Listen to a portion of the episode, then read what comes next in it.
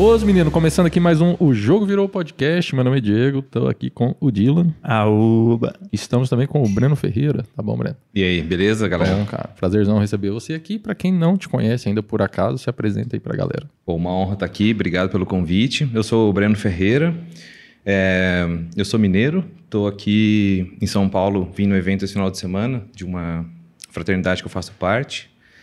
É, eu sou ex-executivo de venda de uma multinacional de tecnologia, a Nokia Networks.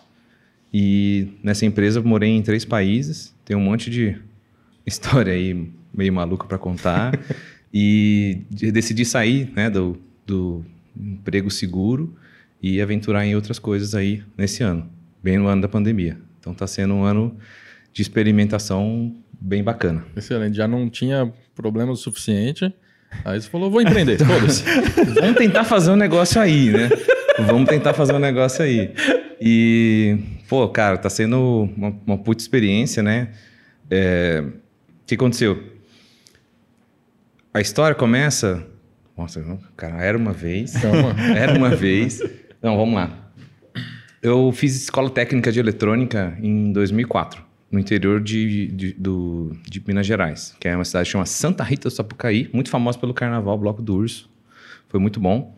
E saí de casa com, com 15 anos. Foi bem da hora. Era uma, eu morava em uma cidade próxima, ali uns 30, 40 quilômetros mais ou menos. Mas já foi o passo de, pô, ter que cozinhar, caçar roupa, ir no supermercado. Pô, acabou comida. Tipo ensino médio e. É ensino, ensino médio e ensino técnico, né? É, uma escola técnica de eletrônica, ET. E ensino da vida também. E ensino, cara, da vida, porque, bicho, você tem que aprender sozinho, né? E naquela época era legal, porque eu tinha um Nokia, né? Legal, assim, mãe, como faz macarrão? né?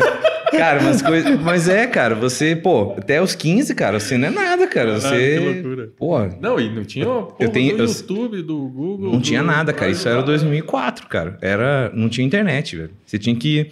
Cara, isso é muito antigo, bicho. Loucura, né? Cara, você já tava pensando que... como é. é. que os caras chegavam nos lugares sem o Waze, sem o, o, o Maps da vida. Eu tenho uma história disso daí. Tá Eu tenho uma história da hora. Cara, é... e aí a gente tinha que ir na praça, na Lan House, agendar a hora para usar a internet. Ou então usar na escola técnica que tinha um laboratório lá, né? Aí você abria aquela super internet, né? Rápida pra caralho.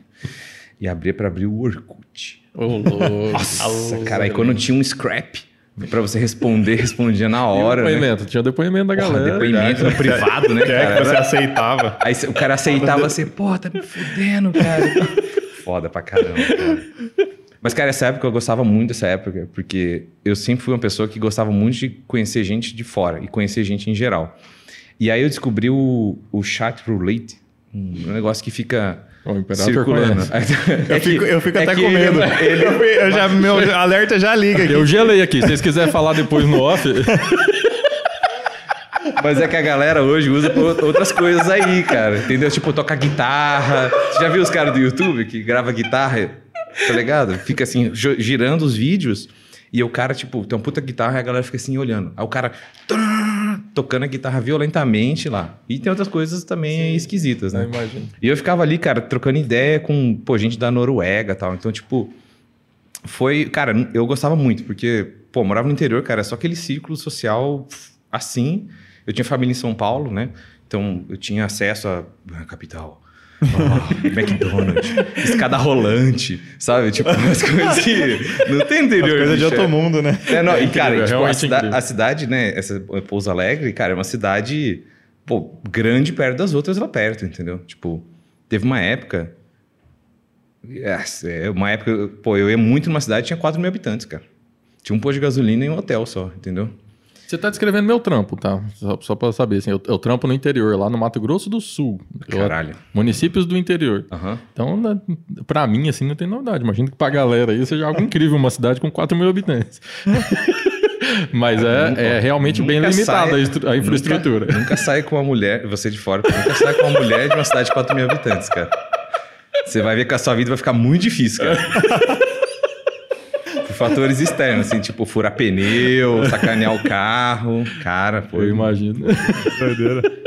Foi o, velhos tempos. O Dylan pode falar mais sobre isso. Não. Deixa pra lá. Mas isso faz muito tempo. Esse E aí, eu fiz. Então, assim, então eu sou velho, fiz escola de datilografia. Entendeu? Tô com 33 hoje, tô morando no sul de Minas de novo. Mas é, eu voltei, né? Porque eu fiquei. Eu saí de casa com 15 e voltei basicamente com 33. Porque eu fiz escola técnica, fiz é, engenharia elétrica lá no Inatel. Depois morei em Campinas um ano, aí depois eu fui morar na cidade do México. Aí que eu entrei na multinacional, de verdade. E aí fiquei três anos na cidade do México, cara. E na boa é um dos melhores países da América Latina para morar, pô, crescer, conhecer gente. E foi muito da hora. Aí depois de lá eu consegui uma promoção para voltar para o Rio de Janeiro. Mas só, só voltando um pouquinho, você é, Pode- decidiu fazer a, a escola técnica porque você conhecia alguém, já tinha alguma experiência com a parada. Cara, é assim, eu andava com a galera geek. Mas eu também andava com todos os grupos da escola, basicamente. Então, tipo, tinha a galera artística de poesia, ganhava concurso de poesia. Tinha os nerds de computador e tinha a galera atlética, entendeu? Mas, bicho, isso aqui não é atlético, né? Então é os outros dois, que é o meu, é o meu ramo. assim. E aí, na galera geek, a galera de RPG e tal, a galera gostava de tecnologia e tal, né? E eu sempre tive computador desde, desde muito cedo, porque o meu pai era, ele era perito criminal da Polícia Civil. Então, cara, sempre, tipo, pô, ele conseguia uma, uma peça de computador aqui e ali, é, com os amigos dele que prestavam serviço para a própria polícia também, entendeu? E ele montava um computadorzinho. Então, cara, desde cedo eu já tinha um computador em casa, tipo, Massa. sei lá, com 10 anos eu já tava, 10, 11 anos eu tava aprendendo HTML. Caralho. Saca? Naquela, naquela época do Netscape, que era o navegador. Entendeu? Eu jogava é, Age of Empires 1, 2, essas coisas, sabe? Baixava as coisas no Kazaa e no Emule. então eu era muito rato de, de computador. É, até vendia CD na escola pra galera gravar. Então eu começava a ganhar Fez uma dinheiro. grana, fez uma grana. Fez uma grana. Eu, tipo, sei lá, tinha uns 13 anos, ganhava, vendia CD de música. que era Cincão. Já empreendia. Cincão, CD personalizado. Pois é, aí depois fui escalando, né? Comecei a vender. Pendrive de música. Cara, não, eu não, eu comecei a vender anime no Mercado Livre. Gente, isso é. Não façam isso, né? Não pode mais. né? Porque na época, cara, não tinha lançado nem DVD ainda. Quando... Vou falar pra você que eu conheci o conceito de pirataria quando lançou o DVD do Matrix. Não sei se vocês lembram disso, que tinha lá um disclaimer gigante contra a pirataria e tal. Eu não sei porquê, eu me identifico que nessa época eu aprendi que era realmente pirataria. É, então eu vendia os, os CDs, vendia música, né? E era rato de computador. Então sempre fui. Montava circuito eletrônico na escola e tal. Aí falei, pô, vou fazer escola de tecnologia. Faz sentido. Meu amigo falou, cara, vamos fazer. Eu falei, o que, que é isso, né? O que, que é essa cidade? O que, que é isso daí? Aí eu falei, cara, eu tava cansado. Por quê? Quando eu tava na, na, sei lá, sétima série, eu comecei a trabalhar de técnico de informática numa loja lá. Cara, era office boy, loja de informa é, formatava computador, era sempre ratão, ratão. Cara, tinha um pacote de disquete com boot do Windows 98, 95, 2000, o CD de Windows XP, sabe? Aquela época, cara, raiz, entendeu? O técnico de informática com aquele, aquela bolsinha. Não sei se vocês lembram disso, presenciaram isso, sabe? E foi muito da hora, porque, pô, dá uma puta bagagem de pô, ganhar uma grana, aprender, lidar com cliente, essas coisas, né? Aí depois eu inv- invoquei com um amigo, né? Falou assim, cara, vamos fazer EPICAR, que é a Escola Preparatória de Cadência do Ar. Aí eu, eu falei com minha família, eu falei, pai, eu quero fazer isso daí e tal. Aí eu fui fazer um É cursinho. pra ser oficial da aeronáutica, esse aí. Esse é, você faz tipo uma escola lá em Barbacena, em Minas Gerais, Que é o ensino médio que também. é ensino médio, pra... Cara, você aprende algumas coisas de aeronáutica, eu não sei exatamente. E depois você pode fazer uma prova para entrar na AFA, que é a Academia da Força Aérea. Eu falei, cara, você é piloto, bicho, o negócio é animal, né? Cara, o cursinho foi muito foda, porque assim, cara, eu já tava aprendendo, sei lá, função de segundo grau na oitava série, tá ligado? E a galera da oitava série tava vendo, sei lá. Divisão. É, Matriz. Cara, sei lá, cara, o que que aprendava na oitava, aprendi na oitava série. Então, não tinha nada. nada. que é, é Qual a faculdade? que é igual a sétima, Só que não tinha o bar. É, é, licitamente, né? Porque tinha também. Daí, cara, foi. É... Onde que eu tava? Você tava no Epicar. No Epicar. Fiz o cursinho, cheguei lá, malhei, porra. Aí emagreci pra caramba, fiz exercício e tal. Cheguei lá, não passei na prova, fiquei malzão. Na, na física, no teste físico ou não, na no- prova? na prova mesmo. Cara, era português e matemática. Acho que era só português e matemática, se eu não tô enganado. Aí fui lá, foi É, aqui é uns no. concursos meio fodinha, né? Cara, sei lá, era mil por vaga. Era um É, é negócio muito fodido. Tinha gente que, tipo, tava no segundo colegial e já tinha tentado duas vezes e tava tentando entrar pra voltar tudo de novo, sa- sacou? Eita. O cara volta dois anos na escola só, pra ser poder aquilo. Entendeu? Eu tenho uns amigos que, pô, entraram lá e tem umas histórias sinistras de. Ah, umas histórias sinistras que não pode contar aqui, senão vão, vão achar a minha casa aí. Depois a gente fala disso. Mas é, depois a gente fala disso. Vamos- vamos- gostei disso. Essa frase é ótima, cara. Você vai escutar várias vezes aqui hoje, cara. Depois a gente fala disso. Então, é, eu tentei, não, não deu certo. Um amigo falou, cara, vamos fazer eletrônica. Pô, a gente gosta de tecnologia, não, não, vamos fazer. Cara, aí a gente entrou na escola, te juro. Dos seis amigos que, tipo, da minha cidade que foram comigo, só eu mantive no mercado. Um foi fazer medicina, outro foi fazer história, outro foi fazer não sei o quê. Todo mundo zarpou do mercado, sacou? E eu fiquei. Por quê? Cara, curtia muito, entendeu? Curtia. Só que tinha uma parte que eu não gostava, que era a parte técnica. Aí você, porra, mas fazer engenharia, mas você não gosta da parte técnica? Cara, tá tudo bem. Por quê? Tem alguém que tem que vender a engenharia, alguém tem que fazer o marketing, alguém tem que fazer relacionamento com o cliente, alguém tem que pensar em outras coisas maiores, entendeu? E tem o cara que tá tudo bem, ele vai lá medir frequência, ver o sinal, ver a potência das paradas, entendeu? É, tipo, todas essas engenharias, cara, elas têm um lado muito técnico, mas ela tem um lado humano por trás. E o mercado precisa de- das duas coisas, entendeu? E é uma, uma falha foda também da faculdade, da- das engenharias em geral. Eu falo que eu também venho da engenharia ambiental, no caso. Uhum. Mas pelo que eu vejo assim, é, posso falar com mais propriedade por ter passado por ela, mas explora muito pouco, muito pouco. Você não ouve falar de venda, de, de negociação, de comunicação, seja lá o que for. Cara, aí onde eu performava mais? Matérias não tão técnicas. E eu falei, cara, eu só preciso passar nessas matérias, né? Isso é meio feio falar, pô, eu só preciso passar para. Mas eu queria formar para eu não ser aquilo. Eu queria fo- focar na parte de vendas mesmo. E eu consegui. Tipo, trabalhei, fiz estágio numa empresa, e ali fui um programa de trainee que eu saí da parte técnica e fui para a parte comercial em oito meses. Entendeu? Fechei um contrato muito grande com uma, com uma empresa brasileira, que foi muito engraçado, porque ficou o meu chefe e eu fechando esse contrato. Quando a gente chegou finalmente presencialmente para ir lá fazer o fechamento, eu fui para o Rio de Janeiro com ele. E aí tava o cara de compras lá, né, o diretor. Pô, o Breno não veio, né? Porque ele olhou para o meu chefe e para mim, que era um, uma ameba, tá ligado? Assim, recém-formada. Ele falou: Não, esse aqui que é o Breno. É o cara assim, caralho, cara, você mandou muito, pô, muito profissional. Você Excelente. Pô, sabe? Então, tipo, isso eu vi, caralho, tem alguma coisa aí. Né? E aí depois eu comecei a falar com outros amigos e eles estavam, cara, vou te ajudar a arranjar outro, outro trampo. Aí apliquei para um tanto de coisa. E aí veio um negócio da hora. Um dia me ligaram, né, da, da Nokia e falaram assim: Ó, tudo bem, aqui é da Nokia, RH. Aí eu, caralho, da hora aquela vaga, né? Então, eu tô com uma vaga aqui, só que ela é pro México. Aí eu, México? Tá, mas é México, cidade do México ou México Juárez? Porque se for Juárez, né, é lá na fronteira. E você sabe o que acontece ali na fronteira do México, não sabe? Ali, é- ali é Então, tranquilo. Ali é só adrenalina, cara, entendeu? E eu falei, é, ela, ela peraí. Aí eu falei, caralho, mano. Aí ela voltou, não, não, a cidade do México mesmo. Aí tá, ufa, então tá. Daí, aí faz processo seletivo. Aí foi espanhol, inglês, espanhol, inglês, tal, tal, tal. E aí tem uma, tem uma coisa que eu acho que tem com esse negócio do, do jogo virou, foi uma coisa que aconteceu lá atrás, durante a faculdade ainda, eu participei de um, de um concurso, que era o concurso para um cara como eu numa faculdade de engenharia, que era um concurso de criatividade. Faça um vídeo de um minuto, por que, que você estuda nessa faculdade? E eu estava em primeiro lugar pelo, pelo período, e aí, na, acho que, sei lá, umas duas semanas antes, um pouquinho antes, eu caí para o segundo lugar. E aí, cara, você, eu não entendi aquele momento. Mas o primeiro lugar, o que, que era o prêmio do primeiro lugar? Um mês no Canadá, em tudo pago em Toronto. Pô, eu tenho família em Toronto, queria muito conhecer a galera tal. Pô, tudo pago, bicho. Avião, escola, ficar um mês lá.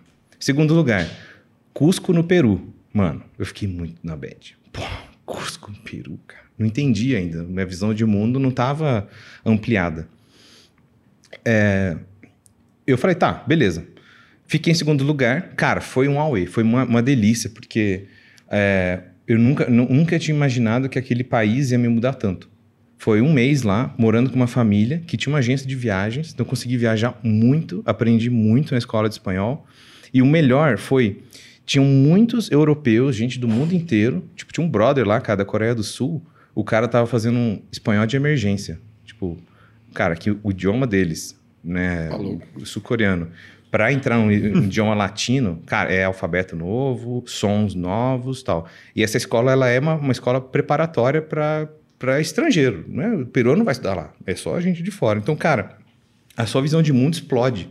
Tipo, tinha até família de 50 anos americana morando lá, tipo, por duas semanas, para depois começar a viajar à América Latina, porque eles queriam aprender um pouquinho de espanhol. Nossa. E, cara, o Cusco no Peru é uma puta cidade cultural. Sabe? Tipo, pô, os Incas, o Machu Picchu. É... Cara, muito legal. O, os parques, as ruínas, é muito maneiro. Não sei se já foram lá. Não, ainda não. Mas ainda não. Isso, eu gosto é. quando o cara fala isso. Ainda não, porque o cara ainda tá ali ah, não, é, perseguindo é, é um o Instagram lá, é. vendo os Beautiful Destinations lá, Machu Picchu e tal, né? Cara, cheguei no Machu Picchu, tava uma chuva, cara. Tava uns dois dias sem dormir, virado, cara. Tava destruído. E ainda a minha, o meu... Tava chovendo muito. E teve um desmoronamento na estrada. E a gente foi, tipo, quatro horas numa van fechada, comendo óleo e Coca-Cola, cara. Eu, tenho, eu vejo óleo, já me dá um negócio assim, cara. Eu sofro, tá ligado? Não pode falar marca, né? Falei a marca sem querer, mas Não, aquele biscoito falar. preto e branco. Aquela bosta. Coco, aquela Não. coisa, embalagem azul, entendeu? Aquela coisa que já não. Cara, não vai, não vai, não engole mais, cara. É difícil, viu? Cheesecake de é. não dá, velho. Aí, cara, a gente ficou lá tal, e desmoronamento. A gente, não, vamos ter que pegar um trem. É tipo um desembolsar, tipo, sei lá, 70 dólares. Porra, era muito dinheiro naquela época. Pegamos um trem, chegamos em Águas Calientes à noite, que é a cidade no pé do Machu Picchu, né? Você tem que chegar lá à noite, vira à noite no hotel e sai cedo. Aí saí cedo, negaram minha carteirinha de estudante, tipo, pagar entrada cheia no parque. Aí cheguei no Machu Picchu, e aí, cara, todo aquele perrengue nas últimas 48 horas acabou. Mano, que lugar. Ainda que ele tava meio nublado, céu fechado, cara, vale muito a pena ir lá. Vale muito a pena. Ah, o clima não tava legal. Cara, valeu a pena. É um lugar uma energia, uma proteção, porra, animal, assim. Eu curto essas paradas de natureza, assim. Eu já vou contar mais disso. É, Peru. Então, fiz o espanhol. E eu não tinha, não tinha entendido naquele momento por que, que eu tinha perdido aquele concurso. Sabe? E, meu vídeo estava excelente, muita gente elogiou. Pô, tá, acho que está no YouTube até hoje no, no meu próprio canal, tinha colocado lá. É um vídeo de um minuto, editei, chamei meus amigos me ajudar a fazer time-lapse de câmera. Cara, mexendo lá, eu chamei um amigo que trabalhava, era publicitário, fazia propaganda e marketing e tinha, sabia mexer no Premiere, me ajudou lá. Fizemos um voice, era um voice-over de uma gravação de vídeo com uns, uns memes assim. E aí, beleza, ganhei aquilo. Só que eu, eu não sabia por que aquilo tinha que acontecer em 2011, 2011 o concurso, para lá em 2000 e, é, 2011? Peraí. Em 2012, é, 2010, desculpa, 2010 para 2012, quando eu cheguei no processo seletivo da vaga. E aí meu inglês, meu espanhol era muito bom, muito acima de outros candidatos brasileiros, recém-formados, que geralmente só aprendem espanhol. Foda. Ou, desculpa, inglês. E eu sabia as duas coisas, porque eu já tinha feito também um, eu tinha feito um intercâmbio nos Estados Unidos, no meio da, no meio da, da faculdade. Que Mas foi outra. Então você ainda estava você é. sentia, tipo, de não ter ficado em primeiro? Ou depois que você chegou lá, você já mudou essa opinião? Deixa eu reconstruir essa linha do tempo. Início de faculdade, no meio de faculdade, fiz um work and travel na Carolina do Sul. Cara, dishwasher. Lava prato, 10 dólares por hora, sabe? Ralação mesmo. Cara, só que, pô, foi ali que eu perdi medo de falar inglês. Eu já sabia inglês de, pô, game. Pô, game, hoje em dia, todo mundo aprende muito inglês. Mas lá eu perdi o medo. E aí você fica solto. Conhece um monte de gente, visão de mundo tal. Quando eu voltei para aquela cidadezinha, que era menor ainda que a minha cidade, falei, caralho, o mundo é muito grande, cara. Preciso fazer alguma coisa rápido para eu sair daqui. Só que eu vi que eu, eu ia precisar do diploma. Era uma, é, era uma época, né, 2008, quando aconteceu isso. Cara, uma época assim, ou você tem diploma em alguém, ou você não tem diploma em ninguém. Loucura, Hoje né, já está muito diferente isso. Porque a internet deu um boost de educação que o cara pode ser programador com o YouTube. Entendeu? Tem até um livro que eu li que é, é um compilado, síndrome do impostor, não sei o quê, que é um compilado de depoimentos de desenvolvedores de grandes empresas que não têm é, como chama? bacharelado de ciência de computação, engenharia de computação.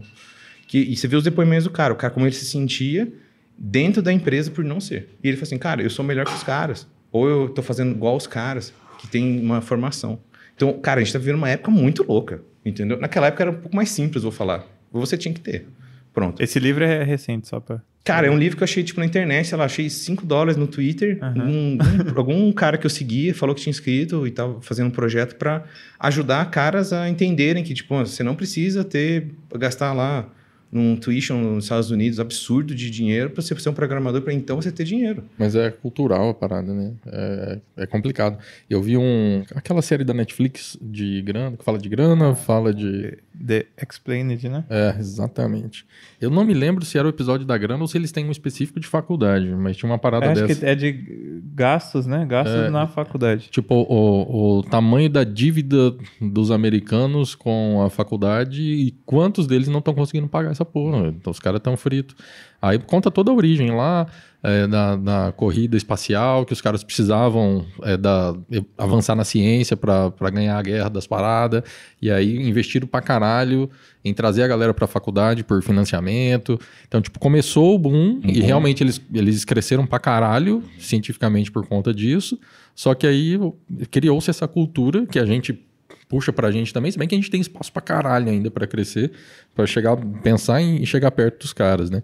É. Mas é, esse lance de você condicionar o futuro a ter passado por uma universidade e estar tá com esse diploma na mão, né?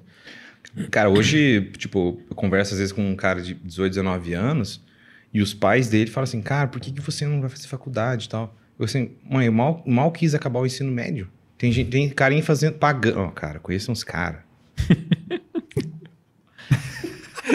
cara, assim, na boa, que aquilo explodiu minha mente. O cara devia estar tá com o ensino médio, não fez o ensino médio, uma parte dele talvez, saiu fora, começou a ganhar dinheiro na internet. Aí brigou com a família porque não, não tinha terminado. Aí falou: tá bom, mãe, eu vou fazer, vou fazer o supletivo. Aí ele tá pagando uma pessoa para fazer o supletivo pra ele. Aí eu assim. Caralho, velho. Tipo, pô, é errado, né, galera? É errado, né? Galera, é errado, hein? Só pra avisar. Só pra Se avisar, você não sabe. Tipo assim, vamos lá, o bom senso. Não é legal, não é certo. Mas, tipo, Caramba, como o cara. Sabe, são é. soluções que, tipo, mano, naquela idade eu nunca teria imaginado, bicho. Entendeu? E tá, beleza. Aí, é, os Estados Unidos, então voltei, visão de mundo, tipo, a minha mente explodiu. Tipo, cara, o mundo é absurdo. Pra que eu vou ficar fazendo? Fazer o quê aqui nessa cidade? Vou acabar isso logo pra eu ser alguém. Por quê? Cara, sofri muito preconceito lá. Lá por ser, por ser latino, pô, é, branco, lavando prato lá, galera era preconceituosa comigo. Tu acha que é só pessoa de cor, etc? Né? Toda a história que a gente vê hoje em dia, nada, cara. Naquela época também. Mas como, é que é? Como, como, assim? Por ser branco? Ser, não, ser latino. Eu era o primeiro lavador de prato restaurante branco. Caralho. Todos os outros eram, é, tipo, é intercambista jamaicano, outros países e tal, não sei o quê. Ah, você é o primeiro branco. Aí eu, tá, e daí? Tipo, é ruim isso, porque você é branco Não, não é, nem era tanto em função da cor, mas era latino. Ah, o cara é latino, o cara é brasileiro, não sei o quê. Tipo, é, entendeu? Aí eu assim, não vou deixar isso, não vou deixar isso, não, cara, vou voltar pro Brasil, vou acabar essa, essa faculdade, né? Ter o meu título e vou ser melhor que o maluco lá que, porra, o cara é, sei lá, é uma função de um restaurante, entendeu? E, e eu deixei isso me corroer por um tempo e isso não foi legal, tipo, depois, depois você aprende, né? Você fica mais maduro e tal. Tipo, mas, mano, mas dá um gásinho também, né? O ódio. Não, foi um bom gás. É, cara, é. Foi, foi, tá bem na metade, né? Você apertou ali o. Como chama aquilo? Ele, S. Como que é? N. Então, nitro. A nitro, apertou o botãozinho daí. Aí você volta com, pô, vou acabar isso logo. Ah, estuda, tal, forma, trabalha, porque, mano, vou galgar meu lugar no mundo. Eu queria muito para fora. Então, quando apareceu essa coisa no México, eu falei, cara, vou embora. E aí eu fui, cara. Fui, peguei minhas duas malas de 32 quilos, época boa, que podia levar duas malas de 32, né? Porra, maravilhoso. Hoje essa duas de 23, quem não sabe, né? Cara, foi, era tudo que eu tinha. Vendi tudo que eu tinha aqui no Brasil. Tudo que eu tinha. Sem formado. Tipo, o PlayStation 2 o que, o que eu tinha era. É, não, eu vendi o PlayStation 3 para um parente, vendi um não sei o quê, comprei um iPad, vou embora, né? Mas não, eu acho legal falar que tipo, foram só duas malas, que, cara, eu cheguei lá sozinho. Numa cidade igual São Paulo, sem conhecer ninguém, tinha um amigo, zero, entendeu? Eu cheguei, fiquei no hotel da, da empresa um tempo, é, até achar meu canto. E aí, cara, aí vem um poder que é o poder de usar as pessoas que estão à sua volta. Cara, eu, eu descobri muito da cidade do México muito rápido, porque eu andava de transporte público e táxi pra caramba. E, cara, eu dissecava os caras perguntando tudo. Tipo assim, ó, oh, se você tivesse 50 mil reais hoje, o que você fazia? Abrir uma lavanderia. Abriu lavanderia. Abriu lavanderia. Três taxistas falaram de lavanderia diferente. Eu, cara, o que tem esse negócio de lavanderia aqui, é costume, a galera manda, porque é muito barato, bicho. É muito barato, tem sempre serviço. E, tipo, água, luz é coisa. Deve ter um financiamento da, do maquinário, deve ter um incentivo. E é um negócio que eu aprendi com o mexicano, cara. Tipo, vários amigos meus lá tinham um negócio. Chamava negócio. Tipo, cara, era desde um postinho de taco até um negócio que vende lá uns salgados com umas pimentas assim com, em cima, com limão. Cara, um negócio lou, loucura. Vou falar asqueroso, mas um negócio loucura, assim, de apimentado. Todos eles tinham um negocinho, cara. E o cara, que da hora. Meus amigos no Brasil não tinham essa ideia de ter um, um postinho de comida, um, um trailer de cachorro-quente, um negócio, uma franquia de um negócio. O cara era meio incomodado nesse sentido aí. E aí eu assim, caralho, que da hora, sabe? E um amigo meu tinha uma franquia de sorvete, aí eu falei, pô, mas a família é rica? Não, cara, o cara juntou a grana lá, ralou pra caramba, pegou o dinheiro contigo, rachou, sabe? Pô, a galera é sacudida. Aí eu, pô, será que o círculo que eu tava era acomodado? E aí essas coisas começam vai acumulando, né? Então, visão de mundo, o ciclo que você está acomodado, que a galera está sempre se mexendo, né? Isso tudo vai culminar em algumas outras coisas do futuro. É, e lá, cara, networking. Mano, a palavra é networking. Anda em todos os ciclos. Sou amigo do taxista, amigo do cara do busão. Aí, com, aí a minha vida começa a ter um, uma, uma, alavanca violenta de, de networking. Cara, eu ia no bar sozinho, porque não tinha amigo. Às vezes o trabalho, a galera saia fora tal. Eu falei, cara, não, eu quero conhecer, tipo, gente. Aí tinha uma faculdade perto. Então eu, tinha, eu tava próximo das, da idade das pessoas da faculdade. Não é aquele tiozão lá com aquela jarra de cerveja, né? Esperando. E aí, beleza, né? Não era isso. Churrasco ou sushi? Aí, não, com aquele sotaque, né? Assim, olá, que tal? Como estás? Medião, Breno? Né? E nada, cara. Era tipo. É, Pô, e aí, qual que é, qual que é a boa do final de semana? O que, que tem pra fazer nessa cidade? Eu sou novo aqui. E isso dá pra você fazer até os primeiros três meses. Depois você não é mais novo, você já. você já não é mais novidade, a galera vai te ver sempre ali. E aí eu conheci um cara, o cara me chamou pra um, pra um jantar com a galera. Aí eu conheci, tipo, um. um o cara era gerente de um, um hotel internacional, cinco estrelas. Um francês. E aí, cara, eu, francês, a gente pô, ficou muito amigo. O cara tinha moto, andava de mapa, viajava, conhecia o Brasil. O cara tinha sido chefe nos cruzeiros que andavam na Noruega. No... Cara, o cara contou um monte de história, entendeu? Aí eu falei, ó, eu tô procurando casa, porque eu tava no hotel ainda. E aí ele falou, cara, eu tô, tipo, dividindo uma pensão. Eu falei, pô, mas você é gerente do hotel, você tá, quer dividir uma pensão? Aí ele, cara, eu não, eu morei X décadas em hotel, eu não aguento mais. Hum. Aí eu, caralho. O maluco, velho, ganhava 5 mil dólares por ano para comprar roupa. Pra comprar terno, cara. Porque, né, cara, o cara é gerente o master do hotel, né? E aí, cara, ele me apresentou essa pensão, eu morei com ele, essa pensão. Até tinha mais um, uma moça que morava lá com a gente. Eu, assim, cara, velho, tem uma rap com um tiozão de 50 anos francês, uma mexicana de uns 40 e eu, um brasileiro de. Eu tinha 20. 24, eu acho, 25 por aí, quando eu cheguei lá. Não, 23. Ah, por aí. É, não vou lembrar, vou ficar fazendo 22 conta. É, por aí, 28. 23 a 25. aí, cara, o cara falou assim: Cara, vai rolar um festival internacional de cinema. Você tá afim de ir? Aí eu, pô, internacional, cara, vou conhecer a Paula Bracho, bicho, tá ligado? Da usurpadora, tá ligado? Eu falei, cara, eu fiquei emocionadíssimo. Essa, é só pra mim e pro Imperator, essa piada aí. Tá ligado? A Paola Brat, a usurpadora da novela do SBT, cara, que o Brasil ama, entendeu? Tem meme dela, sabe? Aí, cara, eu falei, cara, eu fiquei muito emocionado. Eu falei, meus amigos, galera, galera foi convidado no Festival Internacional de Cinema. Cara, aí o cara falou, ó, oh, mas você vai ter que comprar um, uma, um terno da hora. Aí eu falei, comprei o terno e tal. E no México, cara, é engraçado, a galera se veste muito bem uma parada que o brasileiro, porra, é, relaxo, é relaxo perto do mexicano e do colombiano, que eu vou explicar depois. Cara, o mexicano é power na, na vestimenta, bicho. O cara sabe se vestir bem. Passa, passa, passa aquela brilhantina para trás, assim, no cabelo. Tinha muito amigo meu que tinha brilhantina no cabelo, virado para trás, assim, lambido, sabe? Da vaca, assim mesmo. Aí, fui pro negócio. Cheguei sozinho, cheguei com um cartão assinado por ele, ó ah, sou representante do, do francês aqui e tal. Aí ela, ah, tá bom. Aí deu uma, uma tacinha de champanhe, eu cheguei lá, eu olhei ali, cara, cadê a Paola Bratio, né? Tudo que eu queria naquele dia era tentar achar a Paola Bratio. Aí, cara, a gente... cara, é que eu queria muito, velho. Eu... Então, aí é uma história triste, que eu não consegui, né? Aí eu, eu perguntei, né? Eu fiquei lá, cara, até, tipo, sabe, aquela parada estranha, tipo, você senta, aí você fica assim, porra, conversa comigo que eu sou interessante, eu sou diferente. sou, tipo, não pareço mexicano, né? Eu acho que não. Aí, o, eu troquei ideia com um cara, o cara é produtor de. Ah, não lembro o que, que era, série, uma coisa assim. Aí ele, não, vem cá, eu te apresento meus amigos, tá só sozinho aqui. É, eu tô representando o cara, eu sou novo aqui no, no, no país, tô aqui a trabalho e tal. Ah, tá, tá. Aí, cara, aí você apresentar para um ciclo social artístico, né? Que é muito diferente das coisas que eu tava. Cara, aí é, é status, é, maqui... é cirurgia plástica. E a galera começa a falar os nomes dos filmes mexicanos, bicho. E eu não entendendo porra nenhuma, cara. Não entendia não, nada. Pra eu só ser usurpadora. Tá ligado? E Maria do Cadê Bairro. Cadê a Paola? Cadê Maria, Maria do Bairro, usurpadora. Qual que é a outra? Marimar. Marimar, cara, era tipo aquela. E você só sabe a protagonista, né? Se tiver lá o, o Carlos Daniel, você não sabe quem que é, tá ligado? cara.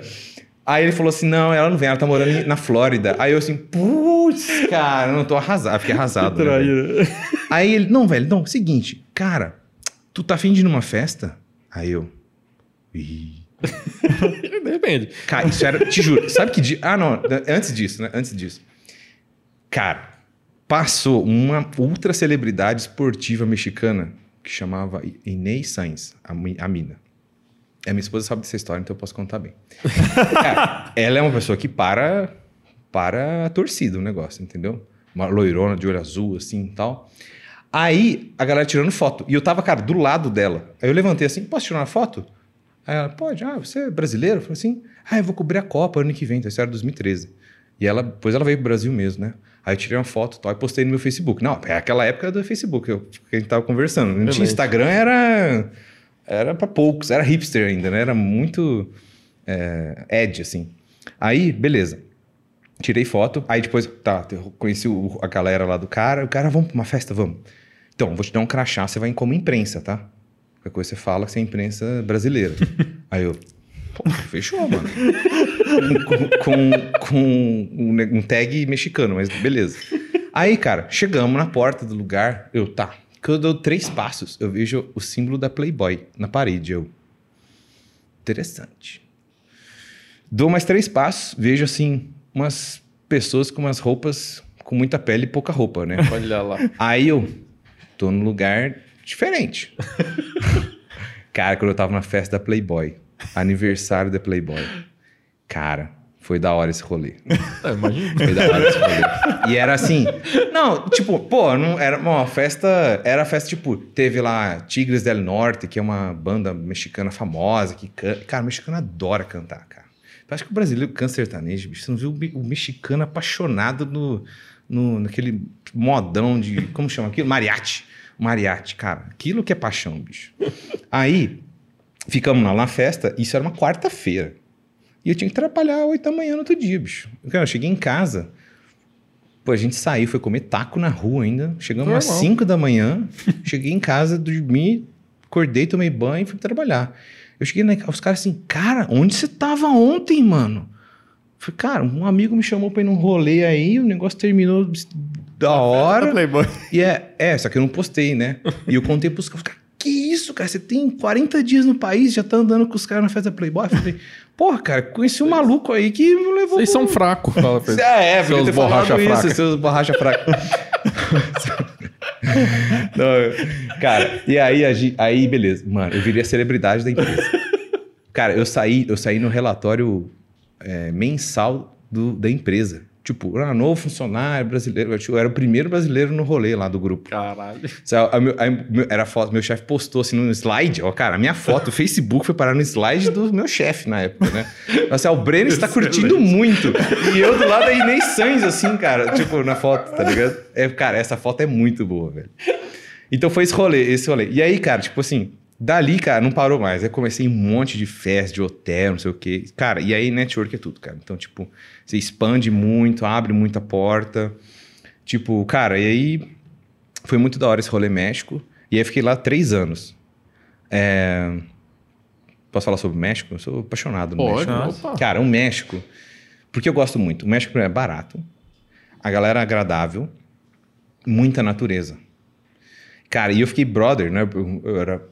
Quando você é, é, como fala?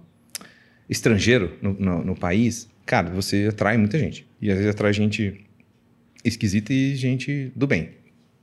Os meus primeiros seis meses no México. você já viu aquele filme Sim, Senhor? Do Jim Carrey? Sim, que ele fala sim pra tudo? já. Então, eu brinquei de Sim, Senhor. Por seis meses.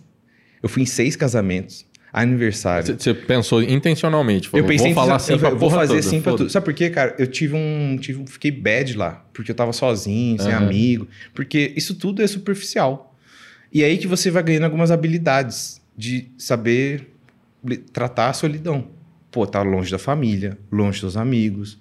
Pô, um, um brother meu pegou, ficou com câncer. Pô, fiquei malzão de não estar perto dele. Meus amigos casando, eu não podia ir. Porque, pô, a viagem era longe pra caramba. Era Sim. 10 horas de avião, 11 horas de avião. É longe, cara. É caro, pô. Não dá pra você ir. Uh, vou lá, né? Rapidão. e... E aí, beleza. E então, foi essa, essa fase, foi uma fase meio dark, assim, sabe? Tipo, e tá tudo bem. Todo mundo que conversei, que morou, pô, fora, tal, fez intercâmbio esses primeiros seis meses eles são muito duros com você. Por mais que esteja o oba-oba, festa, playboy, não sei o quê. Tem outras, outras histórias malucas também. Não dá para falar ao vivo? Eu acho que dá pro... Dá pro dá, igual a gente falou do... não, cara, igual a, igual a que a gente falou do orangotango lá do gorila, né? Então, troca uns objetos que dá para fazer a história. Entendeu? O conceito, a mecânica é igual, vai dar certo, sabe? mas beleza. É...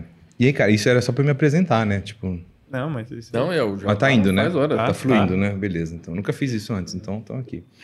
Aí, cara, então, fase dark, e aí eu, eu, eu conversei com alguém, que, eu queria lembrar o nome dessa pessoa, pra, que me falou: Breno, começa a aceitar tudo que tá chegando. Cara. Aí eu falei, tá, aceitando.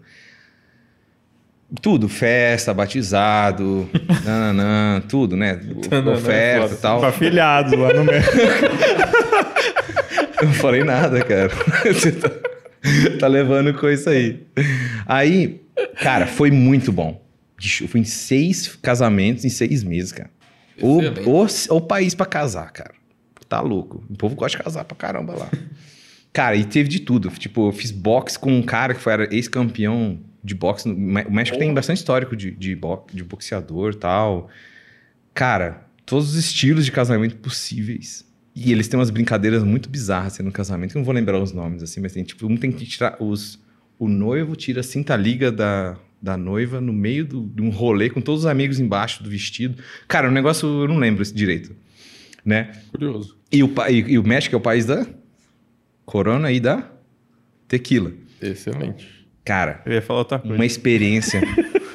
Mas depois a gente fala isso. Vocês sabem que, vocês sabem, meus amigos me sacaneiam pra caramba, né? Porque, cara, eu morei no México, eu morei no Rio de Janeiro e eu morei na Colômbia. Só falta uma Grosso do Sul agora. Se tivesse morado em Ponta Porã, aí ia ser foda. Aí os caras assim, velho, e ninguém nunca entendia o que eu fazia. Aí, cara, você já tá sabe que tá já, você já sabe que as brincadeiras se tornaram depois, né? Então, é... Pô, onde que eu tava? Esqueci. Nas, no casamento tequila, da Casamento era Natal. Cara, seis meses, aceitei tudo, brinquei tudo. Conheci um cara que tinha uma agência de turismo, ecoturismo. Nem sei se tem isso no Brasil. Mas só, só, só um tem. pouquinho, o que, que você ia falar da tequila? Que você falou corona e tequila e a gente desviou para outras paradas. Ah, tá. É... cara, eu fui num... Rolês, rolês mexicanos. Cara, conheci essa agência e aí fiquei brother do cara e era tipo assim, passei de final de semana. Ah, vamos no lugar? Vamos. Aí foi no Santuário das Mariposas Monarcas, que são... cara, e é animal o negócio, tipo... Cara, é, é lá em Michoacán, Michoacán um dos maiores que eu fui. E, tipo, as, as, as, borboletas, elas hibernam nas árvores, cara, e fecham as... Não sei se vocês já viram isso na, inter, na internet ou... Não. No YouTube tem bastante. Que as borboletas hibernam, assim, e elas ficam tudo fechadinhas, parece um cacho de borboleta nas árvores. E aí, acho que em março, abril, elas despertam. E aí, cara, elas vão até o, até o Canadá. Mano, é um rolê, bicho. Caraca. cruzar os Estados Unidos inteiro, um monte de borboleta, assim, milhares na parada. E você vai andando na floresta, é borboleta na orelha, embaixo do braço, passando por tudo quanto é lugar. Cara, é lindo. É aquela borboleta bem laranja e preta, assim, entendeu? E aí, cara, comecei a me amarrar nesses rolês natureza, porque é umas coisas que, tipo, sei lá, não é comum do brasileiro talvez fazer isso. Ah, lá em Jalapão, pô, mas é muito longe, é inacessível, ir num parque, sabe? Isso eu acho que tá numa bolha diferente, né? E lá eu dei muita sorte de cair, porque era uma galera muito bem, de acampar e tal. Pô, fui no santuário de tartaruga, resgatar tartaruga na praia. Tinha uma tartaruga, velho. Metade dela tinha sido abocanhada por um tubarão, cara. Deu pra, dava pra você ver a, a mordida, assim. Caralho. Uma, uma, assim, entendeu? E aí, outra, a gente viu lá que ela tinha deixado os, os ovinhos e aí o que, que faz esse lugar? É protege uma praia. Porque tem um mercado negro de ovos de tartaruga que eu nem imaginava que existia. Que é afrodisíaco, que não sei o quê, e tem país que deixa, país que não deixa. E o México, por ter acesso ao Atlântico e ao Pacífico, é muita rota de tartaruga nos dois lados. Entendeu? Onde não tem mais tartaruga? Onde tem os resorts. E que estão acabando. E o que acontece? O ciclo da tartaruga, não de todas, né? Mas da, da que eu lembro lá da história, a tartaruga vem, ela nasce lá no ovinho, né? Ela tipo, tem esse momento que a gente pegou uma bacia de tartaruga, tinha uma fazenda de tartaruga. Você pega os ovos e enterra num lugar protegido uhum. para não dar bicho, não vir ladrão tal. Pô, os caras saem de saco de ovo para vender, cara. Pra quê, velho? Sabe? Sei lá, mano.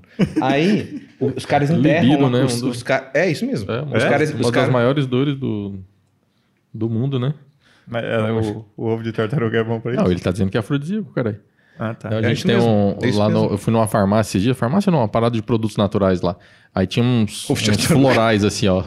não, real. Tinha uns florais assim, que era uma prateleira, sei lá, tinha 20 fileiras de florais diferentes. Você bota uma gotinha não sei onde, faz não sei o que, que você vai melhorar da dor de cabeça, não sei do que. O único que tava esgotado era o da libido. Verdade. Eu tirei uma cara, foto real. É o mercado.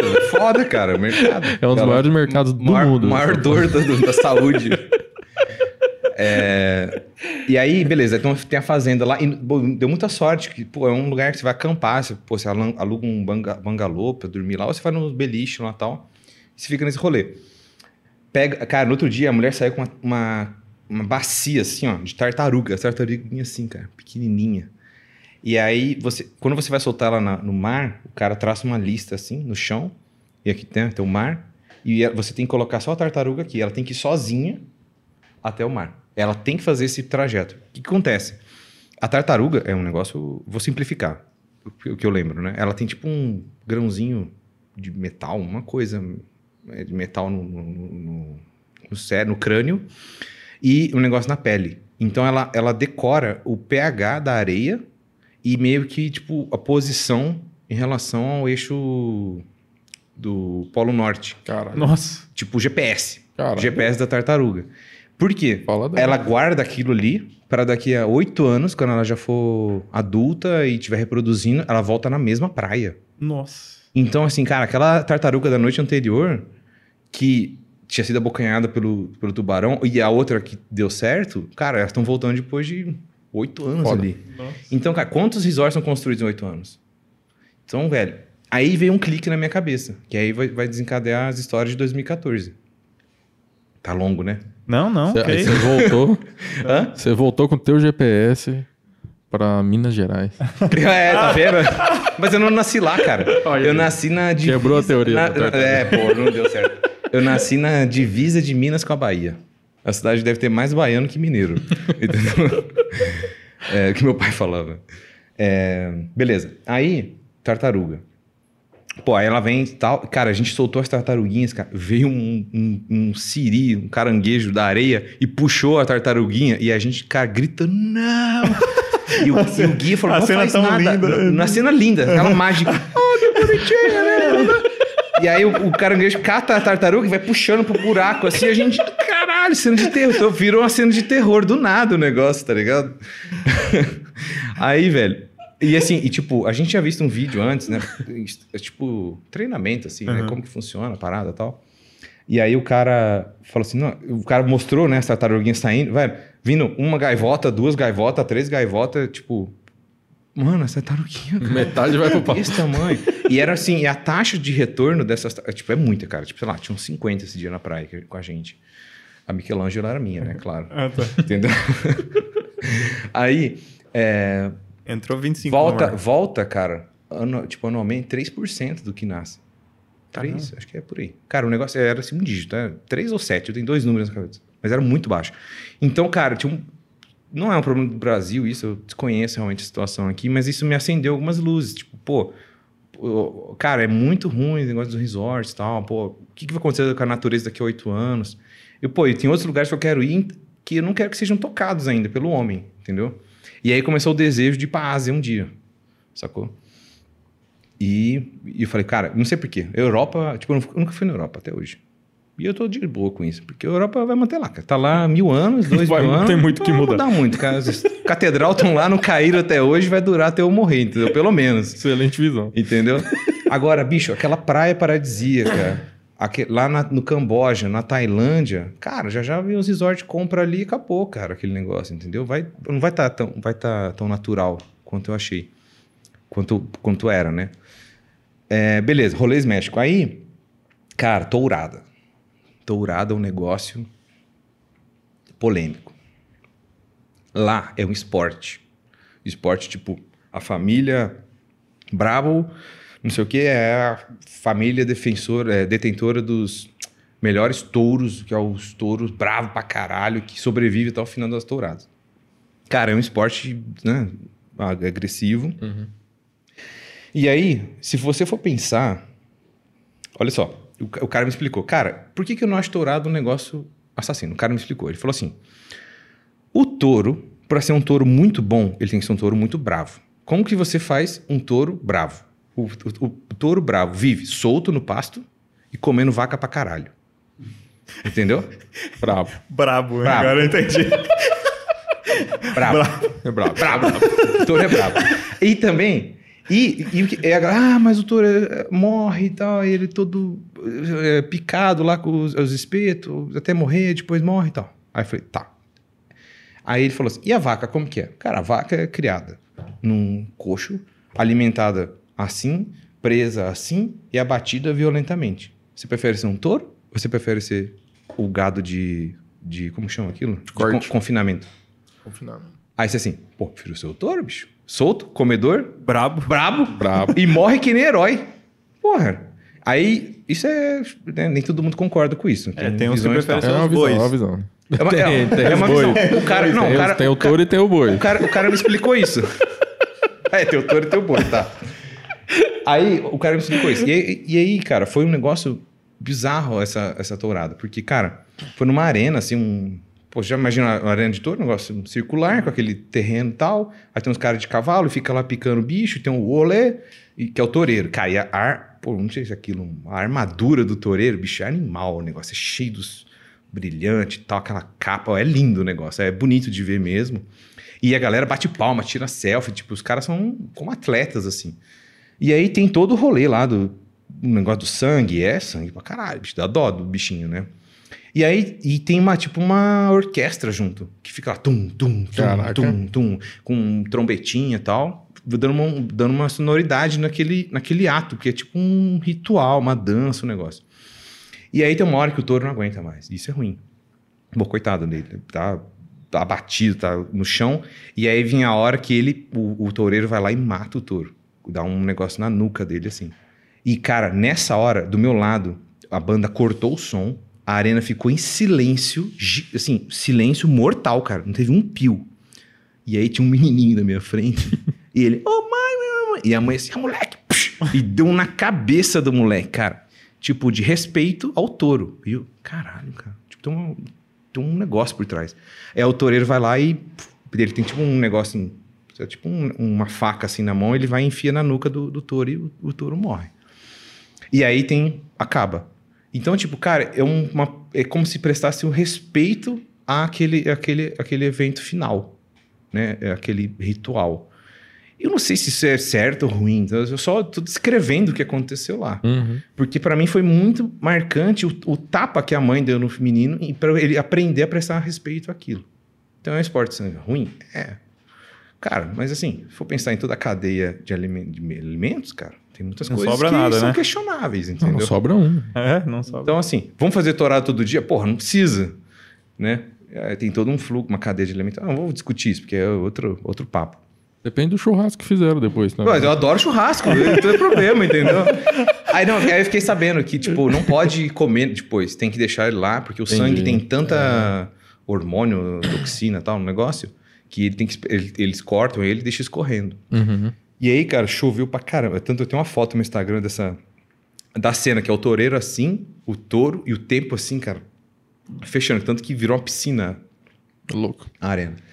Então foi esses rolês do México, assim. Teve um, teve um rolê que eu fiz, cara, que foi ir numa, numa cidade lá que uh, os habitantes não, não deixam você tirar foto deles porque eles acham que vão roubar o seu espírito. Caralho. Cara, a parada é real, a galera e? parte na porrada pra cima de você se for tirar foto deles. E eu, eu não lembro o nome Chega meio cidade, desavisado. Cara. Eu não lembro Fudeu. o nome da cidade, cara. São Cristóvão. Não, não é São Cristóvão. Não vou lembrar o nome lá. E aí, cara, eu cheguei na, foi um rolê alternativo. Isso aí é você dizendo sim para tudo.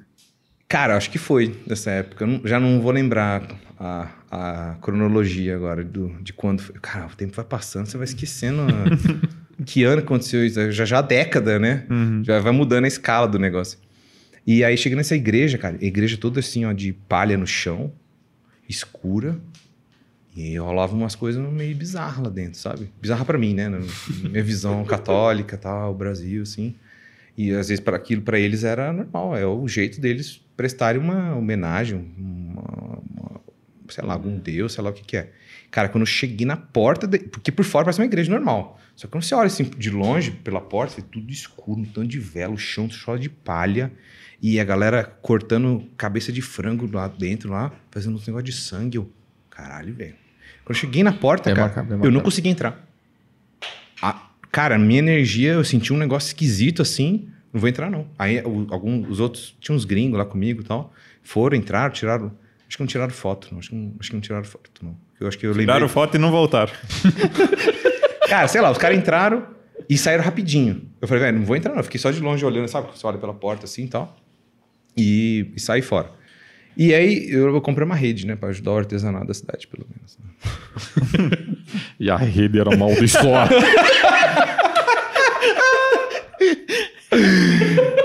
aí, cara, não, beleza. O. Cara, no México tem muita história, bicho maluco. é, que mais que E tem? aí, cê, nessa época você tava trabalhando na Nokia. Isso, Como era um cargo para engenharia elétrica? Eu era, era, era engenharia de vendas, na verdade, né? Era, eu era um, um, coordenador de ofertas, é, supervisor de ofertas, né? Bid manager era. E aí, tipo, tinha ofertas da América Latina, América do Norte, Europa tal. Então, eu ajudava os times locais nesses países a a, a, a, preencher todos os requisitos das licitações das operadoras de celular. Então a gente vendia para as operadoras, vendia, sei lá, para TIM, para Claro, para Vivo, para Orange, para Verizon, para uh, como chama aquela outra? Uh, T-Mobile, etc. Então eu trabalhava no centro remoto. Eu trabalhava gente da Índia, da Ucrânia, da Rússia, Estados Unidos, América Latina inteira. Então, pô, cara, aprendi muito, né? Nossa. Idiomas assim e trabalhar com essa galera que foi, cara, putz, no início, as minhas primeiras conferências, né, com aquela aranha na mesa, assim, cara, eu ficava assim, tentando escutar aqui o que o maluco tava falando, indiano falando, cara, pô, difícil, mexicano falando. Cara, deu dois meses, tava fluindo, suave. E aí que você vai ganhando, né, experiência e tal. Nossa. E no começo já era as paradas na tua mão já e se vira ou não? Tipo, você tinha o suporte Cara, ali, não, eu tive assim... Não, você tava embaixo de um, de um guarda-chuva de uma galera? Cara, eu tinha uma posição de liderança lá, porque eu tinha que coordenar múltiplos times de tecnologia, de serviço, de precificação e para gerar as ofertas para eu dar para esses times regionais. Né? Então o cara queria o negócio pronto, finalizado. Foda. Então, e cara, você já era... sabia exatamente que era isso que você ia fazer quando você aplicou para a parada. Aí, cara, a descrição, job description nunca é exatamente o que você vai fazer, entendeu? Tipo assim, ele é genérico, né, o job description, porque não é para definir todas as pontes que você vai trabalhar diariamente. Mas, é... bom, foi isso, essa, essa, coordenação, e depois fui mudando de cargo lá dentro. Mudei duas vezes de cargo. Não, duas vezes só. Peguei um outro cargo que eu, era, eu queria algo mais focado em vendas de um de serviços. Porque eu gostava de serviço, não gostava de hardware, não gostava de software, eu gostava que era que é o técnico, que é, puta, uhum. que é topologia de rede, não sei o quê. Eu, uh, não era para mim aquela parada. Falei, mano, vou fazer outra parada, vou, vou mexer com serviço, porque serviço tem logística, otimização, suporte, é, instalação, materiais, serviços terceiros, tal, tudo que a gente entregava lá para os clientes. E aí você ganha. Cair foi que a casca ficou grossa. Que aí você tomava porrada pra caramba, porque você tinha que fazer a melhor oferta, o melhor custo, mas super otimizada, dentro das normas dos contratos, vendo os preços que existiam atualmente. E aí a galera te dava muita responsabilidade, tipo assim, pô, a gente não tem um cara como você localmente, você vai ser o nosso cara, só que remoto, entendeu? E, cara, aí foi muito maneiro. Essa parte foi muito maneiro. E aí, profissionalmente, eu falei da parte da zoeira, da Playboy, da não sei o quê, mas assim. Que é a parte mais importante. que é a parte, é, né? A parte, a parte pós-expediente. Vou falar que a parte pós-expediente. Cara, essa festa foi só uma vez, só não foi nada disso, cara. O tipo cara assim. ficou famoso, né? Pela festa da Playboy. festa da Playboy. Vou colocar na thumb do, do episódio. Eu fiquei, famoso, eu fiquei famoso na empresa, cara. O prédio inteiro sabia que, que eu tinha feito, cara. Com a atriz lá, né? Aquela a famosona lá do esporte. É, então, profissionalmente, cara, o que, que, que rola nessa daí? Aprendizados. Tenha mentores. Rápido. Entra, faça amizade. Cara, eu cumprimentava todo mundo todo dia de dois andares. Ia lá comentar tudo, tudo. E aí, tudo bem? Não, não. Porque eu não conhecia ninguém, cara. Não tinha zero background. Em um mês já conhecia quase a vida, assim, a vida, né, da pessoa, mas, pô, superficialmente para ter uma conversa boa, para o cara me chamar para um churrasco, para ir num rolê e tal. Pra ser quase picado por escorpião, sabe? Tem uns, uma história muito louca aí. que eu vou contar outro dia, entendeu? Porque foi na festa da Playboy e o horário já estava bem avançado. Foi complicado. Não foi, cara, não foi isso daí. Aí, mano, é, então assim, cacei. Rapidamente eu identifiquei que eu precisava de mentores. Porque, cara, a galera ali não tava pra brincadeira. E era competitivo o ambiente. A galera tinha mestrado fora, não sei o quê, pós. Assim, cara, mas a galera não era quase recém-formada, nem todos. E eu era, eu tinha um ano só de experiência fora. Eu tinha conseguido um negócio legal lá que o cara falou, pô, esse cara é novo mesmo. Lá da sua área você era o único, brasileiro. Eu era o único brasileiro do, do, meu grupo. Aí do outro andar tinha, tipo, mais dois só. Uhum. Mas, cara, tipo, eles eram bem mais velhos, sabe? Tinham família, não sei o quê, filho. Uhum. É...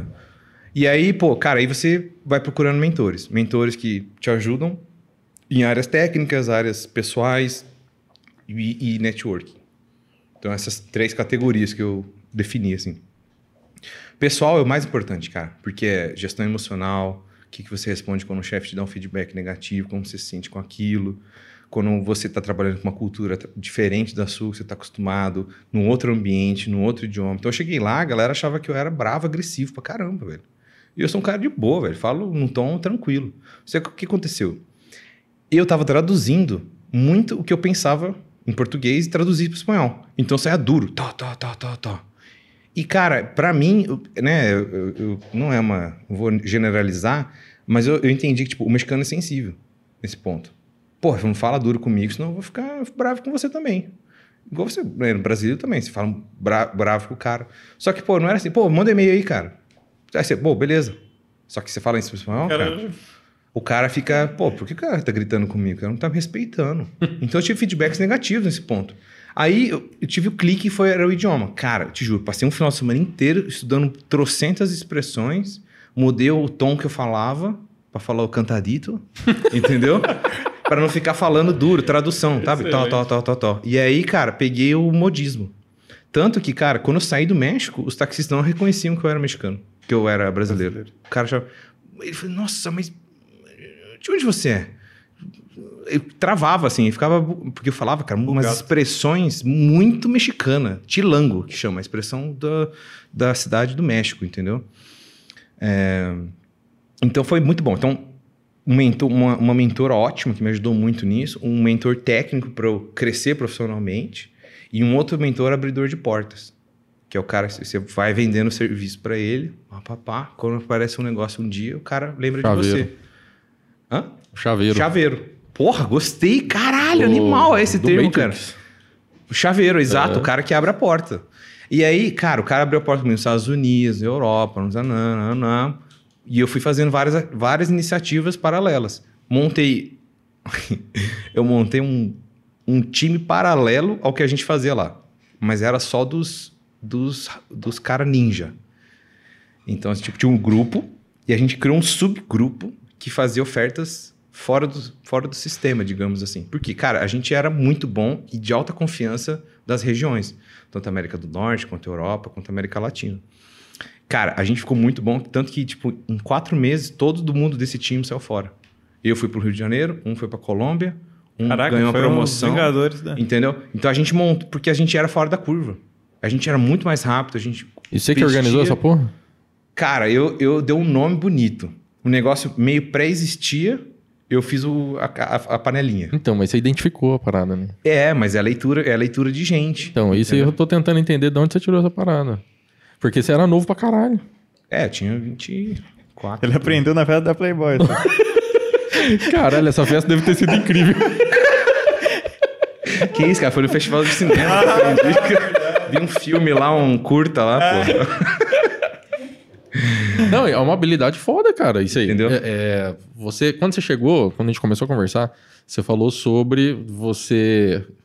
é, acho que você falou, usou a expressão usar as pessoas certas nos lugares certos. Aham. Alguma coisa assim. E, e para mim, essa é uma das habilidades top, assim. Se tivesse... Se a gente fosse organizar as habilidades em nível de escala, eu acho que um- o estratégico, ele começa por isso. Começa pelas pessoas. E você n- é, colocar as pessoas certas nos lugares certos pressupõe que você está lendo as pessoas. Pressupõe que você consegue identificar quais são as habilidades e essa habilidade X casa com aquela função que a gente está precisando. E não é que a pessoa ela nasceu para aquilo. Mas aqueles dois, três pontos ali que eu identifiquei, eu tenho certeza que vão me ajudar lá. E aí tem uma outra pessoa que tem um perfil muito parecido, mas por ter uma diferencinha, não ia performar daquele jeito que eu preciso. Então, tipo, isso é uma habilidade estratégica pica. O cara É, tem porque que assim, uma cara, visão diferente. O que acontecia? Eu recebia um deal na minha mão, que era, sei lá, 3G num país da América Latina. Gigante o deal.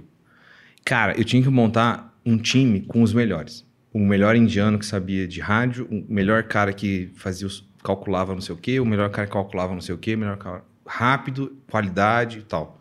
Os que não eu não alocava era pontualmente quando tipo assim, o cara tava com uma, muita demanda e aí vem outra parada que é tipo assim, cara, faz essa comigo que eu vou te colocar num, no- lá no PowerPoint depois dos Negociação. negociação.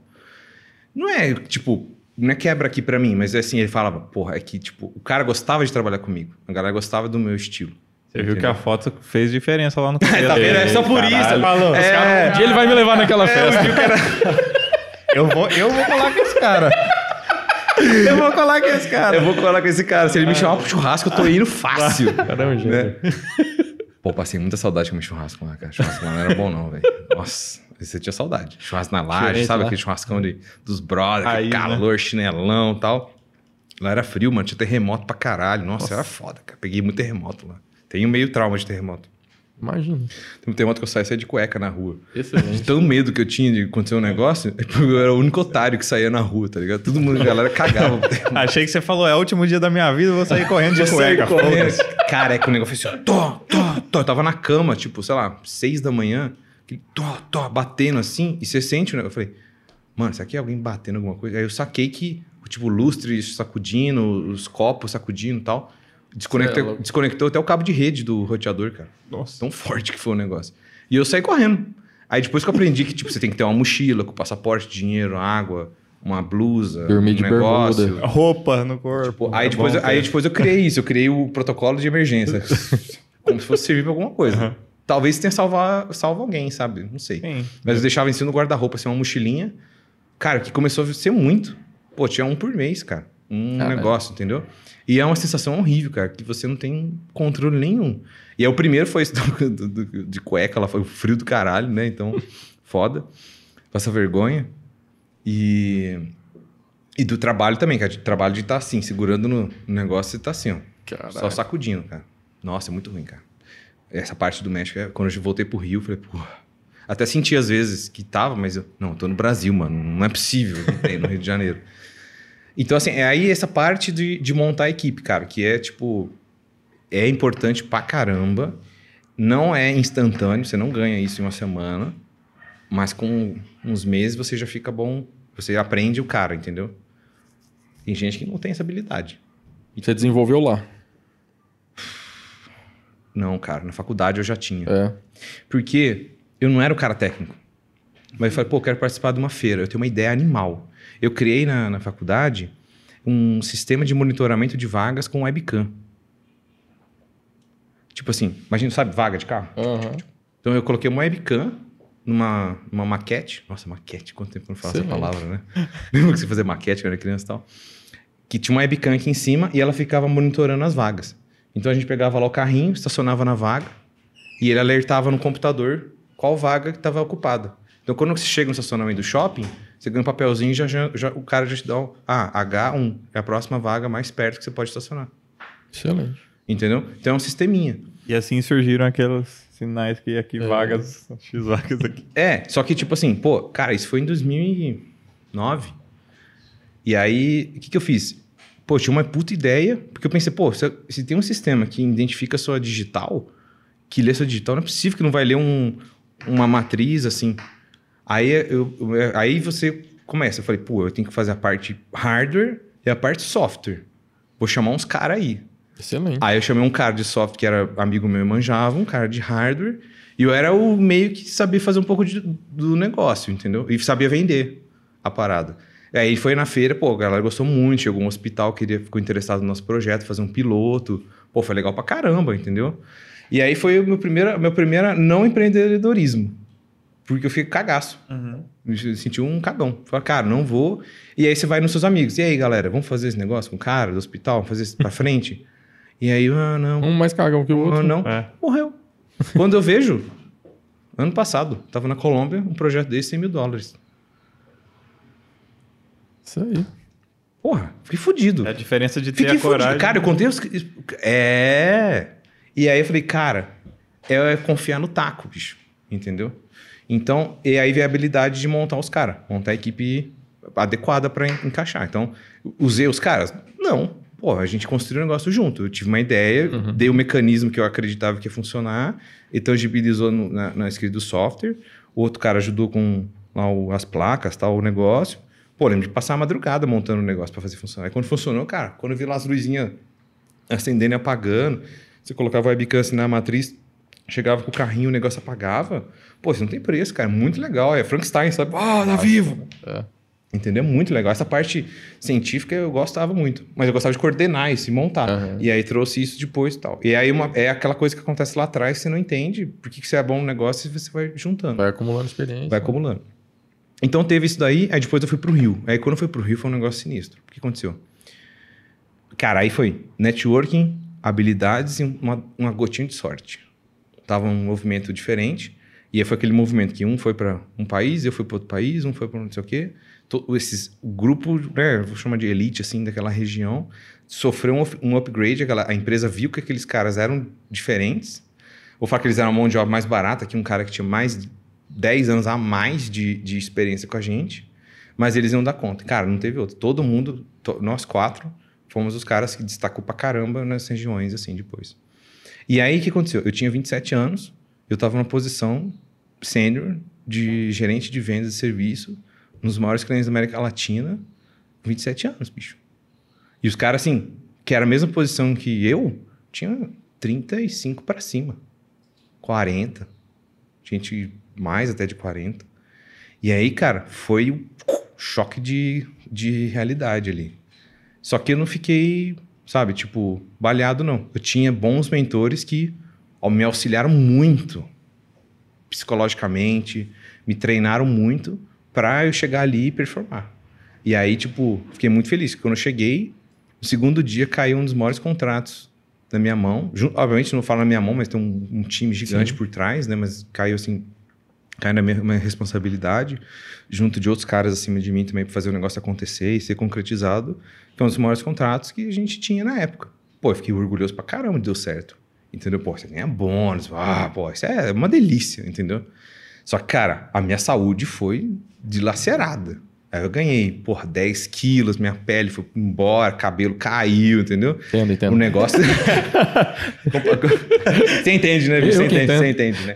Então, assim, foi aí. Foi... E aí, cara, foi um negócio muito louco. Eu era, eu era um dos caras mais jovens naquela posição na empresa inteira. Isso foi muito da hora.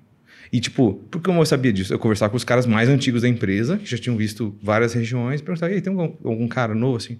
Não, não tem, cara. Tipo, deve ter uns 32, 35, não sei o quê. E o caralho, né, tô fazendo a minha parte aqui. Isso é bom, tô sendo reconhecido. E por isso que eu fiquei tanto tempo nessa empresa. Fiquei oito anos lá. E aí depois fiquei lá no Rio, foi bom pra caramba. Aí, cara, ali foi Grow Up. Já assistiu Into the Wild? Aquele filme? Na Natureza Selvagem? Não. Tem um capítulo chamado Grow Up. Que é tipo quando você busca, você cresce. Que aí você vai, não tá lidando com. Que nem a gente da minha idade lá, que eu trabalhava no México, tá trabalhando com um nego high level. Galera PhD, doutorado, mestrado. Nego que fez especialização em Singapura. A gente morou na Alemanha, a gente morou nos Estados Unidos. Só gente braba, bicho. E você chega lá que nem uma ameba. Entendeu? Aí você vai comendo os bichinhos e vai crescendo também, entendeu? É...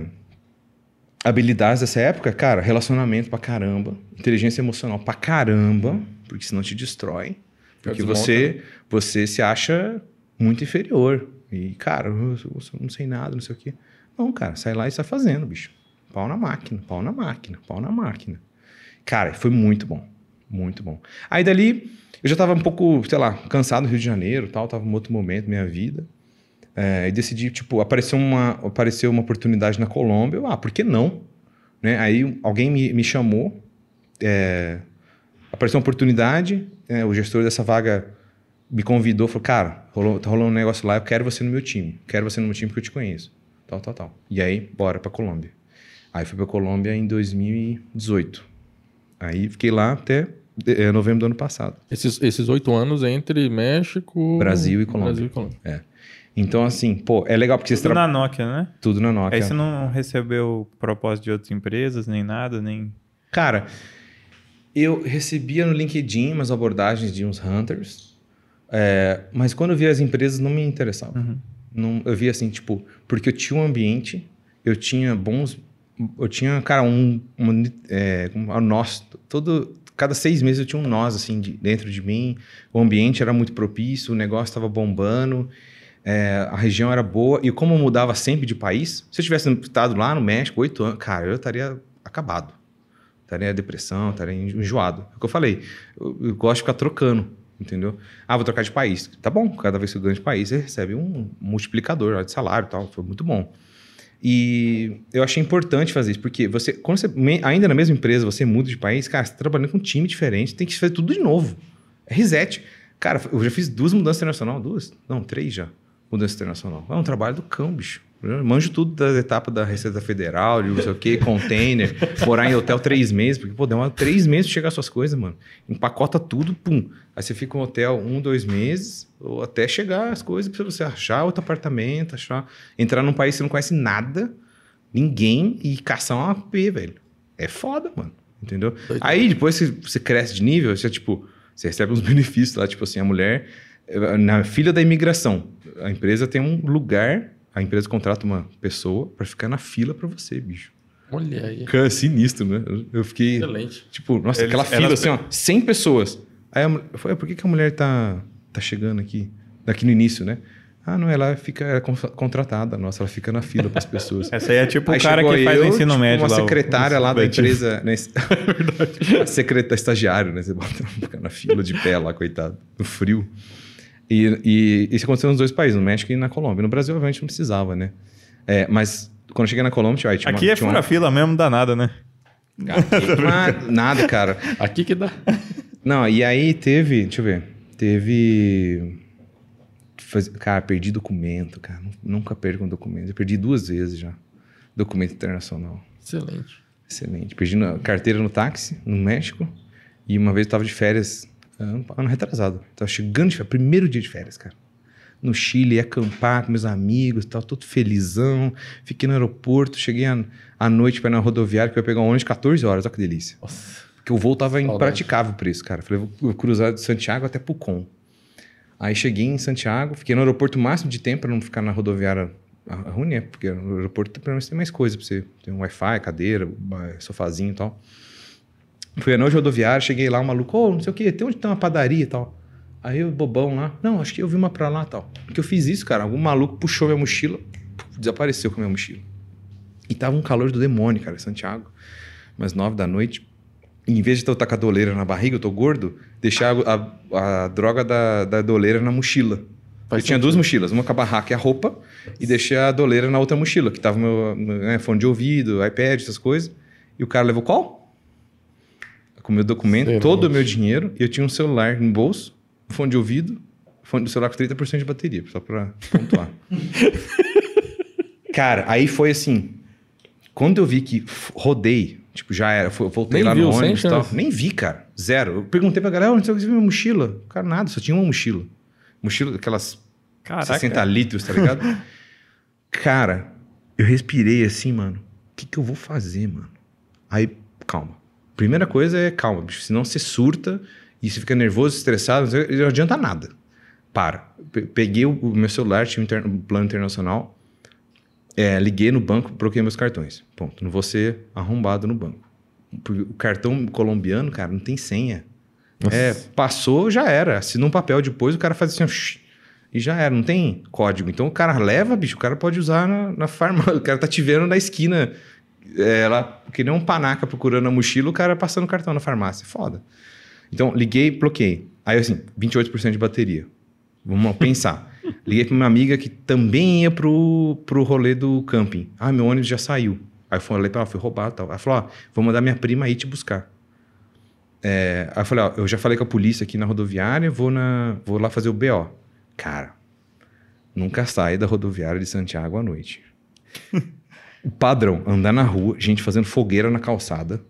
Na época, em 2020, tava tendo umas ah, umas ataques à polícia. Então as estações de polícia estavam tudo fechado, tipo, bater lá na delegacia a pé, aquele mochilão de barraca e roupa assim. Cheguei lá, olha, nananana, aconteceu isso. Bom, já, já coisa. Qual que é o seu passaporte? Roubaram. Um documento, roubado. Não tenho nada, cara. Eu tenho roupa e barraca. Eu não tenho água e tenho 25% de bateria agora. Aí, ele, aí eu abri o meu. Cara, tenha documentos escaneados no celular. E, e na nuvem. Ou baixado, que seja. Cara, abri meu passaporte, o cara fez o BO. Falei, puto, menos mal. Aí falou, não, com isso aqui você consegue sair do país. Aí eu, nossa, maravilha, vambora. Uhul. Peguei o...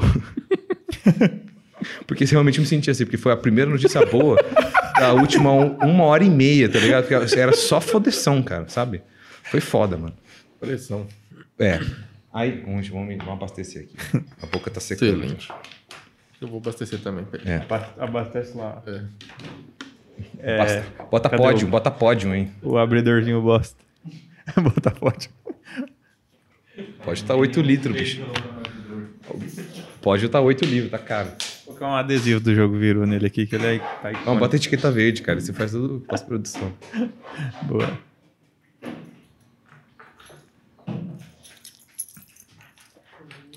A única, a primeira notícia boa é que você podia é, vazar. O cara, o cara falou, não, você pode vazar com isso daqui e tal.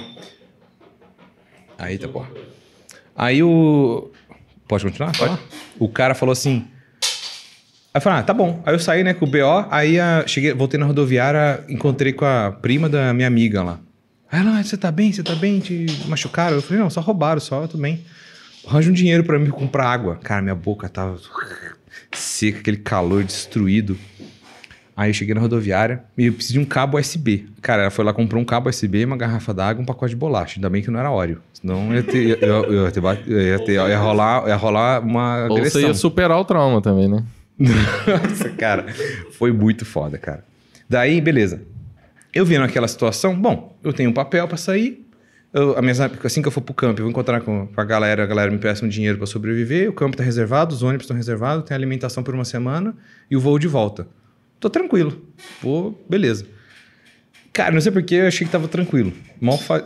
mal ia saber, mal sabia que mais coisas iam acontecer depois. Peguei o ônibus, cheguei lá 14 horas depois, acabado, né? E puto pra caramba. Porque aí na hora eu fiquei calmo, aí depois fiquei puto pra caralho. Aí você fica puto pra caralho. Filho da puta, roubou, roubou minha mochila, não sei Remoendo. o quê. Cara, procurei em lixo, procurei em esquina, deu quarteiro, sabe aquele negócio rolê? E você sozinho, cara. Aquela 20 é, quilos nas costas andando. Beleza. Resiliência, essa, essa viagem da resiliência. Beleza. Chegou lá em Pucom, minha amiga foi me resgatar lá. Ah, você tá bem, você tá bem? Tá. Olha, preciso comprar roupa de frio, porque as minhas duas blusas ficaram na, na outra mochila. É, aí eu, peguei um, uma grana com ela. Cara, o Chile é caro, mano. Nunca. Não compre roupa lá, não, galera. Compra vinho, é, vai lá rodar no Vale Nevado, lá, esses rolês. Mas roupa é caro. Aí comprei roupa e tal, fui lá pro, pro lugar, fiz um. Fiquei lá. É, Ah, não, antes de eu chegar nesse lugar, liguei pro consulado brasileiro, ó, aconteceu isso, isso e isso, tal. O cara me deu o BO, o cara disse que eu consigo sair com isso daqui. Aí falou: não, meu filho, você não consegue fazer nada com isso daí. É só um registro. Aí, você tem algum documento brasileiro? Onde você mora? Ah, eu moro na Colômbia.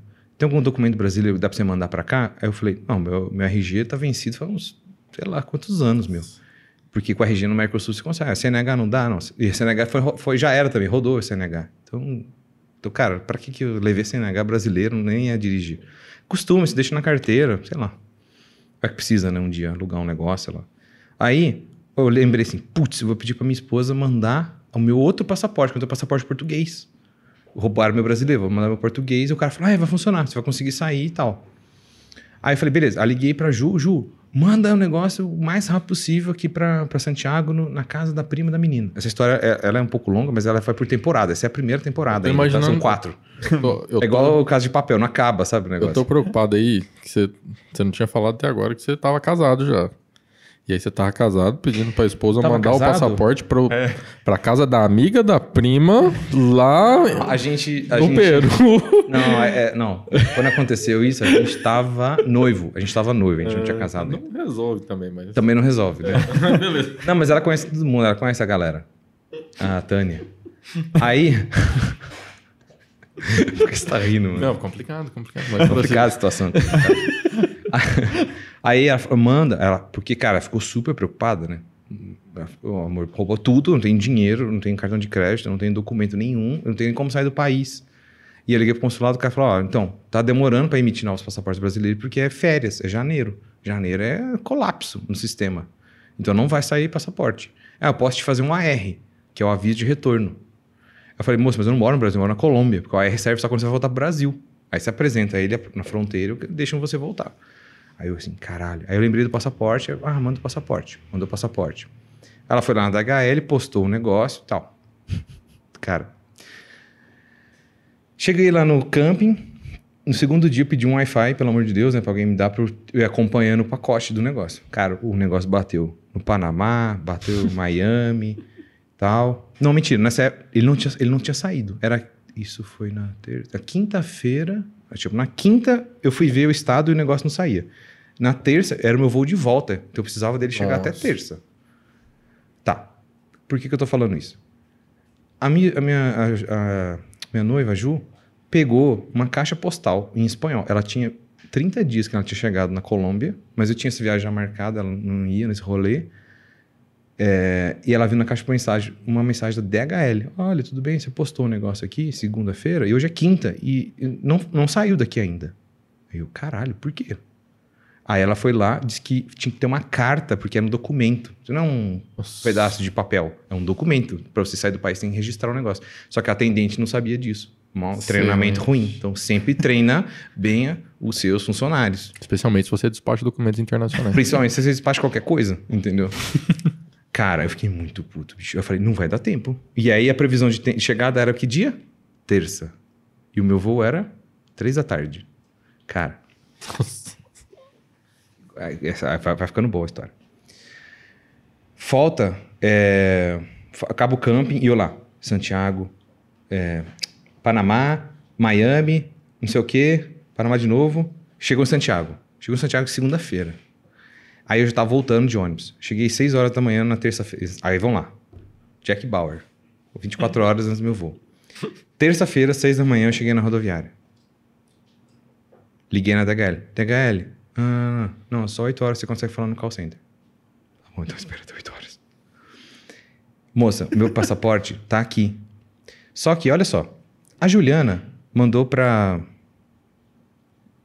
a chilena, o nome da chilena, não lembro o nome da moça. E eu sou o Breno. E eu quero que esse passaporte não chegue no destino, porque eu preciso pegar ele no depósito. Você tá me entendendo? Cara, convencer a Vai mulher. No, entendeu? Você entendeu o que aconteceu? Sim. Porque a Juliana mandou pra essa aqui. E aí um cara aleatório foi, contando uma história trágica de foi roubado, moça. Tô precisando de ajuda, eu preciso pegar um negócio no depósito. Cara, do, dobrei a mulher. Cara, quando eu tava finalizando a parada, caiu a chamada. Nossa. Liga de novo, pega outra mulher, conta a mesma história, convence de novo. Aí a mulher cara é vendedor, né, velho? O cara é. Tem que cara, cara aí, velho, idioma, tem que saber, solteiro, bicho. Brabo, hein?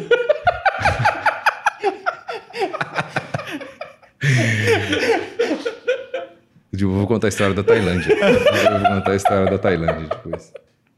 Aí, cara, cheguei, eu peguei a. Convenci a mulher, falei, ah, tá bom, você vai poder buscar ele 11h30 em tal lugar em Santiago. Era tipo aqui, o aeroporto era aqui. E eu tava tipo aqui, na parada, longe pra caralho. Aí eu, tá. Ah, mas você vai precisar de uma procuração. Aí começa a quarta temporada, terceira temporada. Procuração. Aí eu liguei pra menina, que tava no nome da chilena. Então não tinha como eu, Breno, ir lá e tirar a parada. Precisava de uma procuração dela, ou ela. Ela tinha uma reunião com o cliente, não sabia, não ia poder. Eu falei, fudeu. Então dá uma procuração para mim, te juro. Ela pegou um papel assim, quadriculado, rasgado de caderno, escreveu: Eu, fulano, não sei o quê, documento não sei o quê, autorizo o Breno a retirar o pacote XYZ. Tal, tal, tal. Cara, um papel, ela mandou uma foto, eu queria. Cara, era um rascunho o negócio. Eu falei, velho, quem oficial da DHL vai aceitar essa parada, bicho? Aí começa a, a malícia brasileira, jeitinho brasileiro. Fui na Lan House, peguei o Word no celular, escrevi a parada, imprimi, eu tinha um documento dela, falsifiquei a assinatura dela. E, tipo, a minha mão fazia assim. Copiou ó, De tanto. É, exatamente. É, ela assinou. Se perguntar pra ela, ela vai falar que ela. Incrível réplica que eu nunca consegui.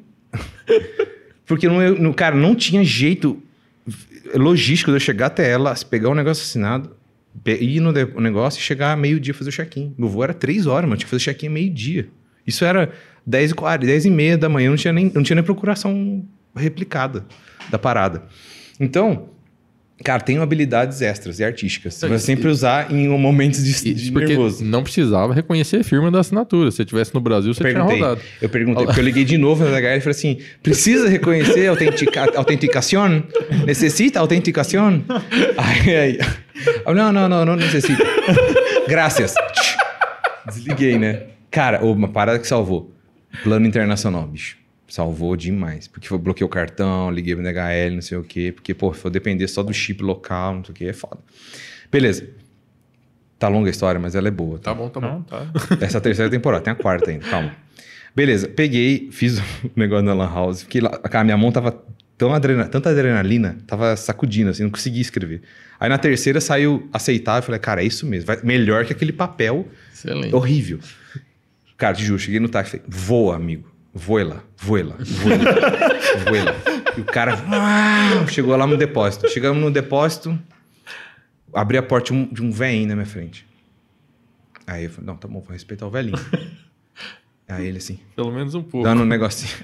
dando um negocinho, tadinho. Dando um negocinho, pegou o pacote e tal. Aí eu assim, moço, esse aqui vim, vim buscar um pacote, esse aqui é procuração, a cópia do meu passaporte, que eu não tinha o passaporte original, mas eu tinha a cópia dele. Se o cara pedisse o original, tava na, na M, fudeu. Aí o cara, ah, é, não chegou. Nossa, mano, era 11h45. Aí, cara, eu tendo um treco. Cara, o cara falou assim, não chegou, eu escutei o portão da garagem do depósito levantando. Oh, chegou a van. Caralho. Aí eu, nossa, velho, caralho, cara. Aí ele, nossa, deve ser o seu. Falei, moço, pelo amor de Deus, me, me passaporte, me passaporte. Aí ele foi lá, cara, quando ele me deu o pacote na minha mão e eu dei os papéis assim para ele, a autorização, velho, eu rasguei com a maior Hulk a parada para não dar tempo dele puxar da minha mão. Porque ele puxou, o passaporte já voou para cima do balcão. Assim, eu catei o passaporte. Ah, tem que assinar alguma coisa? Não, tchau. Eu, cara, te juro, eu entrei de peixinho no táxi assim. Abri a porta. Pela janela, joguei, tá ligado? Eu, me joguei assim no banco de trás, bicho. Falei, cara, voila, voila, voila. Aí dei um extra pro cara lá, pro cara ir rápido, ligar pro aeroporto.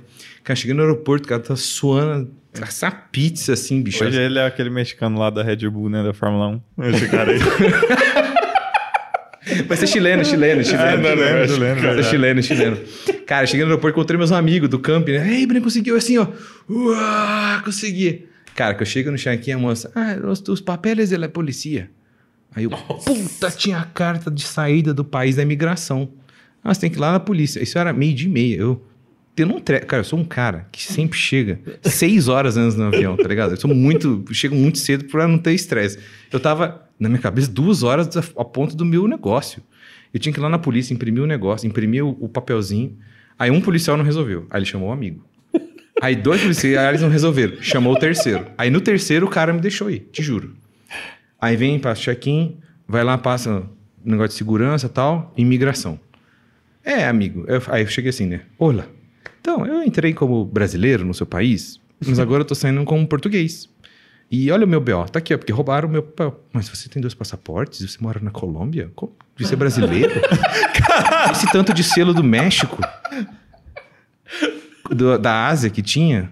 Tá certo. Aí eu assim, não, eu sou brasileiro, moro lá, trabalho lá, não sei o que, eu tô de férias aqui.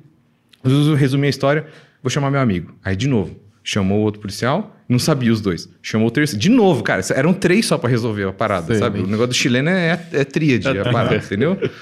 Aí o cara, não, tá bom, tchau. Cara, pega a rodinha, né? Aí passa na frente do hambúrguer e aí vem aquela baixa adrenalina, aquela flarica, velho, de estresse, tá ligado? Come aquele Johnny Rockets assassino, assim, gorduroso, joga pra dentro pra alguma coisa que eu tinha que comer, cara. Tava a manhã inteira é, replicando a assinatura, é, correndo atrás do HL, Replicando a chavecando a assinatura, mulher do telefone no call center, mas pelo amor de Deus, ela deixar táxi, um né? cara, um cara, cara, um cara aleatório que não é nem a origem e nem o destino de um pacote, Excelente, cara. Tem que ser bom, tem que ser bom. Entendeu? Aí, aí, velho, consegui, consegui finalmente é, chegar no, no, no check-in e entrar no avião. E eu assim, puta, pelo amor de Deus, né? Aí, eu, caralho, não tem dinheiro pra pegar o táxi da Colômbia. Porque, hum, fudeu, não tem cartão, não tem nada. Eu tinha uns dólares, né? A famosa, qualquer coisa, dá uns dólares pro cara. Dólar. Tu dólar. Eu vou contar a história do dólar depois. É boa.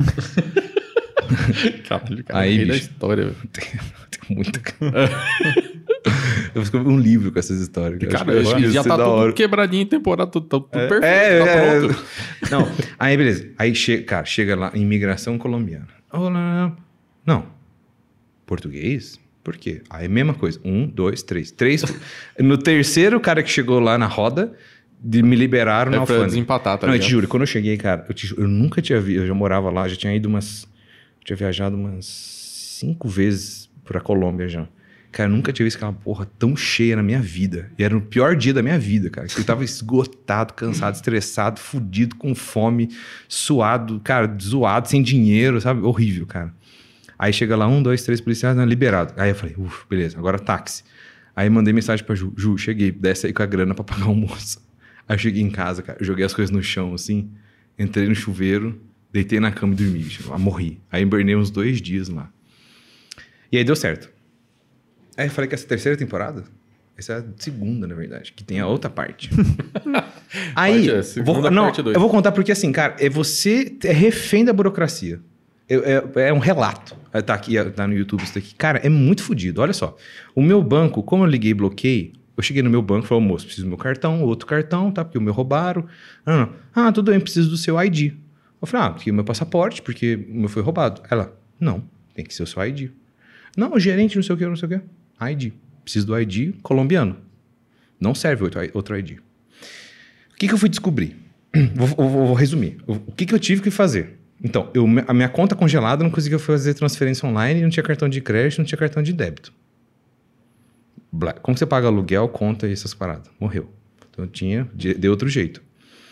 Cheguei lá, no, lá na, na ah, precisa fazer o ID. Então, para você fazer o ID, você precisa do visto. E para você ter o visto, você precisa ter o passaporte brasileiro. Aí eu, show, vai de novo. Cara, eu fiquei maestro. Eu podia vender a consultoria de fazer emissão de documento, que eu já fiquei craque na parada.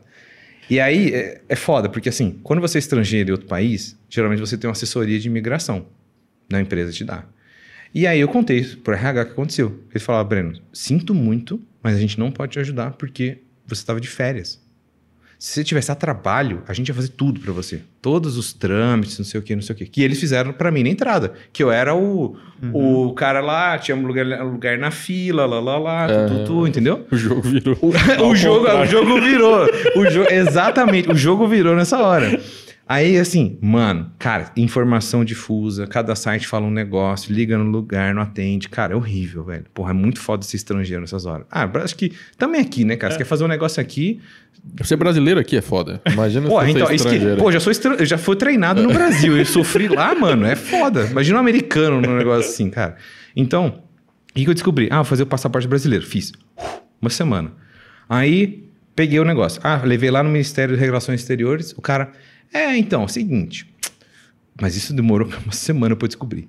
Porque se agenda, isso tem que estar aqui uma semana. E eu sem banco, sem cartão, sem porra nenhuma. Foda.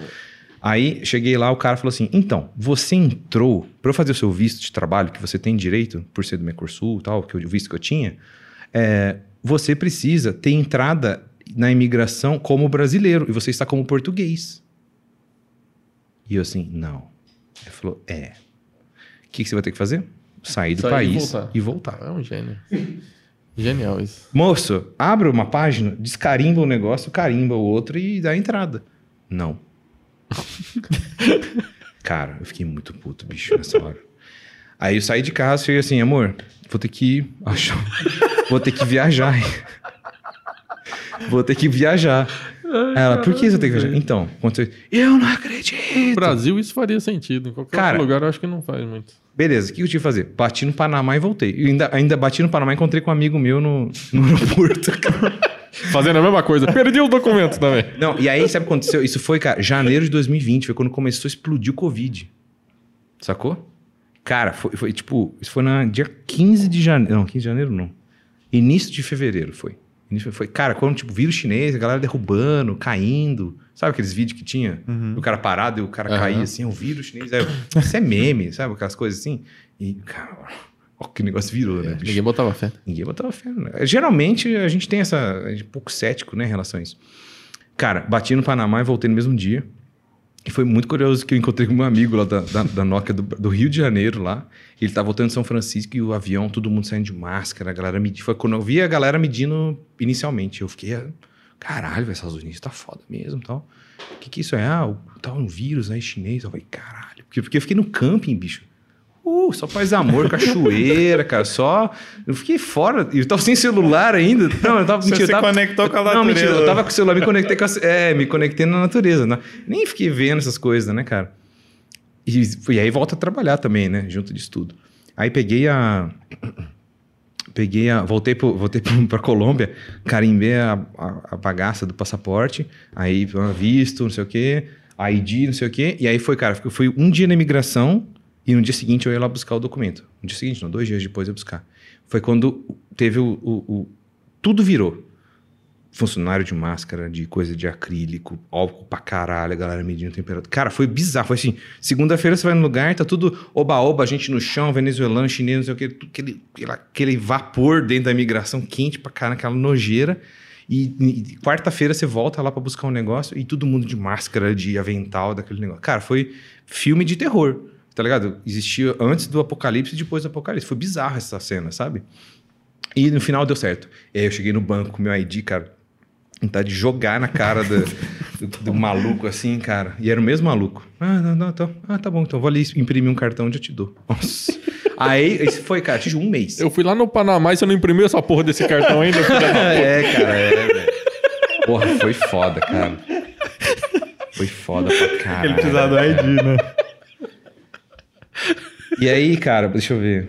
É, aí acabou, tipo, aí acabou a saga. Tá, foi a quarta, a quarta temporada. Então foi, cara, DHL. Sim, cara, quem que deixa caixa, caixa postal, mano, falando que, ó, seu documento, senhorita, não tá faltando uma carta, que ele não vai sair do país enquanto não tiver a carta. Passou quatro dias, cara.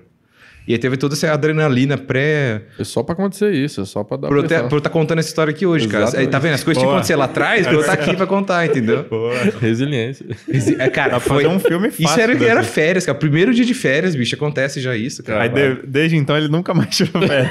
Por isso que eu não tiro férias. é, mano.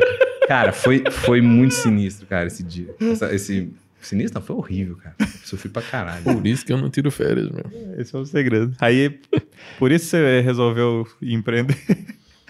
Vamos chegar nessa parte.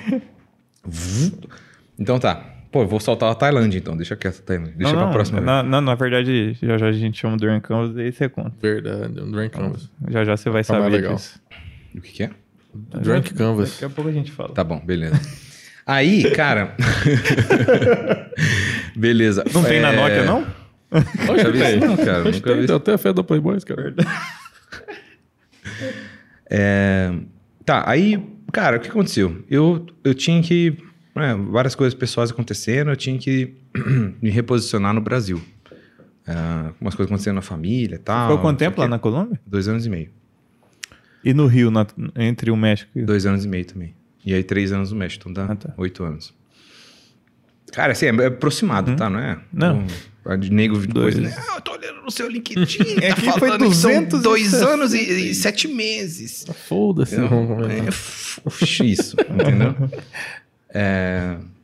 E aí, cara, eu falei assim, cara, tava aqui Aí eu, eu participava de, um, de, uma fraternidade, né, do, do Ryan, que eu entrei em 2018.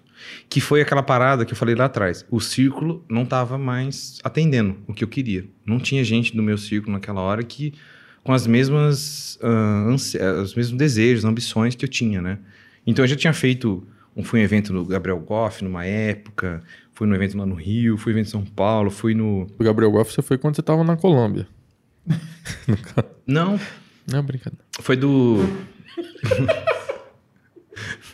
é antes dele sumir, depois. É, é, não, é que o Golf tinha uma fama, né, de, de usar é, algumas é. ferramentas além do Drunk Canvas, ali, além drugs. do. É, Smart Drugs.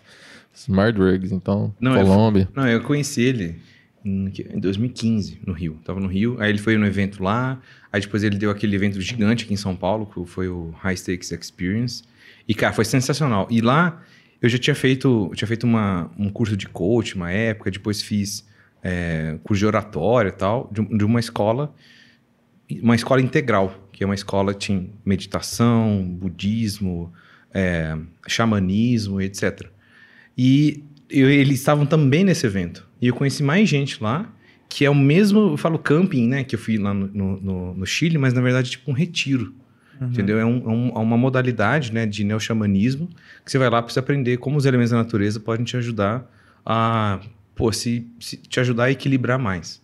Então, tanto no trabalho, espiritualmente, emocionalmente. Então, tem essa outra parada, assim, tipo, o cara uh, faz umas coisas assim, e tem um outro lado também que eu curto, né? Uhum. Que é essa parte do, do espiritual. Massa. Então, é, é, estar nesse, nesse equilíbrio, para mim, é muito importante, entendeu? Voltamos aqui, então, sem Dor Canvas ainda, para voltar na história aqui do Breno, que ele estava entrando na fraternidade lá em 2018. Então, o que aconteceu? Eu conheci um, um cara na internet, né, que é o Ryan, em 2018, o blog dele, eu já seguia há um tempo. Aí eu vi o Instagram dele, ele começou a viajar pra caramba, né? Acho que na Copa do Mundo, na Rússia. E, pô, eu fiquei, pô, muito da hora que ele falava sobre renda passiva, sobre várias coisas. E ele começou a vender uma mentoria. Tipo, eu vi lá 300 reais. Eu, caraca, é muito dinheiro, velho, uma mentoria, um brother que você não conhece e tal. E aí ele subiu de novo para 500 reais. E aí quando ele subiu, eu fui lá e fechei. Comprei na hora. Cara, deixa eu ver o que esse cara tem para falar. E, cara, foi, tipo, o melhor... Foi um impacto para mim gigantesco. Ele explodiu minha mente sobre possibilidades na internet né? Que ele tem a teoria lá de a teia da aranha, né? Então você tem um recurso e você replica ele em múltiplas plataformas que você monetiza em vários lugares. Cara, e a gente ficou, a gente fica assim, ficou amigo, né? Mas a gente ele virou um mentorado dele, né? Que ele falava que era mentoria, mentoria lá dele. E depois ele começou a subir o preço e colocar essa galera dentro de um grupo de WhatsApp, que virou o grupo dos mentorados.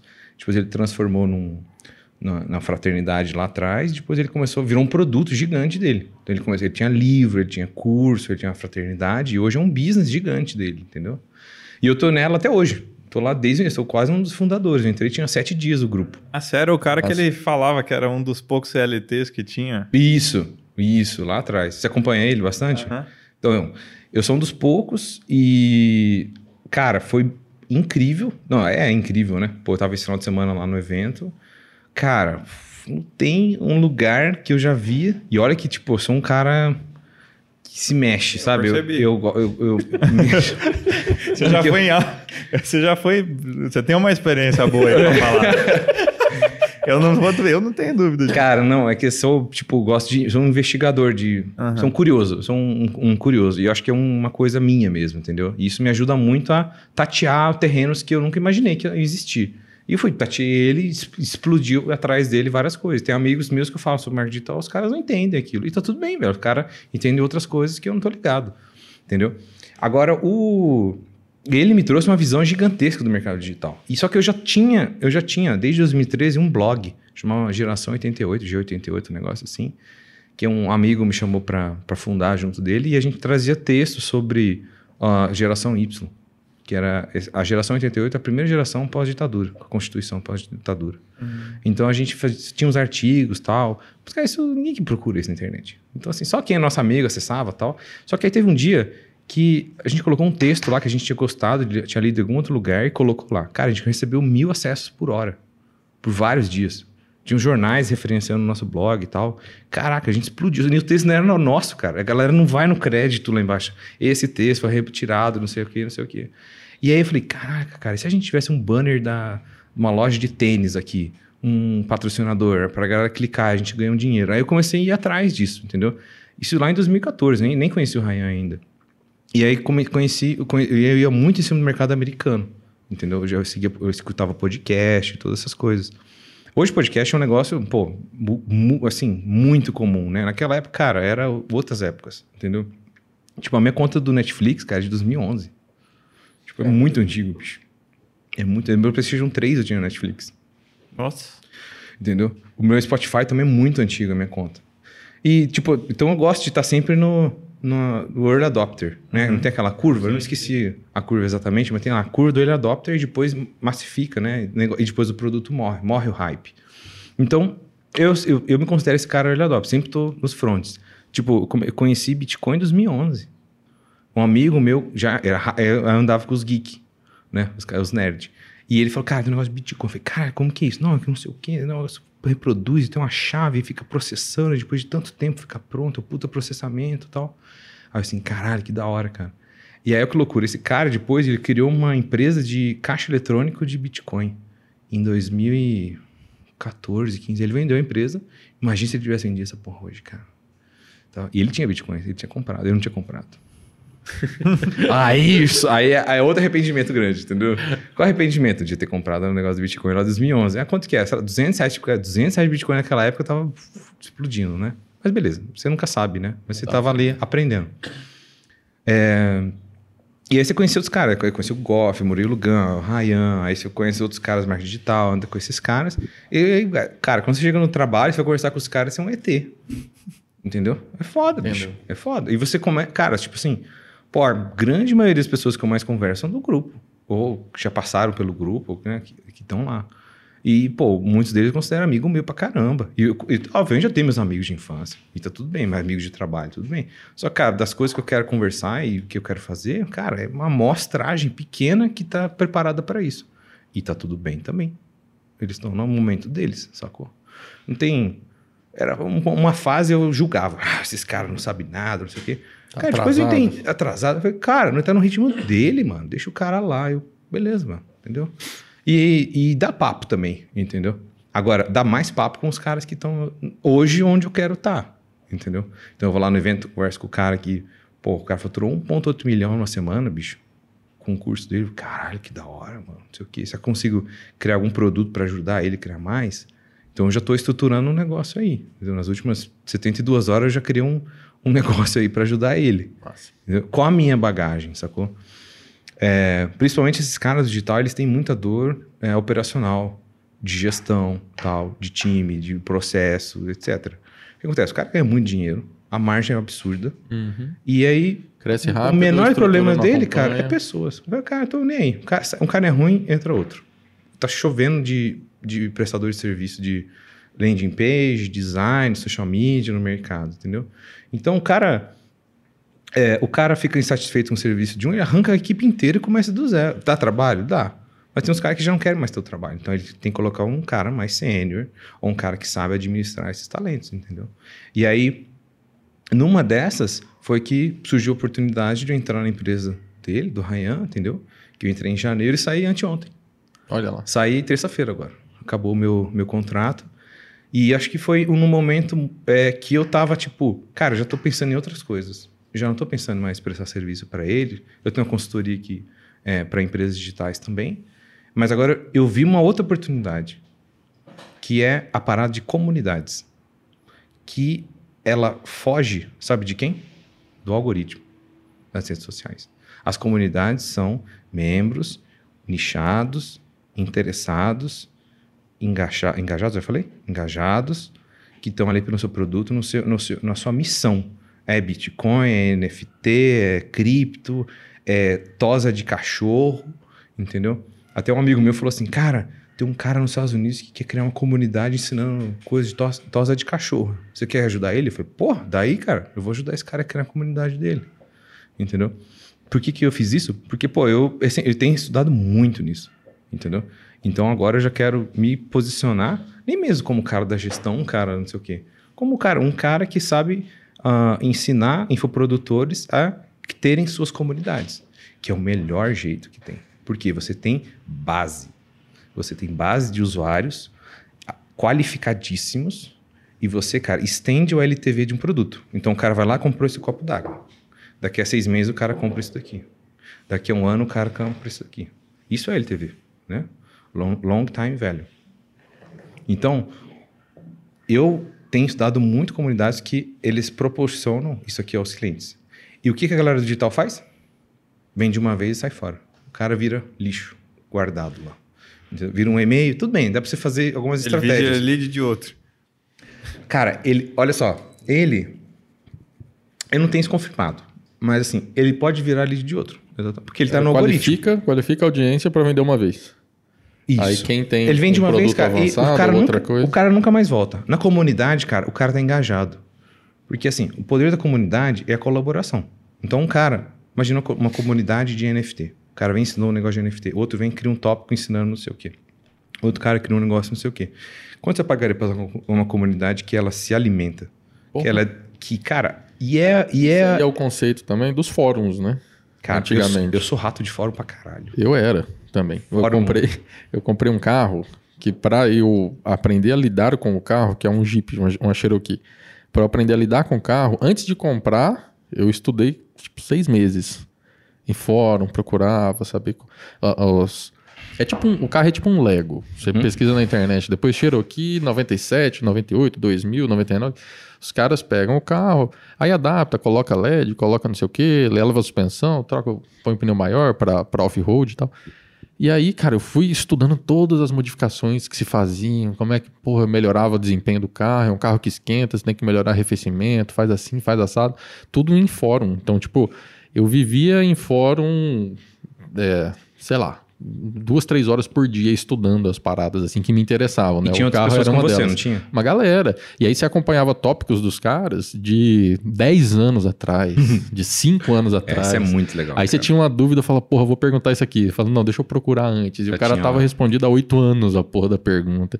Então, tipo, era uma, uma, uma puta de uma, de uma informação rica construída sem esforço do administrador, né? Não foi ele que teve que pesquisar, reunir aquelas informações para colocar aquilo lá e resolver o problema da comunidade entre a comunidade. É isso que você falou, né? Tipo, os caras se resolvem.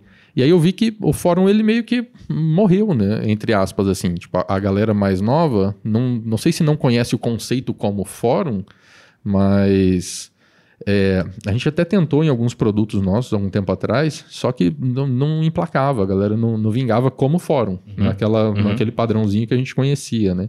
Aí hoje eu já estou vendo o contrário, tá retomando. A galera foi pro grupo do Facebook, ficou lá um monte de tempo e tal, Fraco. e agora já tem um, um, plataformas novas com o conceito, só que chamando de outra coisa. Né? É. Exatamente, cara. E assim, Olha o tanto de gente que tinha fazendo coisa de Cherokee 95. Sim, muito Imagina louco. hoje uma de NFT. Sim, uma sim. de cripto, não sei o quê, entendeu? Só que aí você pode ser um cara que realmente é uma autoridade na área e você dá conteúdo pago e você cobra uma recorrência. Quando você tem previsibilidade de receita, cara, o valuation do seu negócio uf, dispara, porque você sabe cada mês o que vai cair. O Netflix é horrível, porque o Netflix não sabe se mês que vem 5% das pessoas, vão sair, da, sair fora e migrar para o uhum. HBO, por exemplo, entendeu? Então, você ter previsibilidade de receita, cara, é, um, é forte. Sim. Produto forte. Estende a LTV, cria mais produtos. Cara, você ouve a audiência mais qualificada para você criar um negócio melhor ainda para elas. Entendeu? Que você aprendeu na própria comunidade através de dados. Você sabe qual teve mais comentário, teve mais like. Cara, tá aí. Eu falei, cara, e tipo, eu fiz um, um projeto recente nisso e deu muito bom. Eu falei, cara, tudo bem, meu ciclo acabou lá, eu vou fazer outras paradas. E eu quero agora ajudar os caras a fazer isso. porque eu vejo um potencial gigante, justamente por causa disso. Um cria e colabora com o outro. É, é dif- é difícil demais. engajar? É. Mas, cara, quando tem tesão, interesse, o cara tem garra pra fazer o negócio, é ótimo. Senão, cara, o cara é só um número nessa comunidade. Uhum. Entendeu? Então, existem estratégias para engajar. Gamificação. Você pode fazer gamificação. Ah, o cara que teve, criou um post de conteúdo, que teve muito like. Ah, vou dar um prêmio, vou dar uma Sim. camiseta para ele, uma, caneca e tal. Ou o cara ganha um, uma. Ele faz parte de uma, de uma categoria diferente de usuários dentro Cara, da própria plataforma. Isso. Sabe, eu, eu conversei com um cara e ele é dono de. Ele é dono de um fórum de anime no Discord. Anime, mano. Gigante. E ele, por quê? Ele, ele conversa com os caras em japonês, lá do Japão, no Twitter, e traz os caras pra fazer, tipo, um- umas coisas pro fórum da galera. Eu Falei, cara, legal, eu não sei como você monetiza isso. Tipo, ainda a gente não conversou, sabe? Mas, pô, achei muito legal. E, e, e isso, cara, comunidade de anime. Por que, que não vai existir uma de adestrador de cachorro, de Sim. nutricionista, de grupo de não sei o quê? Porque, cara, o WhatsApp é legal tal. Mas, cara, a informação fica muito dispersa. Não dá, bicho. É muito bagunçado, cara. Você mesmo você sabe, favorita a estrelinha e tal. Não, e outra, Cara, o cara que chega hoje. che- O seu tempo é limitadíssimo. Você quer chegar no lugar e quer que as coisas estejam fáceis, pesquisáveis, no lugar, com uma thumb bonitinha, muito parecido com o seu próprio feed das redes sociais que as pessoas já navegam. Uma, uma estrutura linha, organizada por tópico, tal, tal, tal, tal, tal. Sacou? O que levou a gente a pensar no fórum foi exatamente isso. A gente tinha. É, cara, eu eu comecei com um canalzinho no YouTube compartilhando sobre a minha área de atuação, que é consultoria ambiental, engenharia ambiental. E aí comecei a montar uma lista de e-mail a partir dos conteúdos gratuitos e um grupo no WhatsApp. Só que o grupo no WhatsApp encheu muito rápido, eu não esperava, eu achei que ia levar meses com esse grupo e tal. Mas encheu muito rápido, eu não quis abrir outros, porque ia virar bagunça, eu não era exclusivo para isso. E só que aí acontecia isso, se perdia muita coisa. Então quem chega no grupo chega com as mesmas dúvidas do cara que chegou um ano atrás. E aí você, porra, você vai voltar no mesmo assunto todo dia para explicar porque saiu um, entrou um outro e o cara é novo. E aí eu falei, cara, vamos montar um fórum, porque faz muito sentido. ah, Tá tudo organizado. O cara que chegou hoje, ele vê a porra de um ano atrás, de dois, de três. Sabe uma coisa também que eu vejo, por exemplo, assim? As grandes marcas estão comprando audiências. Então, por exemplo, você pega a Magalu. Magalu comprou qual podcast recentemente? Jovem Nerd. Jovem Nerd. Comprou qual loja de informática? A loja que explode. A Kabum. O que, que eles estão comprando ali? Seu e-mail, seus dados. na- na- Não sei como que é o processo LGPD exatamente, mas estão comprando a sua base. Você acha que logo, logo não vai ter mais produtos da Magalu pulverizados por se- cada segmento? Com certeza. Gamer, geek, sei lá o que mais ela tá comprando por fora, e aí vai. Você tem essa comunidade, se for realmente relativa, é, grande, por exemplo, você faz quando você tem uma comunidade sobre e-commerce. Aí vem uma mega, um mega checkout de pagamento, super. Tem muito cliente de e-commerce e quer trazer todo mundo para lá. O cara vai lá e fala: "Ô, quer ser, quer ser meu sócio? Compartilhar isso daí? Ou eu posso anunciar dentro da sua base? E aí você, como, como gestor de comunidade, o dono da comunidade, você ganha uma grana em cima. Quem ganha muita grana com o podcast é o Tim Ferriss. 5 milhões de dólares ano. Com propaganda lá dentro. Cara, 5 milhões de dólares, bicho. É muita grana, cara. Começou assim? Não. Criou audiência. Aí ele chega lá e fala que tem um, sei lá, um nu trópico americano para audiência. Cara, é referência, é o Tim Ferriss que tá recomendando, tá no programa dele. Então, assim, é um negócio, cara, muito foda, que é um negócio do Media for Equity também. E tem o Media for Cash. Então, por exemplo, ah, para você aparecer é 10 mil. Beleza? Você me dá 10 mil, você aparece no meu podcast. Media for, for Cash. Né? Cachê. Aí depois tem o, o Media for Percentage, que é porcentagem.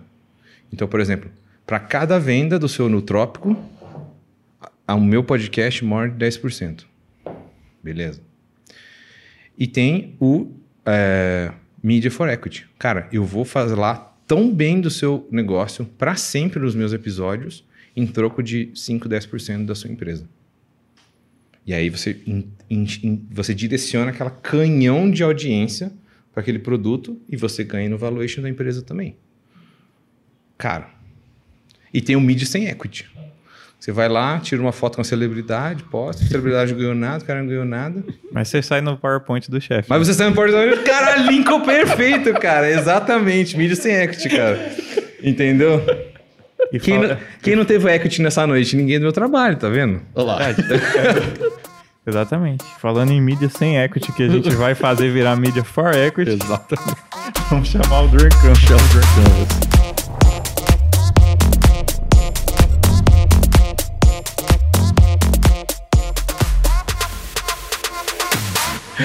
Voltamos aqui agora com o Drunk Canvas. Cara, Drunk Canvas. Ele é o seguinte: você faz Drunk Canvas a vida inteira. Aquela festa que você foi, foi Drunk Canvas.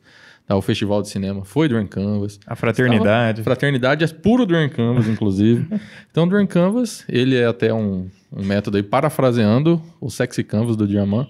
Então, nós fazemos, é, nós temos melhores ideias quando nós estamos sob efeito de algumas Entendi. substâncias que potencializam a criatividade. Uhum. Então, o álcool é uma delas.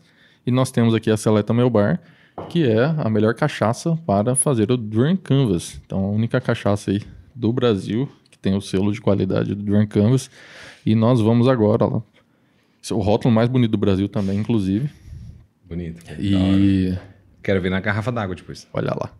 Tem que, tem que fazer agora. E... Então, basicamente, a gente vai fazer um shotzinho. Só explicando também, ninguém é obrigado a tomar cachaça no jogo Virou Podcast. Nós recomendamos fortemente que você tome. Hoje é segunda-feira, tá? tá ligado? Né? Não tem problema. Nenhum convidado negou até hoje, inclusive quando a gente gravava 9 horas da manhã. É verdade. da segunda-feira. Mas, cara, é aquela habilidade que você falou. Você sabe escolher a pessoa Exatamente. pra função certa, cara. Inclusive, o, o, nosso dia oficial do Durham Campus era segunda-feira. É segunda, é segunda. Até ainda. a gente precisar ir de mais de vezes na semana. Então aqui você tem uma dose da Seleta Meu Bar, eu e o Dylan vamos tomar a Seleta Meu Bar, você tem uma dose da Seleta e uma dose de uma chocolatada aí, que você não precisa Cara, dizer qual você vai tomar, ninguém tá sabendo, é, a escolha aí é livre. Entendi. Pode Obrigado. mandar. Eu jurava que a gente ia fazer, fazer assim, tipo, se na conversa alguém falasse uma palavra, rodava o copinho, entendeu? Ah, é uma boa, o jogo do Drunk Canvas. O Drunk Gaming, pode ser depois do Drunk Canvas, né? Não, mas... É, é uma dose de aditivo, né? É, exatamente. e aí a gente tem o brinde oficial. Basicamente, a gente vai tomar a seleta aqui e vai continuar a conversa e falar especialmente das ideias do futuro e dos projetos. Também que a parte, a parte boa, a parte perigosa já foi. Dinheiro infinito, saúde, saúde para todo, todo, mundo. mundo. saúde. Arriba, barro, al centro, adentro. Norton que fez esse brinde aí. Exatamente. Lá no México é assim também, na Colômbia? Eu ensinei ele, pô. Ah, é? Olha lá. Ah, manda pra ele depois. Dá pra mandar. Ele já tinha ido antes de mim lá, cara. É, que que eu parei? Onde eu parei? Nem lembro mais. Então, a gente tava falando do Media for Equity, né? Caramba, Inclusive, essa... você lembra onde, onde tava? Cara, eu não lembro disso, não. Eu, já, eu nem tinha bebido. Esse é o meu segredo. Esse é meu talento. É. então, essa cachaça aí licenciada, né? Pô, delícia, hein? Boa, boa né? né? Boa, boa, boa. Mas ninguém sabe se eu Porque o, o pessoal ninguém que tá sabe. licenciando aí pra nós ainda não tá dando devido valor até eles serem substituídos. Ou eles aceitarem a proposta aí que a gente pode é. começar no Media Forecast e, e fazendo os upgrades aí até. Exatamente. Vai acontecer, vai acontecer. Em breve. É, é. bom. Tava é... Você tava falando que a tequila era melhor que a cachaça? Como assim? Não entendi, não. Cara, sabe o que acontece? sabe o que é memória emocional? Uhum. Então. Influencia muito, é Influencia muito. Tem México... mais boas memórias numa, numa do que na outra. O México foi legal, foi legal. Então no meu bar a gente vai ter a tequila meu bar. Olha lá. Dá pra fazer Até também. Vai ter, vai ter. Não pode, tem que ser lá com os... Como chama aquele negócio lá? Agave? Esqueci o negócio que faz lá o tem tequila. Tem a parada lá que faz. Não conheço, não. Desconheço. É agave, né? Agave. O que, que, que, que é isso? É, tipo um cacto da terra lá e eles usam aquilo para fazer é, fermentação é, que faz a tequila e tal. Ah, a matéria-prima da parada. É. Ah, cara, sim. nessa tourada, justamente, eu fui num. Nossa, cara, que foda, né? O cara conta história de Media for Equity e depois fala de não, tourada é, com não sei o é, quê. Aqui é assim mesmo. É, o jogo virou, virou. o jogo virou. É, cara, a gente saiu da tourada e fomos num, num rolê aleatório também. E era para tomar um negócio que chama mescal. Tá ligado o que, que é mescal? Não me é estranho, Me, Mescal é tipo tequila. É, com outro ingrediente lá, mas é, é melhor, eu acho mais, mais saboroso. Só que, imagina a, a garrafa de coisa assim, eles jogam os gusanos, que são os vermes, que dão na própria planta dentro da parada. Cara, a gente tava assim, ó. Excelente. Shotinho de mescal com gusano. Gusano. Só que o gusano, cara, ele fica curtido naquele negócio, no mescal, entendeu? Então quando você morde, ele dá uma reação. Pô! Um- uma, parece uma. Sabe aquela. Plástico bolha? Igual plástico Aham. bolha, assim, entendeu? Cara. Aperitivo da. E aí tem um outro negócio que chama PUC. PUC é. Cara, eu não vou. Ah, velho, eu, tipo, eu queria ter mais detalhes sobre como é o processo da parada. Mas vamos lá, vou, vou simplificar. Tem o tequila, tem o mescal e tem o PUC. Não tome PUC. Porque, mano, se você acha que o trauma tá na tequila e no mescal, é que você não chegou no PUC. No PUC é fim de carreira. Ou tome também, né? Não sei. O quê? Ou tome, depende do, do, gra- do, do nível do, do espírito do. Cara, rendeu altas aventuras. rendeu altas aventuras. Um dia eu Chegue no. PUC, chegue Diego, no PUC. é, é o degrau, isso. Cara, Vai é ter que, o mano, PUC no meu barco. A parada, não, é que a parada, cara, eu te juro. Foi roots mesmo, entendeu? Tipo, eu já fui num lugar na Bahia, no sul da Bahia, nove sós com uns amigos uma vez. E a gente foi tomar umas cachaças que tinha. E aí tinha aquelas garrafas assim, ó. Aqui tem dois escorpião em cachaça. Essa garrafa tem uma cobra com cachaça. Aí não sei o que, jacaré com cachaça. não Acontece, sei o que. acontece. Cara, tinha tudo com cachaça. Então, você tava falando do, que do que vermezinho, eu lembrei da. Isso, é. Só que, ah, cara, mas o verminho lá, cara, é normal. Tipo, a galera come gafanhoto no México. Taco de gafanhoto. Frito. Aí eu, Embaçado. com cheddar em cima. Olha. Aí eu assim, mano, pão- pãozinho com manteiga, né, bicho? Pão com, pão com manteiga. Esse ali. cheddar é foda. É, joga um cheddar pra dar uma tirada, né? Tirar a parada. E, cara, é muito traumatizante o México. Se você não sabe administrar a comida apimentada. Pode, pode te levar na mesa de cirurgia. Um Olha amigo lá. meu acabou numa história dessa daí. Uhum. Pra operar o grande olho. Complicado, hein? De Sauron. O grande olho que não olha em nada, entendeu? É. Um grande amigo meu aí, ó. Esses amigos. grandíssimo amigo meu, cara. Tocando no assunto tabuzaço, que é o grande olho de Sauron, sacou? Mas ele era tão seu amigo que ele te contou, né? Porque ele me contou, cara, assim, na confidencialidade mesmo o negócio, cara. Pimenta é foda. E, cara, tive- esse cara teve que operar aí, cara. E, pô, coitado dele, cara. Ficou Passado. 10 dias virado de bundinha pra cima pra recuperar. Mas você deu uma força pra ele. Cara, eu mandei uma mensagem pra ele, né? Pô, mandei uma mensagem, pô, força aí, bro. Aí ele falou, cara, não dá, velho. dá- Fazer força dói, cara. Nunca imaginei que eu usava o olho de Sauron pra fazer força, bicho. Pra sentar na cadeira, sentar no sofá, sentar na cama. Cara, coitado desse meu amigo, bicho. Foda. Coitado. Foda. meu Mas ele tá melhor meu. hoje. Ô, cara, ele nunca mais teve problemas. Que cara. bom. Nunca Puta, que mais bom. teve problemas.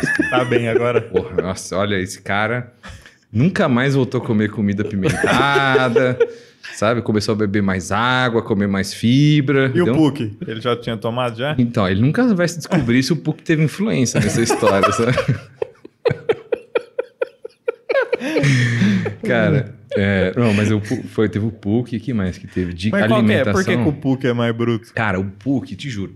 Tá ligado aqueles latão de plástico azul? Tipo galão Um de... galão de água de filtro, Galão- de, de água filtrada. É, tipo isso. Água mineral. Tipo aquilo. Imagina, cara, uns 15 assim, cada um de um sabor. De goiaba, de, de não sei o quê, de morango, não sei o quê.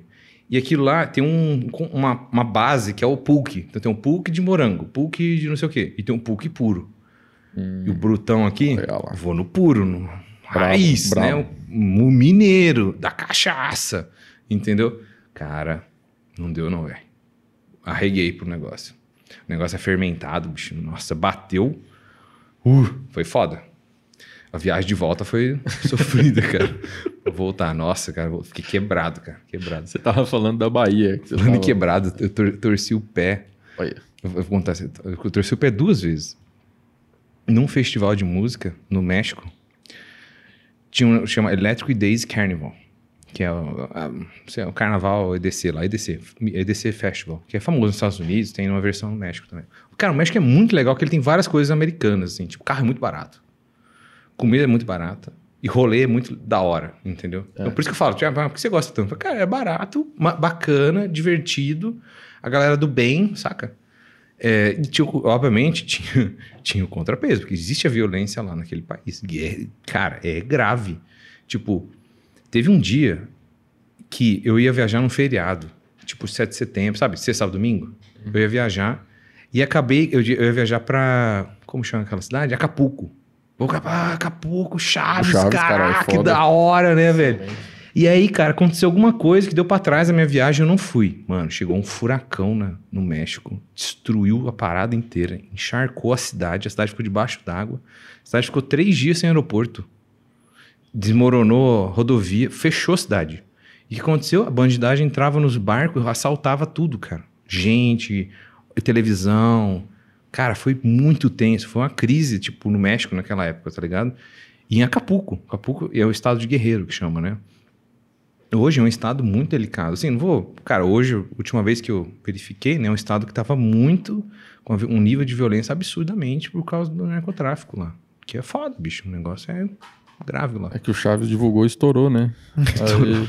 Trouxe muito gringo, né? não, é que assim, o que, que me contaram?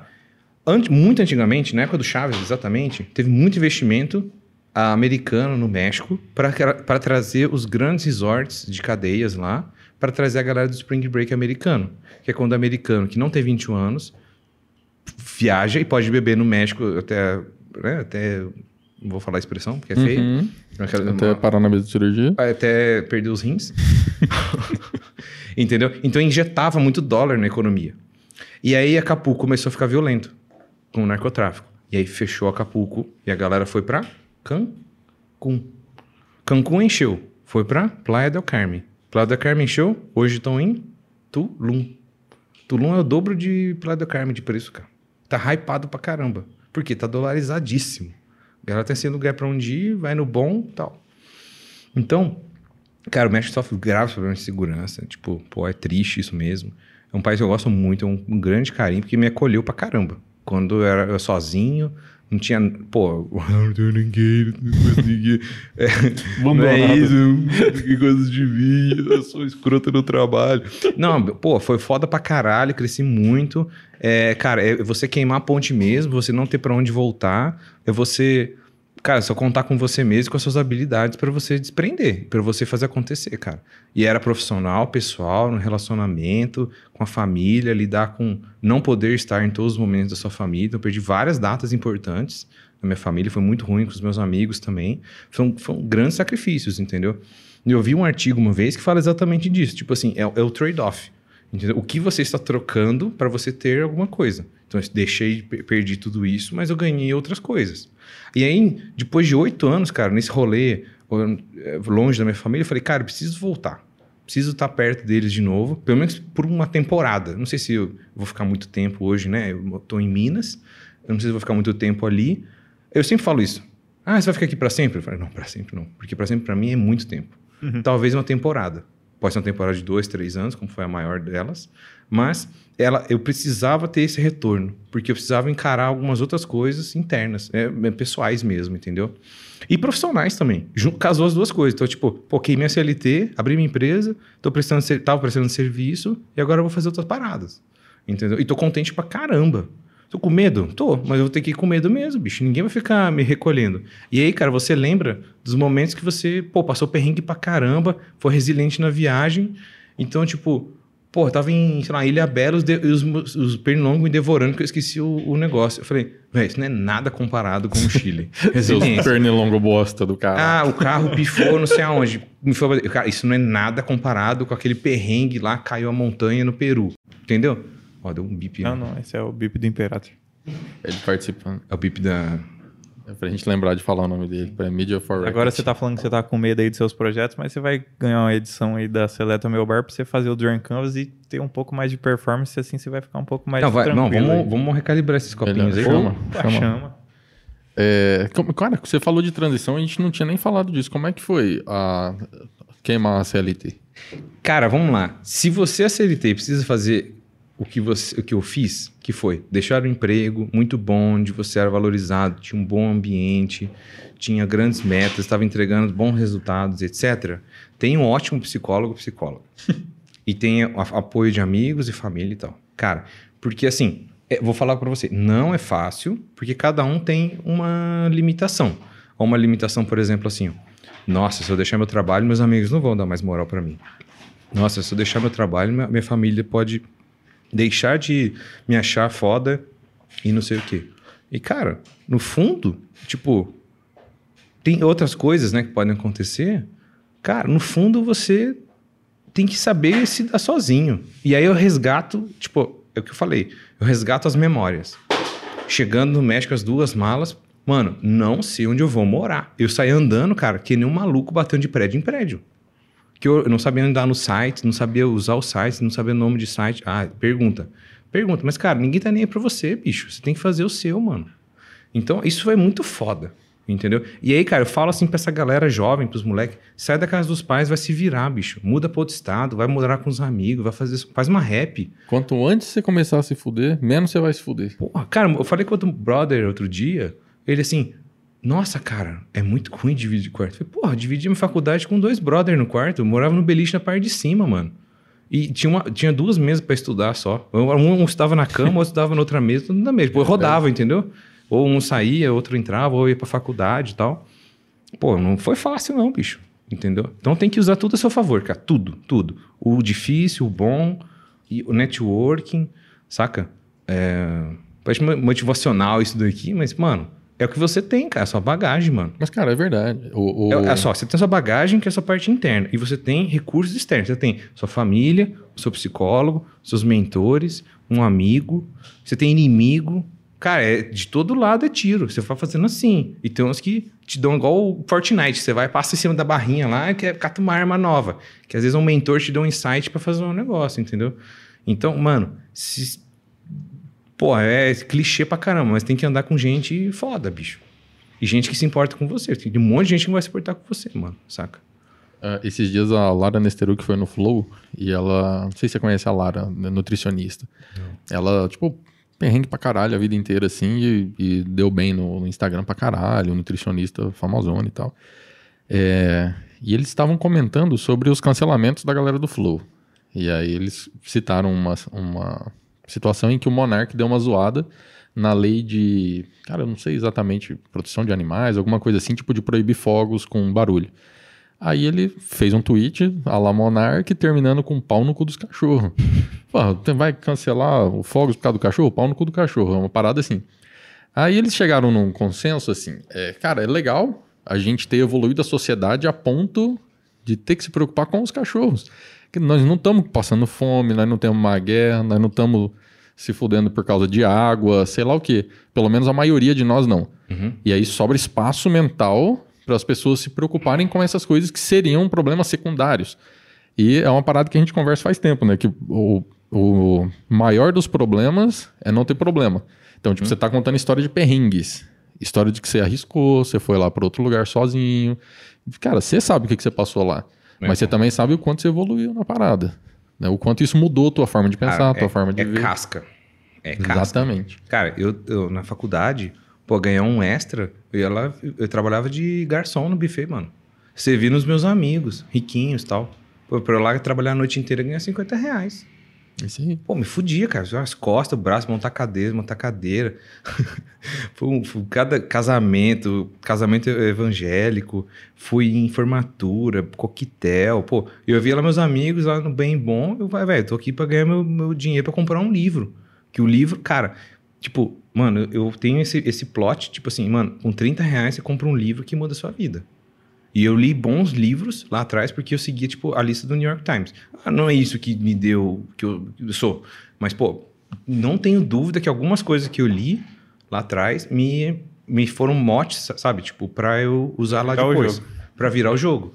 Cara, eu tinha, uma, é, é, eu tinha uma tabela, assim, em casa, com várias frases que eu grifava dos livros e deixava lá. E todo dia, tipo, não todo dia, pô, mas eu ia trocar de roupa, ficava lendo. Falei, puta, é verdade, cara. Tá, mas, tipo, tenho que continuar acreditando em mim. Ah, é tão simples. Pô, mas você tem que ler aquilo às vezes, cara, porque você tá num dia e você fala, preciso daquilo ali, preciso de um reforço. Entendeu? Porque ninguém vai ficar te dando docinho, cara, sabe? Ou então, você vem se conforma com o normal. Mas é interessante o, que é a clichê. zona de conforto e tal. É clichê, mas não, não deixa de existir, né? Ah, todo mundo zoa. Ah, o coach. Ah, é clichê. Ah, o mindset. Fica, fica, fica na bad de verdade. Mas na real, Não vai te ajudar um negócio desse. por que, por que, que tem força essa porra? Por que, que um monte de gente fala disso? Por que, que existe um movimento todo? Tem dor, cara. Funciona pra É caralho. que tem dor. Se tem remédio, é que tá tendo dor, bicho. Exatamente. O nego tá oferecendo remédio, mas existe dor, mano. Existe, existe doença, existe coisa ruim, pô. Isso aí. Eu, eu li um livro que mudou minha vida. Chama A Idade, Defi- A Idade Decisiva. Não vou lembrar o nome da autora. Mudou minha vida. Foi o livro que eu li. Falei, cara, não vou me conformar com algumas coisas, eu quero outras coisas. Foi o livro que eu li e aí consegui a entrevista no México, consegui crescer, consegui pegar aquela posição com 27 anos, consegui mudar para Colômbia e não sei o quê, e consegui sair. Foi só ele? Não. Mas ele custou, tipo, sei lá, 30 reais. Então você fala assim, pô, Deu- pega, deu tá ruim, deu pega 30 reais, vai na livraria, compra um livro que você se identifica, volta para casa e destrói o livro. Lê o livro. Eu comprei, cara, esse livro eu gostei tanto que eu dei ele, te juro, umas cinco pessoas, fácil. Eu tinha ele, comprava ele e mandava pra pessoa. E todo mundo que leu o livro mudou. Um brother lá, fez educação física, tal, tava ali meio perdido, leu, não, não sabia o que fazer. Sabe, tava tipo, tinha formado um ensino médio, tal, sempre sabia o que fazer, leu o livro. Passou seis meses, estava na em faculdade de educação física. Bicho hoje é apaixonado em educação física. Foi o livro? Ele falou que foi. Falei com uma amiga, mudou a vida dela. Ela é coisa de Libra, sabe? Assim. É... Mano, 30 reais, cara. Não subestima. Você só precisa disso para você fazer um investimento em você mesmo. Entendeu? Nossa. Ou pede o PDF, cara, se você não puder. Entendeu? Porra, cara, eu, eu, tra- eu trampei uma época na, numa- na própria escola que eu estudei, eu trampei lá. Como, tipo, estagiário de informática lá. Pô, ganhava uma graninha, pô, na faculdade. É bom, mano. Você comprar ali um, um ingresso de uma festa. Ou, né, fazer um, um agrado pra alguém e tal. Ter só grana, né, bicho? Hoje é outro mundo, cara. Tipo, ah, o cara é 18 anos, tem uma agência de marketing digital, ganha 8 mil. Eu lá ganhando, sei lá, 300 reais por mês, trabalhando 4 horas por dia, sabe? E assim, é, a minha época era, era o que eu tinha, bicho, entendeu? E, cara, eu fui, eu trabalhei de, tipo, não sei nem se pode falar isso, mas tipo, eu era peão de fábrica também. Uma época, quando eu formei no ensino técnico, fiz estágio numa indústria eh, farmacêutica gigante.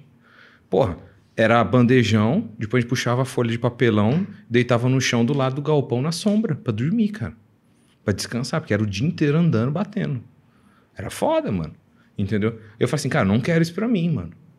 Entendeu? É temporário? É, porque eu tinha que bater as horas lá pra eu picar a mula pra eu entrar na engenharia, que eu queria. Fui dispensado do exército, pulei pra engenharia e fui pra lá. Então a galera fala, ah, isso é tudo certo. Eu Cara, não, velho, fiz o meu lugar. mano. Agora deu, né? Fala, Ah, olhando é, agora olhando é legal. Agora né? você acha um negócio, entendeu?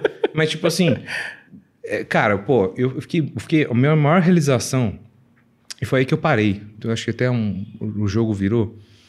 Eu, eu fiz um MBA em gestão de empresas na FGV, em, em- no Rio de Janeiro, enquanto eu tava lá. Consegui fazer, cara, porque, pô, meu trabalho era fodido. Eu ia à noite, chegava estourado e lá, fiz o negócio. Foi legal pra caramba. E aí eu curti muito sobre a área de negociação.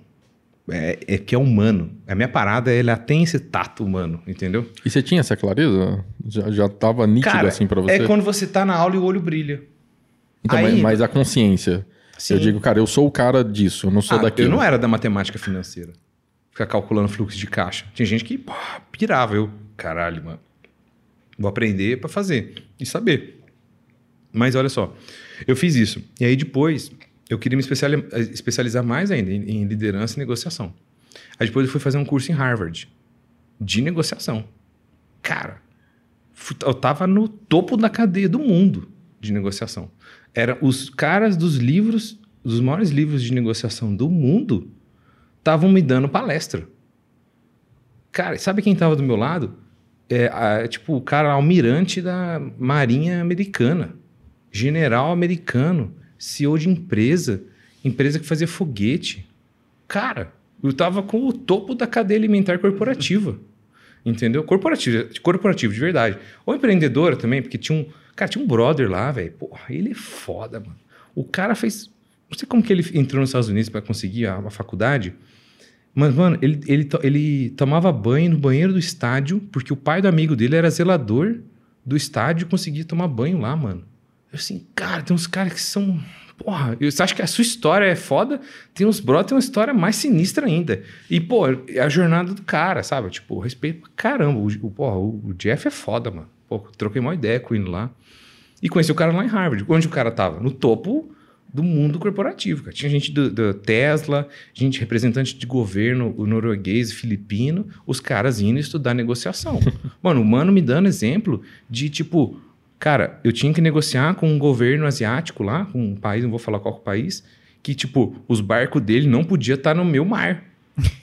Caralho. E eu, e eu, imaginando assim, caralho, eu negociando um contrato de um milhão e meio e o maluco de, negociando a parada diplomática. Quarta cena ele ligando pras minas lá. Comenta aí.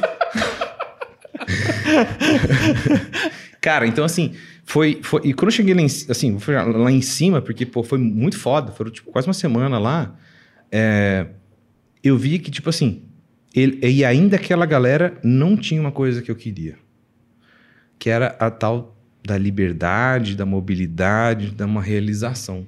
Muitos deles não tinham. E eu tenho a habilidade de ler essa galera. É o, é o meu, a minha maior habilidade.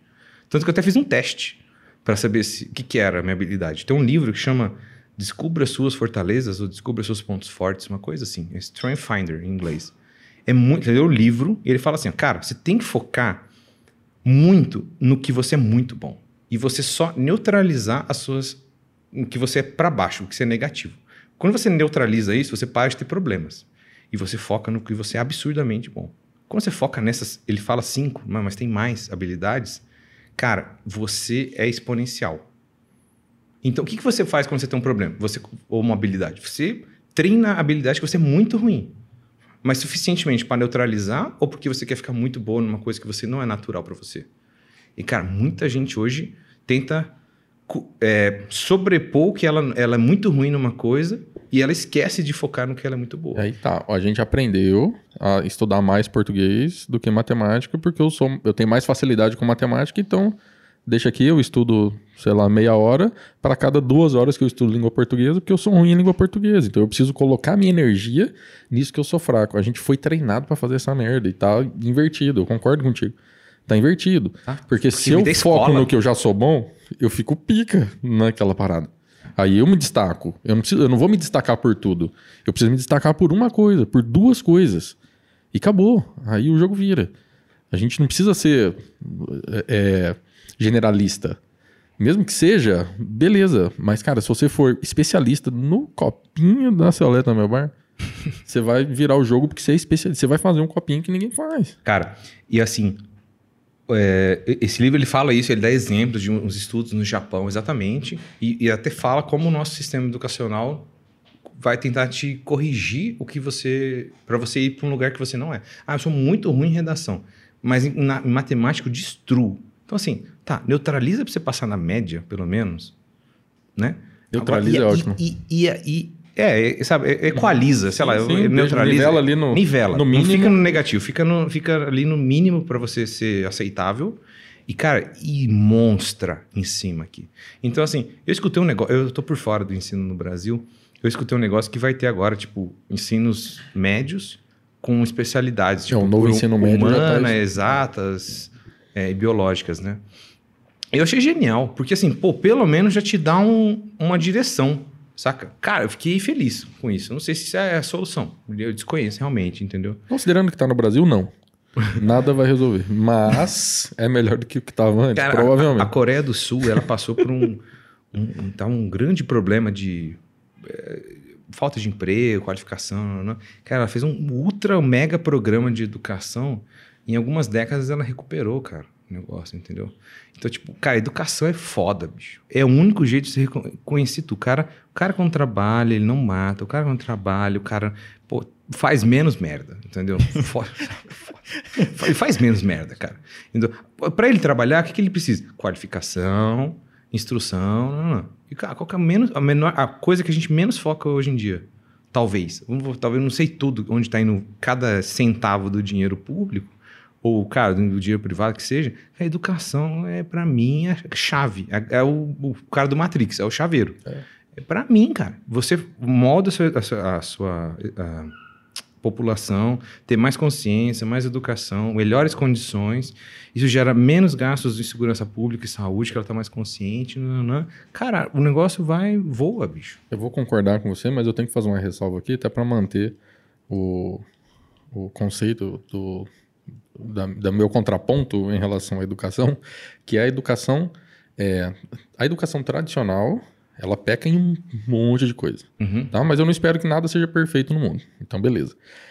É, quando a gente vai para o ensino técnico ou superior, no meu ponto de vista, o problema é quando eu terceirizo, eu terceirizo qualquer resultado que eu possa ter na minha vida, né, profissionalmente, para um papel que alguém está me dando dizendo que eu posso fazer alguma coisa. Uhum. Então, eu ganho um diploma e esse diploma me permite trabalhar com engenharia e eu estou é, considerando que agora, por eu ser um engenheiro, eu vou ter sucesso.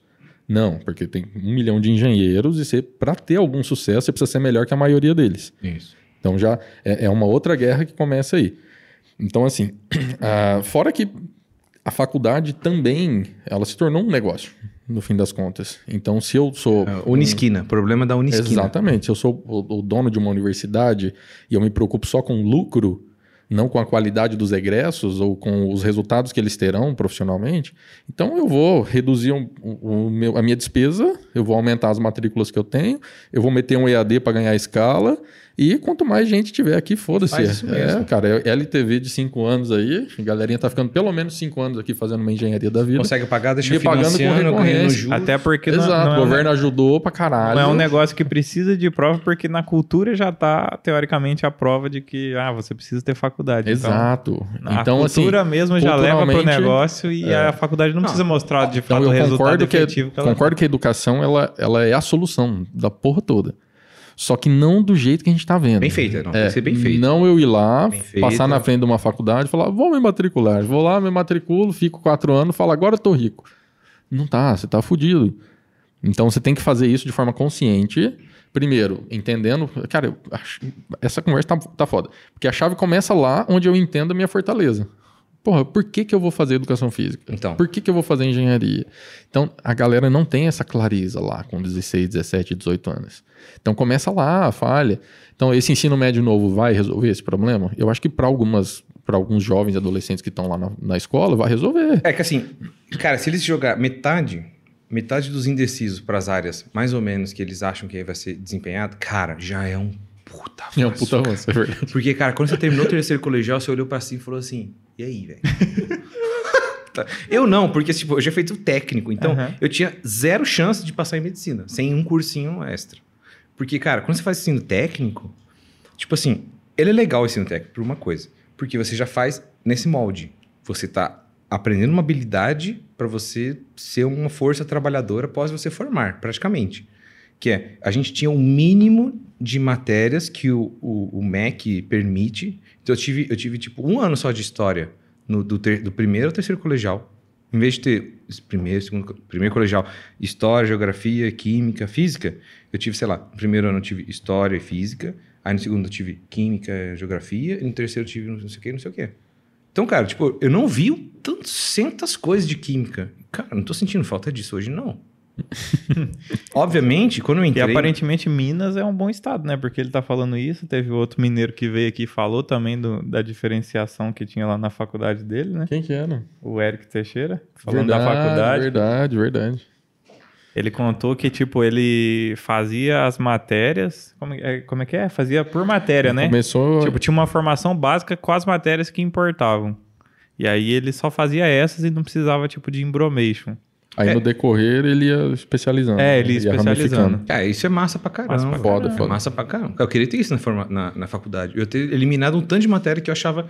Pô, por que eu vou aprender sinais digitais, mano? pra eu entender que pô, o negócio modulado chega aqui, não sei o quê. Eu não quero aprender, eu quero aprender os grandes conceitos para eu entender as tecnologias. Se eu quero ser um cara desenvolvedor fudido, Aí você cai em cima daqueles livros, dessa chapota aqui, vai fazer um mestrado, vai fazer um negócio. Tá. Às vezes, ah, o mercado pede e tal. Tá, beleza. Cara. Tipo, ah, bom, não vou ficar discutindo isso porque não vai chegar em lugar nenhum. Mas vamos lá, o que você consegue controlar em relação a disso? Cara, ler bons livros, identificar suas habilidades, trabalhar em cima delas, traçar caminhos que elas estejam envolvidas para você ter um crescimento exponencial. Senão você vai ter um, um crescimento é, diferente, entendeu? Pensando nisso, quando eu estava no, no MBA, o meu, meu, meu projeto de formação de curso, né? monografia, monografia, não, monografia não. Um projeto, um business plan. Business plan do MBA foi exatamente uma escola de 4 a 10 anos com outro modelo educacional. Cara, eu desenhei tudo. Pena que era só um business play, porque eu queria ter desenhado todo o modelo educacional. E aí eu estudei muito Murilo Gun, peguei o protocolo de Kyoto de inovação, tá ligado? E trouxe, cara, trocentas coisas legais que, tipo assim, é um modelo que você tem um negócio, como que é? O é, class, Classroom Flip, que você troca com, com os alunos, o professor troca com os alunos, são grupos menores por coisa. É o modelo que tem na Finlândia, é o modelo que tem na Europa, tá ligado? Eu fiz o business case disso, cara, de uma escola disso, tá ligado? Até eu lembro o nome, nunca vou lembrar, eu esqueci o nome. Foi eu, um grupo, tá? Eu vou tirar o mérito do, da minha equipe. Mas, tipo, eu fomentei muito forte esse projeto, porque eu, eu fiquei apaixonado na parada. Porque eu acredito muito na educação básica, dos, dos 4 aos 10 anos.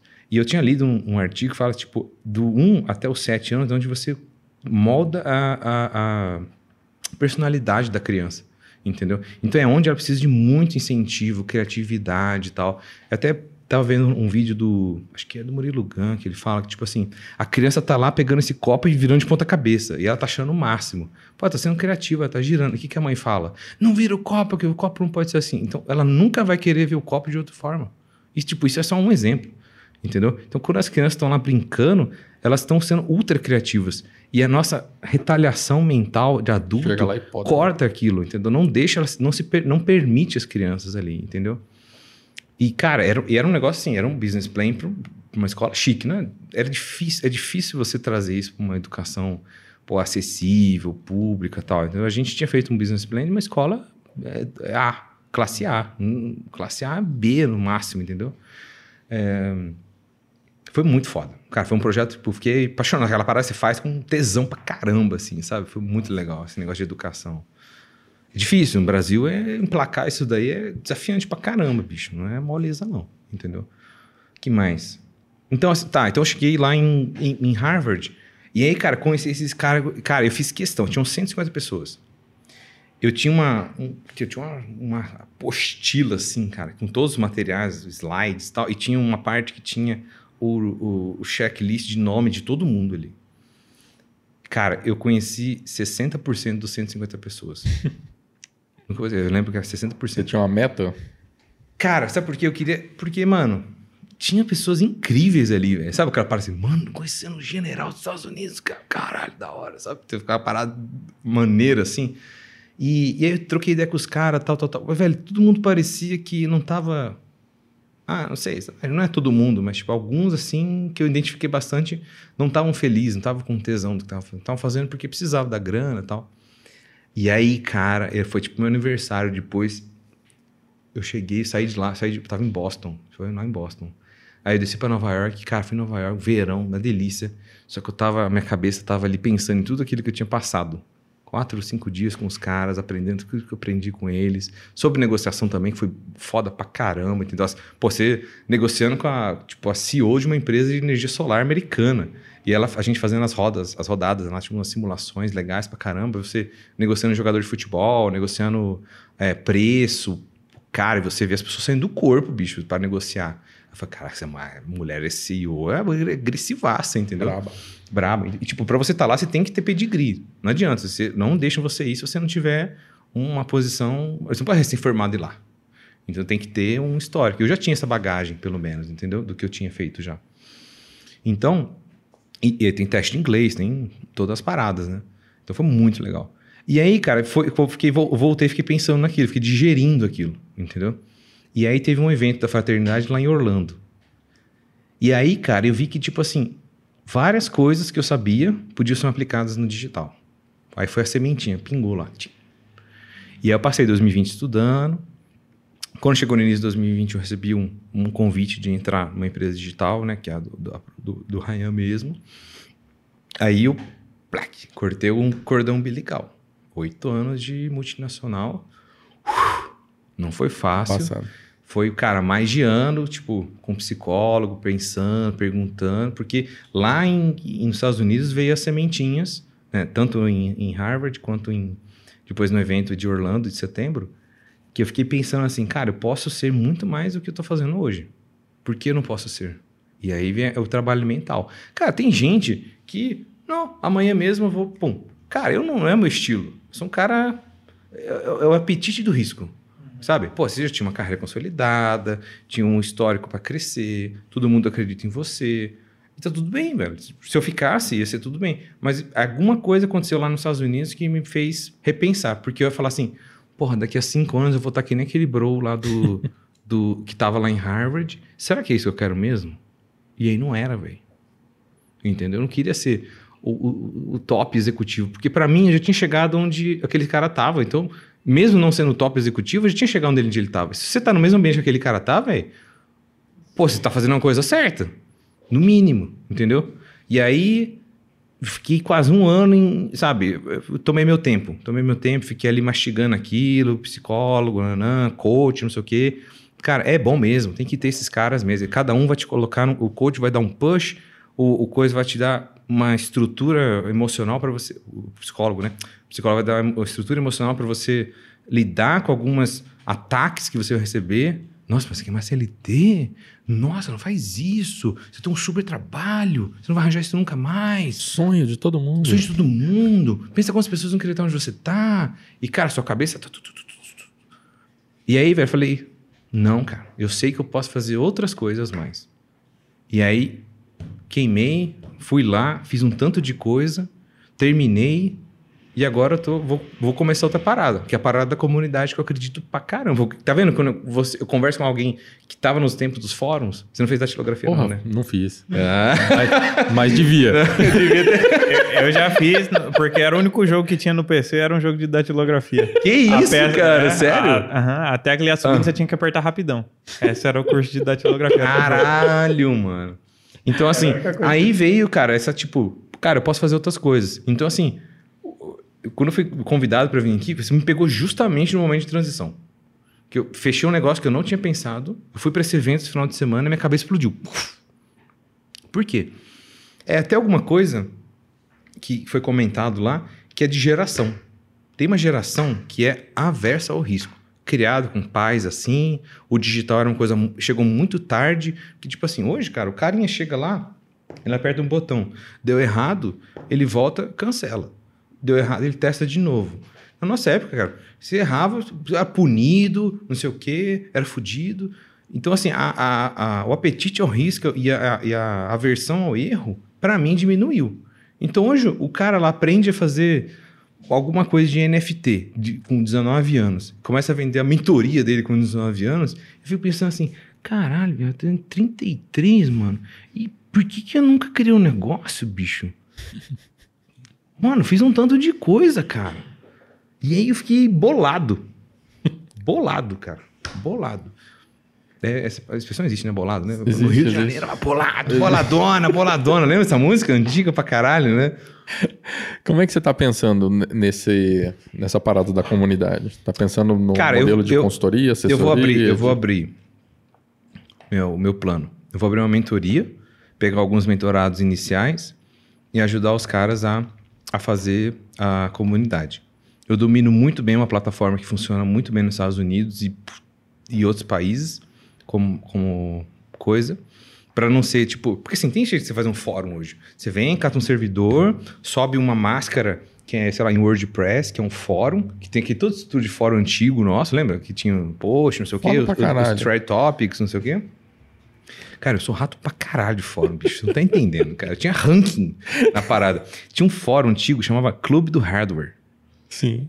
Cara, todo mundo lá com problema no Windows 98, eu ajudava a galera, cara. Eu curtia ficar ali ajudando a galera. Eu ganhava estrelinha, entendeu?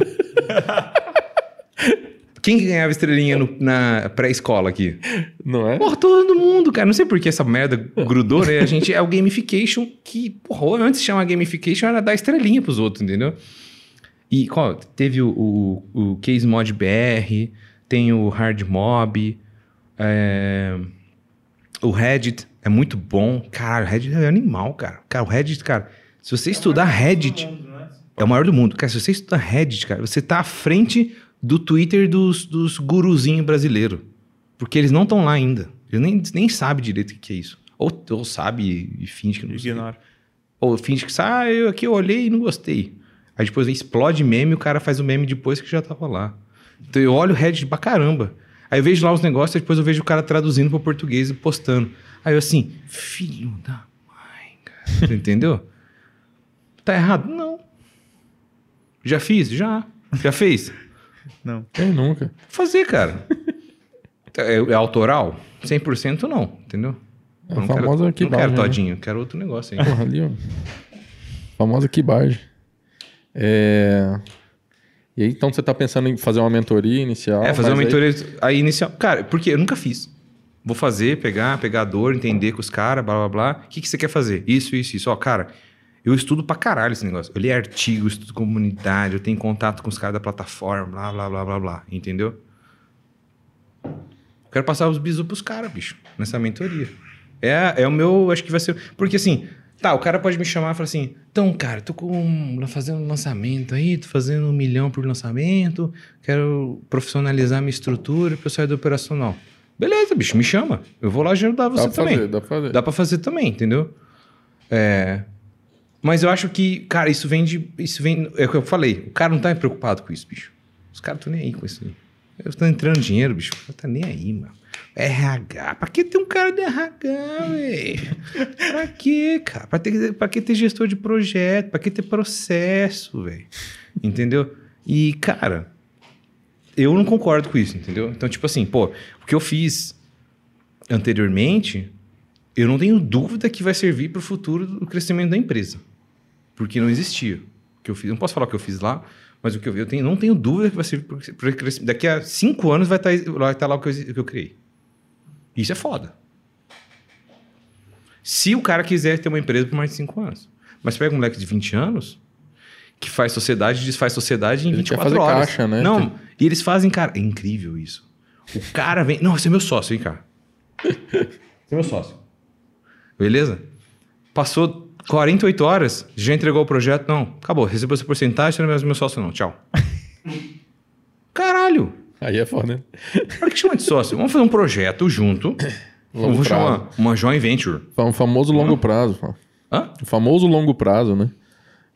É que assim, cara, os caras botam os nomes chique nos negócios. Entendeu? Uns negócios X, né? negócio X, tipo. Tá, deixa os caras lá, velho. Deixa os caras ser felizes. Partnership. Partner, meu partner. Não, o que, que o cara perguntou pra mim? É assim, ó, tem uma função que é o seguinte. Eu sou essa empresa de ar-condicionado, então eu preciso ter parceiros que desenvolvam e instalem eles. Então você tem o Alliance Manager. Ou Alliance, desculpa, Alliance, eu falei errado. Alliance Manager, que é o, o gerente de alianças. Que faz uma aliança da essa empresa de ar-condicionado renomeada com o prestador de serviço. Sacou? E aí o cara, não, eu vou fazer isso lá no meu fórum. Eu, tá bom. Eu vai criar um cara de moleque de 17 anos, o Alliance Manager. Quer que eu postar quanto que em menos de 24 horas já vai estar na bio do Instagram dele? Lógico. Ou bio do TikTok, porque a galera tá, só tá TikTokando hoje, né, cara? Cara, um brother meu, cara, cresceu tanto no TikTok, cara. Postando escada. Quê? Escada. Tem uma escada lá em. Eu não sei que cidade, que é, a- que é a escada do Santos Dumont. Que, tipo assim, ó, a escada não tem tipo um degrau assim? E que você começa com o pé direito, né? Aí você começa É com o pé direito assim, né? e o negócio assim. Você recebeu isso? Não, eu não recebi, mas eu manjo a escada do Santos Dumont. Procurei, Gustavo Posato, procura ele aí. Cara, o bicho explodiu no, no, TikTok, cara. Deve estar com 600 mil agora. Caralho. Fiquei. Cara, Mas o que, que ele fazia? Ele postava foto, vídeo de escada? Não, ele é arquiteto. E ele, ele foi nos hotéis lá em Portugal, tipo, como é dormir no hotel em formato de barril? Cara, desperta a curiosidade. Como é uma escada de Santos Dumont? Aí você, caralho, escada de Santos Dumont. Cara, a curiosidade A curiosidade é um puta gatilho, cara. Puta gatilho, cara. Por exemplo, eu, vi- eu vejo uns caras. Você sabe o que é canal Dark? Não. Sim. Tá ligado? Canal Dark do YouTube. O canal Dark do YouTube é como o seguinte: sabe que você entra num, num canal, aí você vê lá assim, cinco coisas que você não sabia sobre a Romênia. Só a lista da parada. Aí fala tal. Aí fala assim: é, três coisas mais bizarras do mundo. É, mundo, mundo, mundo de marcenaria. Não sei o quê. Cara, tem cada bizarrice. E aí os caras pegam vídeos, compilam, faz lá o vídeo e cria no canal. Só que esse canal, ele não tem um apresentador, entendeu? Só que esses caras começam a ganhar AdSense. Entendeu? Começa a explodir de vídeo e viralizar. Quando viraliza, cara, eu tenho, tenho dois brothers que são ninja de criar esses canais e viralizar. Entendeu? E aí eu fiquei pensando assim, cara, será que quando eu tô assistindo o vídeo do cachorrinho, tô dando AdSense pra esses malucos? Porque tem, velho, pet compilation. Sabe? Você vê lá, cachorrinho, gatinho, é, que mais tem? Fato curioso, coisas de terror. É, a bruxa de... É, como chama a sua cidade? Campo Grande. É a bruxa de Campo Grande. Você, cara, tem uma bruxa de Campo Grande, deixa eu ver esse negócio. Então, caralho, que é curiosidade, cara, sabe? Não é informativo, mano. É a parada anti-educação. É, exatamente. Isso é anti-educação. É, é- é- não leva o cara a lugar nenhum. E com certeza o cara vai memorizar mais do que Toma o realmente- tempo do filho da puta. Toma o tempo e o do cara caramba. fica 10 horas vendo essa merda. É, mas é quem que gosta disso? Plataforma, bicho. Que ganha por isso, pra ficar ali. Tchic, tchic, tchic, Jogando anúncio, o cara clicar. Quanto mais o cara clica, mais ele consegue vender espaço, mais ele recebe dinheiro de externos. Que a mídia paga, né? Os caras que estão pagando pra aparecer nas mídias lá. Então, mano, pô. Eles não estão errados, não. Deixa eles ganhar dinheiro assim. Sim, lógico. Pô, tem canal gigante no YouTube disso, cara. Não vou lembrar o nome agora, que eu já tomei duas. Como que chama o negócio? Meu bar? Seleta meu bar. Hã? Seleta, seleta é a ganhei- cachaça. bebi duas seleta meu bar, já não tô lembrando o nome do canal, entendeu? Mas se fosse pra você criar um nome de canal, aí você estaria pronto. Preparadinho. Esse é o segredo do Cara. Seleta meu bar. Ó, vou falar, a única vez que eu fui realmente criativo pra criar um nome foi quando eu criei essa escola do Business Plan. Ela chamava Firenze. Firenze é. Eu esqueci o nome. Como que chama lá mesmo? Na Itália? Cidade na Itália? Cara, eu esqueci o nome da cidade em Faz português. sentido. Firenze é o nome italiano. Florença. Florença. Florença. Florença, que é a cidade onde nasceu o, o iluminismo, que foi a separação da Idade Média para pra... Eu esqueci o nome da próxima idade. Tô... Caralho, esse negócio é forte, bicho. Tem as Caralho, velho. né? Que a Entendeu? gente não, Não, sabe, um dos- não é culpa nem da Seleta. Não, não é não, é só ignorância. Isso aí é um dos efeitos colaterais do Drunk Canvas. Né? Então, brincamos, a gente Pode me chamar o- de novo, vem aí. A gente tem uma escalada aqui da criatividade, só que não é, nem tudo fica no lugar quando você tá muito criativo. Eu guardo, guardo a Tailândia pra próxima ou não? E aí? Não, não. Chama. Vamos Chama, chamar. chama, Vamos chamar chama. que eu tô curioso pessoalmente. Então chama. Posso fazer um break de banheiro primeiro? Pode, vai lá, vai lá. Enquanto isso. Continua. Depois da Idade Média vem o quê, Imperator? Você O Imperator manja. culto. Cara, você estudou aquele moto de bódula de artes lá do. De filosofia lá do. Você treina Eu ouvindo. não aguento, eu não aguento que eu olho ele no, no Instagram. Aí eu olho pra cara dele aqui, ó. É, é três pessoas diferentes, não é nem duas, né? É três pessoas diferentes, meu. Aí, meu. O cara treina, ele treina, ele faz aeróbico ouvindo certificação Ítalo Marcili. Pois é, e amanhã eu tenho uma prova, eu tô fudido. Olha lá. Caralho, ainda, prova. cara. Mas se você reprovar, fica tranquilo, porque diploma não cobra pão. O dele compra. O dele compra. O né? diploma não, mas tá lá na listinha dele, vai. Caralho, né? Ele dominou. É isso que ele quer que você pense. E Exato. agora Imperator é o cara oficial dos breaks. Sempre que o convidado der um break, ele vai sentar ali. Ó, depois da Idade Média vem a Idade Moderna. Mas Certo. o que ele tá Boa. querendo dizer é da Renascença, que é o movimento artístico que começou lá em Florença, que tem Leonardo da Vinci, toda aquela galera lá que pinta bonito e tal. Olha lá. Como é que eu sei disso? O Porque eu Picasso tava entra ouvindo o audiobook do Leonardo da Vinci, Hein? da o Picasso dele. entra onde? Cara, entra lá atrás, entendeu? É dessa sinergia que eu gosto. Exatamente. Mas tá, o, o cara é muito bom, né? Bom, bom. Não, não, não. Não, sem seleta, sem seleta. Puta background. Puta background cu- cultural que o cara tem, né, sim, sim. E, e também empresarial, né? Tá massa o papo, velho. O cara, o cara manja do mundo corporativo.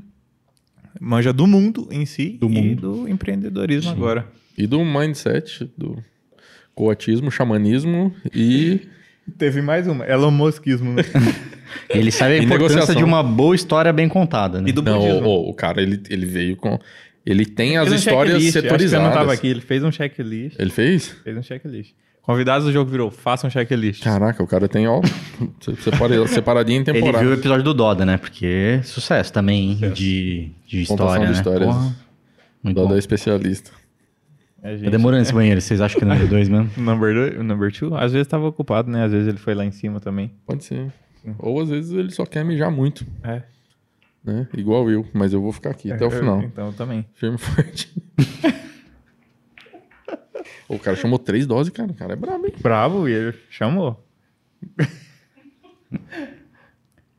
O cara não pode ter medo, Espero né? que o próximo convidado, que eu não vou revelar quem é, então, o ele próximo- Eu tava, eu tava reassistindo o meu episódio e aí eu percebi. Eu, eu tentei fazer o quê? Eu tentei ficar. Fazer um, um equilíbrio entre a cachaça e o café.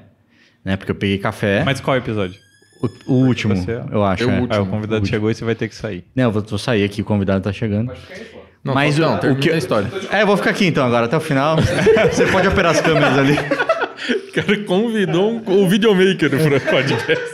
Excelente, Ele tá ia convidado. tomar sua dose de cachaça e eu dei um tapão na mão dele. Aí ele tomou Você o pode todinho. conferir na gravação Tava depois. esquentando sua cadeira aqui. pode ficar. Mas você só cheirou a cachaça e tá chutando o negócio, cara? Ele é fra- borracha fraca. que é a renascença, você quer falar, né? Cara, é, tô tentando lembrar, é, sai a idade medieval. E entra a Tailândia.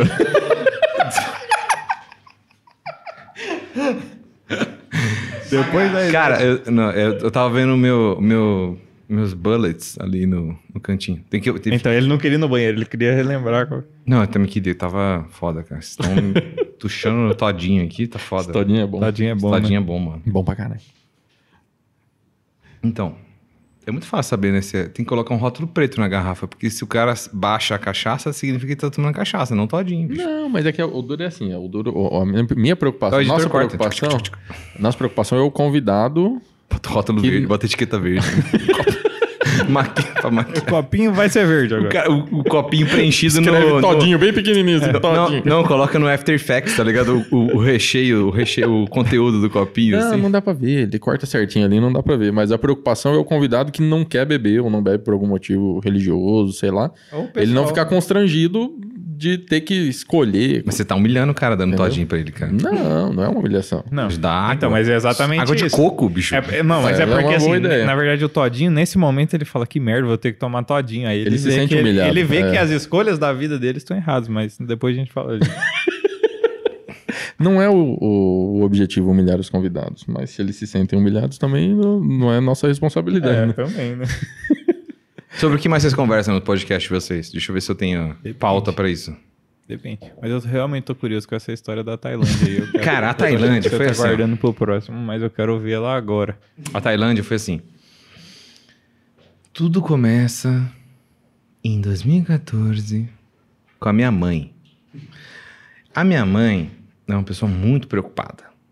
É uma pessoa maravilhosa. Você é filho único? Eu tenho uma irmã, a Tainá. Minha irmã morava, eu morava no México nessa época, 2014, eu morava sozinho lá, e ela morava. Cara, aqui não aguenta. Vem um negócio, eu quero contar um- umas histórias.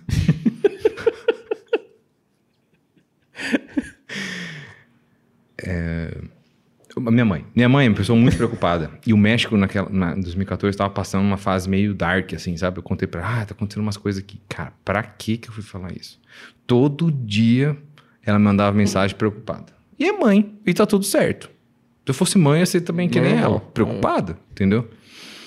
Só que, mãe, te amo, mas passou o limite, mãe, entendeu?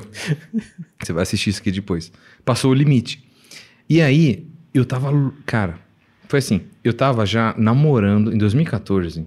A Ásia era, tipo assim, Oceano Azul. Cara, ninguém tinha ido pra Ásia. Não era modinha. Antes de pandemia, esquece pandemia. Volta em 2019, 20, 18. Cara, Ásia. ah, Era todo dia um, um amigo do Instagram tava na Ásia, cara. Era arroz com feijão da viagem, entendeu? Em 2014, era mato. Ninguém tinha ido. Eu tinha, tipo, uma amiga. Eu conheço muita gente, cara. Uma amiga só tinha ido. E aí, eu comecei a estudar sobre ir à Ásia. E eu lia só, basicamente, blog americano. E aí eu vi lá, menina de 16 anos, americana, faz volta ao mundo, tal. Menina de 15 anos faz mochilão na Ásia. Tá, e eu com medo de ir na Ásia, uma irmã de 24 anos, já tinha morado em três países, tava, sabe, outra parada. E aí, velho, eu falei assim, não, tá errado isso daí, eu consigo ir. E aí, cara, eu sou, eu sou fã do Excel, ou do Google Sheets, o que quer que seja. Eu fiz uma mega tabela por, por, assim, todas as fotos que eu olhava, tipo, sabe, tipo, porra, que lugar da hora. Eu pegava o nome, via que país que era e anotava na tabela. Pegava o nome, país que era na tabela. Porque, cara, a Ásia, tipo, você esbarra, dá uma cotovelada, você já tá em outro país, entendeu? Tipo, é muito apertadinho ali alguns lugares. Tipo, Malásia, Tailândia, é, Laos, Vietnã, etc. E aí eu fiz essa tabela, fui alimentando, e aí no resultado dessa tabela era tipo Tailândia. A Tailândia tinha a maior quantidade de lugares que eu tinha gostado. Cara, poucas pessoas tabelam que elas dão like. Eu, Bem poucas. Só que eu não fiz o like. Quase nenhuma, eu diria. cara, é bem específico. Só que, cara, olha só, como isso me ajudou. Eu fiz essa tabela, sei lá, em julho. Não, julho? Março, por aí. Aí. Eu vim pro Brasil, fiquei dois meses no Brasil num projeto aqui, peguei dengue, fiquei fudido, cara. Cara, nunca tinha trabalhado com dengue. E que ninguém dava moral que eu tinha dengue, porque ninguém acreditava que eu tinha dengue. Porque dengue em 2014 era um negócio, tipo, que dava lá, sei lá, lá na Amazônia. Aquela parada longe, entendeu? E no Mato Grosso do é Sul. E no Mato Grosso do Sul. É. é. Não, que era longe pra caramba, entendeu? E aí eu falei, nossa, tô com dor no corpo e tal. O cara nunca ia falar que você tá com dengue. E eu tive, foi, é sei lá, eu, e foi um poucas, sei lá, poucas pessoas, mas tipo, eu tive dengue e ninguém do meu círculo tinha tido dengue. Então ninguém, não tinha como você saber direito, entendeu? E aí eu fiz o exame, demorou quatro dias, eu já tinha ardido de febre, tipo, três noites já ardendo de febre, com a dor, dor atrás do olho, dor no corpo e tal inteiro. E aí, quando eu voltei dessa viagem, o meu amigo falou: Cara, vai ter uma feira, a minha esposa vai ser tipo. Aquelas mina que fica assim, tipo, é, nas conferências grandes, assim, gerindo a galera, recebendo a galera e tal. E, pô, você quer ir nessa. É uma, uma feira de viagens. Host, né? Ah, é, hostness, né? Aí eu falei, tá, deixa eu ir. Deixa eu ir, né? Vamos. Aí peguei carona, fui com ele. E aí, cara, cheguei lá, tava tipo assim, stand da Avianca, stand das, sei lá, a CVC mexicana. Era lá no México isso aí. Gigante. Bah! E aí tava tendo trocentas promoções. Agência de intercâmbio e tal. E eu cheguei ali e fiquei maluco, bicho. Falei, caralho, eu preciso comprar uma promoção. Aí fui perguntar os preços, tava tipo, sei lá, 30% mais barato que no, no site. Eu falei, cara, como esses caras conseguem isso? Eles estão enganando a gente do site e eu, né, tô fazendo alguma manobra ali. E aí eu peguei, abri minha tabela, porque eu não lembrava qual país que era. Abri a tabela, qual país eu quero ir fazer uma viagem. E, cara, essa tabela tinha o país e tinha a época, a melhor época do ano. Porque é o seguinte, a Ásia, cara, tem o leste, o oeste, o norte e o sul. É, é um quarteto, assim, a parada. Então eu tenho que dividir em quatro, assim. Então, sei lá, em setembro aqui chove muito, em dezembro aqui chove muito, né? não sei o que, aqui é outubro, tá, tá, tá, aqui, entendeu? E, e, depende do mar, porque tem, né, separa ali o, não vou lembrar o nome do oceano agora. O Índico do outro lá. Os caras com geografia, né? Isso que dá pra fazer escola eu, técnica, eu tá vendo? Eu sabia que tinha o Índico. E engenharia. É, é, é. Fudeu, cara. Minha habilidade escrita foi comprometidaça. Eu era mó bom em redação, mano. Claramente tá faltando muito a redação. Não, obrigado pelo claramente, cara. Não precisava disso pra você pontuar isso. É, mas foi uma ironia, mas tá tudo ah, tá, tá bom. Aí, velho, pô, o próximo convidado já vai chegar com vocês calibrado lá, né, cara? Mas sempre é nada de novo. nada não é novo, né? Segue então, assim, beleza, abri a tabela, olhei o país, cheguei na moça, moça, quanto é do México até tal? Ela falou, ah, tem por parada no Japão e parada na Coreia do Sul. Qual que você quer? Aí eu assim, caralho, eu tenho família no Japão, mano. Podia dar um rolê lá, ficar na casa deles, tal, né, em Toyota. Eu tenho família japonesa de verdade, minha família minha É verdade que tem um lugar que chama Toyota? É sério, uma cidade chama Toyota, de verdade. Realmente. Aí eu. Não, eu quero Japão. Japão é da hora, tem uns anime e tal, Totoro, né? Os negócios. Aí. eu vim e, e, cara, olhei lá, outubro, quatro semanas. É, bora. Comprei. Parcelei em X mil vezes, que era muito caro, bicho. É passagem pra Ásia é salgado, bicho. Beleza. Quatro semanas? Quatro semanas. E eu falei, vou fazer Tailândia, é, Laos e talvez Vietnã. Não sabia ainda ao certo, mas tudo ia sair por Bangkok. Entendeu? Só que, mano, quando eu fui ver, eu ia demorar, tipo, 20, dois dias para chegar lá, entendeu? Porque eu ia México, Los Angeles, Los Angeles, Tóquio, Tóquio, é, Bangkok. Aí tá. Cara, beleza. Aí, velho, eu virei um viciado de assistir coisas sobre Sudeste Asiático. Eu falei, caralho, vou fazer meu mochilão e tal. Aí eu fiquei pensando assim, mano. Aí volta o negócio da mãe. Como que eu vou contar pra minha mãe que eu vou sozinho nesse rolê? E eu pensei assim, não vou contar. Ótima então, decisão. eu fui pra Tailândia sem falar pra minha mãe. E pro meu pai, a minha irmã sabia, mas a minha irmã é cúmplice, entendeu? Porque irmã sempre é cúmplice.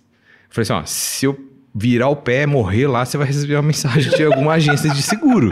Entendeu? Porque eu coloquei o seu contato de emergência e uma Excelente. contato de uma amiga minha de Nova York, que ela manjava violentamente de inglês, né? Pra dar um BO sinistro lá, você tá salvo, né?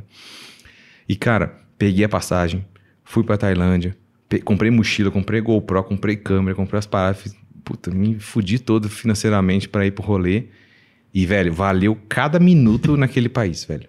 Porque, cara, quando você pisa lá, cara, você esquece a América Latina, esquece a Europa, porque morreu o catolicismo. Assim, não morreu, mas, tipo, é, não existe referência católica, não tem cruz onde você vai. É, é templos, coisas budistas, hinduístas, shintoístas, é, animalistas. Não tem... existisse essa Cara, religião, é, não é, como, é, foi ser, é muito Reseta menor. a cultura, é muita, né? reseta a cultura, exato. É outras cores, outros cheiros.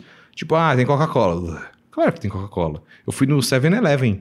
Eu, cara, eu sobrevivi na Tailândia por causa do 7-Eleven. É o único lugar que eu consegui entender o rótulo da parada. Entendeu? Porque era tudo aquelas rabisquinhas assim. velho. Aí, mano, peguei, cheguei lá, comprei um chip. E eu falei assim: Nossa, filho, você tá mandando mensagem agora? Ai, mãe, que eu tô trabalhando muito. e eu lá, cara, pezinho na areia, mó de buenas. Não, mentira. Que eu cheguei lá, eu tinha dois objetivos na Tailândia. Um, chegar, e o outro fazer um curso de mergulho. O resto era recheio, não importava o que, que eu ia fazer. Então eu cheguei lá, cara, eu tinha uma noite de hostel agendada e eu não tinha mais nada agendado. Eu tinha três semanas, né? nem, nem foram quatro porque meu chefe podou uma semana. Aí eu tive que remarcar minha passagem, paguei mais uma, uma facada para reagendar. É... E beleza. Cara, eu cheguei lá, varei, fui para Los Angeles, Los Angeles, Tóquio, Tóquio, coisa. Dois dias de avião. É longe pra caralho, bicho. É, sei lá, 4 horas, 11 horas, 8 horas a parada. É sinistro. E só que em 2014. E aí, cara, eu não podia postar em lugar nenhum que eu tava lá, porque senão alguém ia descobrir e contar pra minha mãe. Os meus amigos falaram, nossa, que legal, o Breno tá lá na Tailândia. Aí eu, "Ah", né? Beleza. Eu cheguei lá, só com uma noite, dormi, hibernei, né? Porque morri, acordei outro dia, eu tava com uma fome e era café da manhã. Porque era fome de janta, que o corpo tava pensando, e era fome de café da manhã. Aí acordei, peguei o busão. Busão, fui lá nos palácios reais, cara, negócio de ouro. Sim, aí é um negócio que você sai da realidade, esquece tudo que você já viu e você vai ver um negócio totalmente diferente. Linhas diferentes, arquitetura diferente, idioma diferente, chinês pra tudo quanto é lado, entendeu? Beleza. Fiquei lá, peguei um trem, peguei um trem de 14 horas, que você batia o chão assim, batia o pé no chão, saia barata do, do, do, do trem. E era Excelente. 14 horas. Excelente, Ótimo ótimo, trem. ótimo trem. E era um trem overnight, né? Pra, te virava cama pra você dormir. Com as baratas. Excelente. Ah, cara, eu não tenho nojo, não, bicho. Eu tava tão cansado, cara. Tava tão cansado, cara. Que Tem- era... tem você tem, você só, só tava cansado É que, demais pra se preocupar é que o fuso horário é muito fudido. É um dia na frente, cara. É, é, é um dia fudido. É 15 horas, na, sei lá, 15 horas na frente, eu não lembro agora.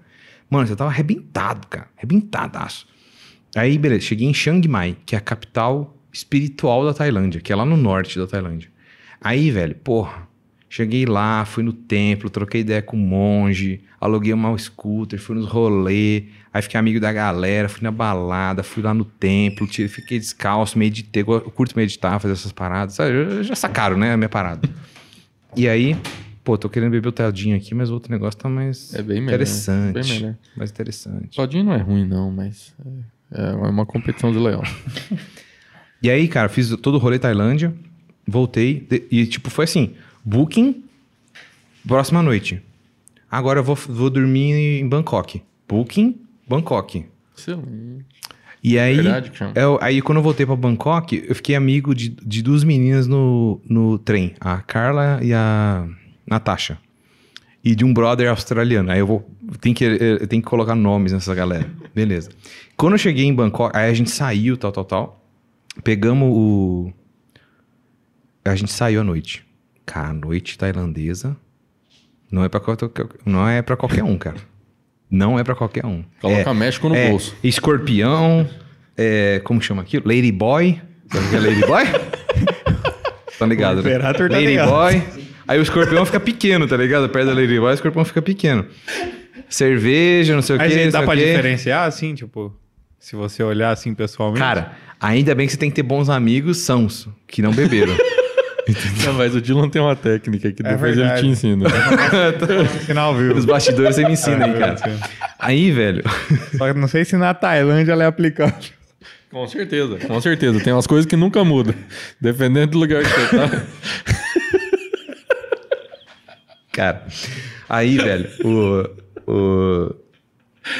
Fui, fui nesse rolê, saí, cara, loucaço. Eu, "Ah, caralho, eu tenho um voo pro Camboja hoje à noite. Um voo, tipo, 10 horas da noite. Eu tava, cara. Eu tava lá no Camboja já, mas eu tava com o corpo na Tailândia, entendeu? E, cara, tipo, pô, eu tava lá pra aproveitar. Eu tava com a galera do bem, sabe? Pô, a galera, pô, eu curti a. a passeio, sabe? Galera, gente boa pra caramba, assim. Aí, cara, me troquei, entrei no táxi, fui parar no aeroporto. E saí do aeroporto, cheguei lá no check-in da Air Asia. Aí a moça, ah, você tá no aeroporto errado. Aí eu assim, caralho, bicho, tô mal mesmo. Tem dois aeroportos. eu não sabia que tinha dois, cara. Falei pro taxista aeroporto, o cara me levou num e era no outro. Cara, Vou nem pra saber. perguntar também, né? O cara falou, me perguntou pra, tipo, ah, qual? Da esquerda ou do norte, entendeu? Da, da direita ou do norte. Aí eu perdi o voo pro, pro Camboja. Só que, velho, depois de uma noite daquela, eu catei a mão no telefone e consegui comprar uma passagem pro dia seguinte. Pra ir pro Camboja. Porque eu queria ir lá no templo budista hinduísta que tem. O maior, o maior conglomerado de templos budistas do mundo. É um negócio, cara, maravilhoso. Tipo, onde foi gravado o Tomb Raider, tá ligado? Aquelas árvores, assim, aqueles templos. É mó da hora pra caramba, mano.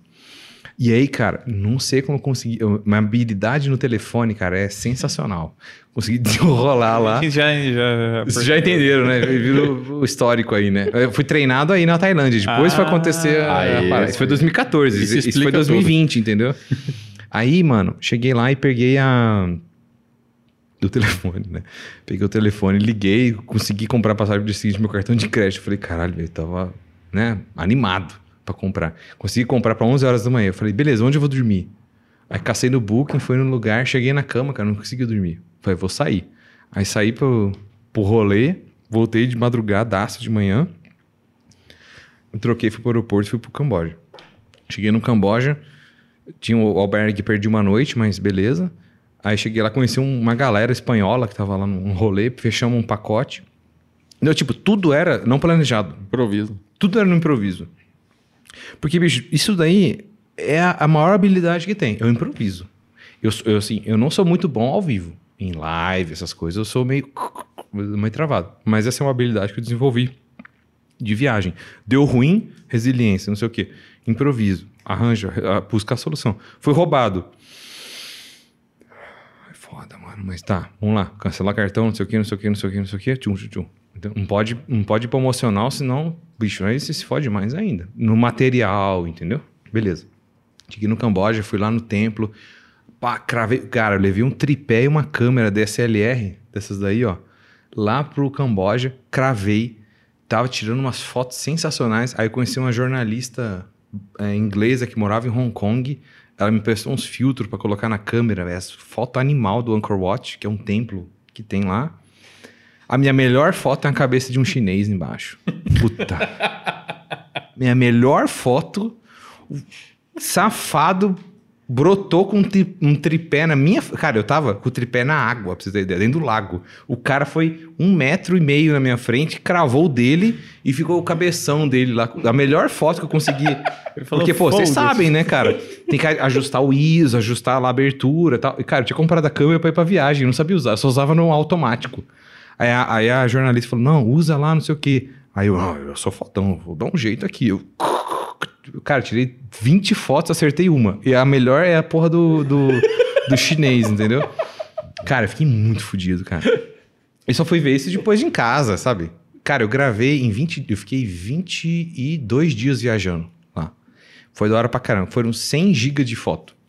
Cara. Foi muita coisa. E foi, tipo, mais um ou dois cartões da GoPro que eu gravei. E foi só rolê, cara. Foi tipo, isso daí. Beleza, aí eu saí do Camboja. Aí fui no, no, no outro lugar lá, que eu tava saindo do templo. Tipo, tava sol, tá ligado? Não, tava sol demais. Eu fui entrar no templo, tava escuro dentro do templo. Eu virei o pé. Dentro do templo. Cara, e virei o pé de machucar mesmo. É, deu, como chama aquilo? Luxação no tornozelo. E eu cheguei no guia, guia, não sei o quê. Aí ele ficou gritando, ele arranjou uma pedra de gelo, cara, tamanho uma- da minha cara, bicho, assim, desse tamanho. Colocou o pé, eu tenho uma foto no, no fundo da van, com o pé no gelo, tomando um picolé, assim, sabe? Que nem uma criança. Aí ele falou assim, aí, aí o pé ficou mal, cara, meu tornozelo ficou fudido mesmo. Aí ele falou, cara, vamos lá comprar um remédio. Aí ele falou, mas vamos comprar um remédio, tipo, tarja preta. Aí me levou na farmácia ilegal pra comprar o remédio tarja preta sem receita, sem nada. Porque, cara, você é estrangeiro nesses países, você não tem moral nenhuma, tá ligado? Agora, não vou ativar meu seguro, não sei o que, sabe? Vou ligar lá pra, pra minha irmã. Não tinha o que fazer. Aí eu descobri o maior poder que existe pros jogadores de vôlei. Não sei se você sabe qual que é. Olha aí. Quando você luxa alguma parada, joelho, tornozelo, essas coisas. Vic Vaporub e sal grosso. Tá ligado nesse rolê? Nunca ouvi falar. Não?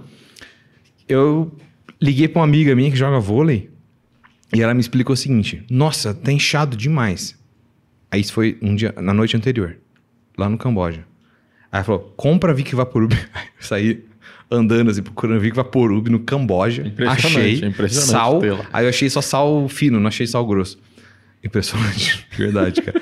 Aí, cara, falou, besunta de Vic Vaporub tornozelo. Aí passei assim no tornozelo inteiro, joguei sal e amarra com uma bandana. Aí catei uma- um meião meu de futebol. Eu não sei por que eu levei, eu levei um não é meião. pra tirar Pra que, que o cara leva um É meião de futebol, um, le- um meião de futebol num, num mochilão pra Caso de Tailândia? emergência. Vai saber. Vai que Lógico. tem um fute, né? Pô, eu nem jogo futebol, cara. Eu nem sei porque. tá ligado? Eu nem sei porque eu tinha um negócio de desse, cara. Mas eu puxei assim um meião, cara, amarrei no pé. Cara, no outro dia desapareceu o roxo, velho. O Vic Vaporub e o sal, sei lá que eles fizeram magia negra ali, puxaram todo aquele inchaço, cara. Melhorou muito. Desidratou. Aparente, aparentemente melhorou muito. Mano, nunca mais eu viajei sem Vic Vaporub. Olha. Nunca mais. Porque até quando eu tava num rolê, Já usou quantas vezes depois também? eu usei duas vezes depois. cara. Olha aí. Eu ia... Eu tava na. Tava Apostar na... que era nenhuma. Porque assim, eu- uma vez eu fazia, eu fazia jiu-jitsu na faculdade, fui de- tentar derrubar um cara, minha, a minha rótula saiu do lugar pro lado, assim. Aí fiquei com o joelho, rompi o ligamento, aí já era, o joelho ficou Bom. fudido, entendeu? E eu tava no- na Bolívia uma vez, num deserto de trens. Cara, foi tipo assim, vou subir no trem. Porque eu fui subir, eu forcei demais e torci. Saiu de novo. Aí eu tava num deserto de sal, pelo menos. Eu tinha o sal, só não tinha o Vic Vaporub, entendeu? Nem gelo no deserto. Então foi foda, tá ligado? A situação.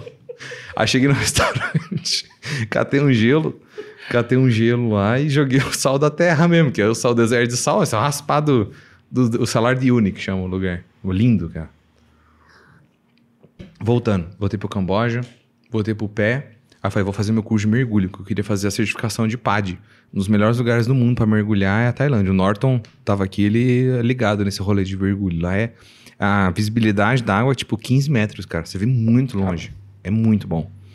E é barato. E naquela época, porra, a economia era foda. E aí fui, voltei para aí, aí voltei para Bangkok. Quando eu tava em Bangkok, quem que eu encontro no rolê das ruas, as ruas, as ruas do rolê, as ruas, tipo a qual que é a rua do rolê em São Paulo? Não vou falar, não. Tem várias, né? Depende do rolê, né? Depende do rolê. Tá, vamos lá. Um rolê. Um rolê memorável. O rolê memorável. Qual que é? Tá, tem uma rua. X rua. Essa rua, me- rolê memorável, tá. Aí eu tava na rua do rolê memorável. Cara, eu tô andando na rua lá bonitinho, né? Que eu, tinha, eu ia esperar minha van. Que a van ia me levar lá pra um, pegar um ônibus, que o ônibus eu ia levar lá pra puta que pariu da ilha. Um, um lugar que eu ia pegar a balsa pra pegar a, ilha, a balsa. Encontro com o australiano. Do outro rolê da, da- de quatro noites anteriores. Cara, escorpião, cerveja, não sei o que, não sei o que, não sei o que. Não dá pra contar aqui tudo. Muito bom isso. Escorpião, serviço. Cara, porra, um escorpião preto desse tamanho, assim, no espeto, cara. E você. E, cara, é. Sei lá. E é a mano. coisa mais fácil, né? Dá um grau. Vou falar que dá um grau aquilo lá, bicho. Dá um grau mesmo, Dá um escorpião? grau, bicho. Porra, É que pra você tomar um escorpião, você tem que tomar outras coisas junto. Uma cerveja, tá. não Não sei o desce, quê, não não né, sei, entendeu? é, né? Tem que ter um contexto. Mas ó, eu já tava calibrado o México, né? Comer verme, comer escorpião, essas coisas é tranquilo. Tava suave. Suave. Suavezaço. E aí fui pro, fui pro rolê, fiz o curso de mergulho, foi animal pra caralho. Foi tipo uma das melhores experiências. E aí eu gostei tanto que eu fiquei quatro dias fazendo o módulo básico. E aí eu sacrifiquei dois dias que eu ia lá pras praias da, da loucura. Que é a praia Crabbe, que é. Como chama? Phuket, aqueles rolê lá. Porque eu falei, cara, o negócio do mergulho é animal. Eu adorei estar lá, tipo, 30 metros embaixo d'água, do lado de um barco da Segunda Guerra Mundial. Mano, o negócio é animal.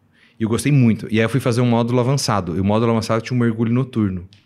Caralho. Está ligado 8 da noite no breu. Você com a lanterninha. Você lá, né? Só, só batendo na perninha, com a lanterninha assim. Você já assistiu Avatar? Sim. Você tá ligado quando ele esbarra na planta e a planta fica fluorescente? Nesse lugar da Tailândia tem uma, uma. Como chama aquilo? Um plâncton na água. Que quando ele fica agitado, ele liga assim, se ele passou por luz. Então tava todo mundo, tinha, sei lá, umas 12 pessoas com lanterna. E aí o instrutor ens- ensinou a gente a. Tinha um comando lá pra gente desligar as lanternas. E aí ficou todo mundo batendo os braços assim. Caralho. Cara, o fundo do mar acendeu. E aí a gente andando, cara. E, e era tão forte, assim, os plânctons, que, tipo, dava pra você ver as pedras, sabe? Um coral ou outro. Você via pelo menos a, silu, a, silu, a silhueta, entendeu? Do coral. Cara, foi o momento mais da hora do, da minha viagem inteira, lá naquele, sei lá, 20 metros embaixo d'água, à noite, iluminado por plânctons fluorescentes, assim. Cara, foi animal. Bioluminescência. É, bioluminescência. Cara, foi a coisa mais sensacional. Saí dali, mágico, né? Falei, cara, sacrifiquei os rolês Valeu a pena. beach. Cara, valeu muito a pena, bicho. E aí terminei, ah, saí dali depois que eu fiz. Aí eu fui pra, fui pra Krabi, que é uma cidade de praia. E aí, cara, conheci uma galera da Europa muito do bem, que a gente é amigo até hoje. Até uma menina veio ficar nas Olimpíadas na minha casa no Rio. A Hannah. E, pô, foi animal, cara. Isso tudo, 22 dias enganando a minha mãe. Coitada, cara. Seu irmão é parceiro, hein? Então, aí a melhor parte é o pós, pós-viagem. Duas, viagens, duas semanas. Eu voltei da viagem, né? Tô quebrado, né, cara? Mano, já Imagino. era 22 dias sem tomar banho quente. Porque todos os albergues que eu ia, era, a água era morna pra gelada. Não tinha água quente, quente. Aí cheguei na, na minha casa no México, no apartamento. Entrei. Parece que minha, minha pele saiu na água quente, sabe? Saiu aquela crosta, assim. É, cara, todo dia eu passava protetor solar pra caramba, hidratante, os, ne- os negócios pra eu não ficar fudido, porque, pô, sou branco pra caramba, eu tô Sol, bronzeado, né? Sol pra caramba lá. E não, tinha, não podia faltar um piriri, né, mano? Só que, Na chegada cara, não, não, não. Antes de eu chegar no México, aconteceu um negócio engraçado. Aí eu vou, vou, vou ensinar aqui pros nossos telespectadores como não voltar da Ásia se você tá chegando na América. Então eu voltei. Eu acho que a última história a gente pode terminar, tá? Fica tranquilo. Tem mais, mas tipo. Não, vou- não vou- deu, a, vou- gente, a gente faz um outro. depois. já deu, já deu. Então a gente foi na. Eu cheguei da. Saí da Tailândia, aí foi Bangkok, é, Tóquio. Aí descobri um. Conheci um iraniano lá sinistro, cara, no aeroporto. Contou outras histórias da vida dele, mandou o Instagram dele, mostrou foto da mulher dele. Assim, velho, tô entendendo o que esse cara quer não, bicho. Bom, continua. Aí voltei, cheguei em Los Angeles. Eu cheguei em Los Angeles, eu falei, eu cheguei lá quinta-feira, não, quinta? Cheguei lá sexta-feira. Cheguei sexta-feira e, ah, cara, vou... Não, cheguei lá quinta-feira. Aí dormi no hostel e no outro dia... Não, não dormi no hostel, não, peraí. Volta, volta, volta. Não lembro que dia que eu cheguei. Eu cheguei um dia, aí eu catei um carro, fui no outlet, fiz compras em Los Angeles, lá perto, e voltei. E eu queria ter alugado o Mustangão, mas não rolou. Acabou os Mustangão. Tinham acabado os Mustangão. Ou eu não tinha grana pra comprar, não lembro qual que é. E aí, beleza, voltei, cara, e voltei correndo, porque, tipo, sei lá, meu voo era 11 da noite. E aí, cara, vim correndo, devolvi o carro, peguei a mala, cheguei no aeroporto. É aquele rolê, igual o Chile, tá ligado? Ah, cheguei lá no check-in, não tinha ninguém. Aí eu, moço, eu tenho um voo hoje. Ela, não, você não tem voo hoje, não. Hoje não tem voo, não sei o quê. Eu, moço, tem aqui, hoje é quinta-feira, não sei o quê. Não, não, não sexta-feira, não. Quinta-feira, não, não, não. Aí ela, não, moço, hoje não é, hoje é quarta-feira. Eu falei, não, hoje é quinta-feira, você tá maluco, não sei o que. Eu cheguei da, do Japão, não, não, não. Cara, brigando com a mulher do aeroporto, coitada, cara. Aí, ela, sei que ela fez, ela pegou o monitor dela e virou assim, ó, rap. Aí eu vi lá, Wednesday.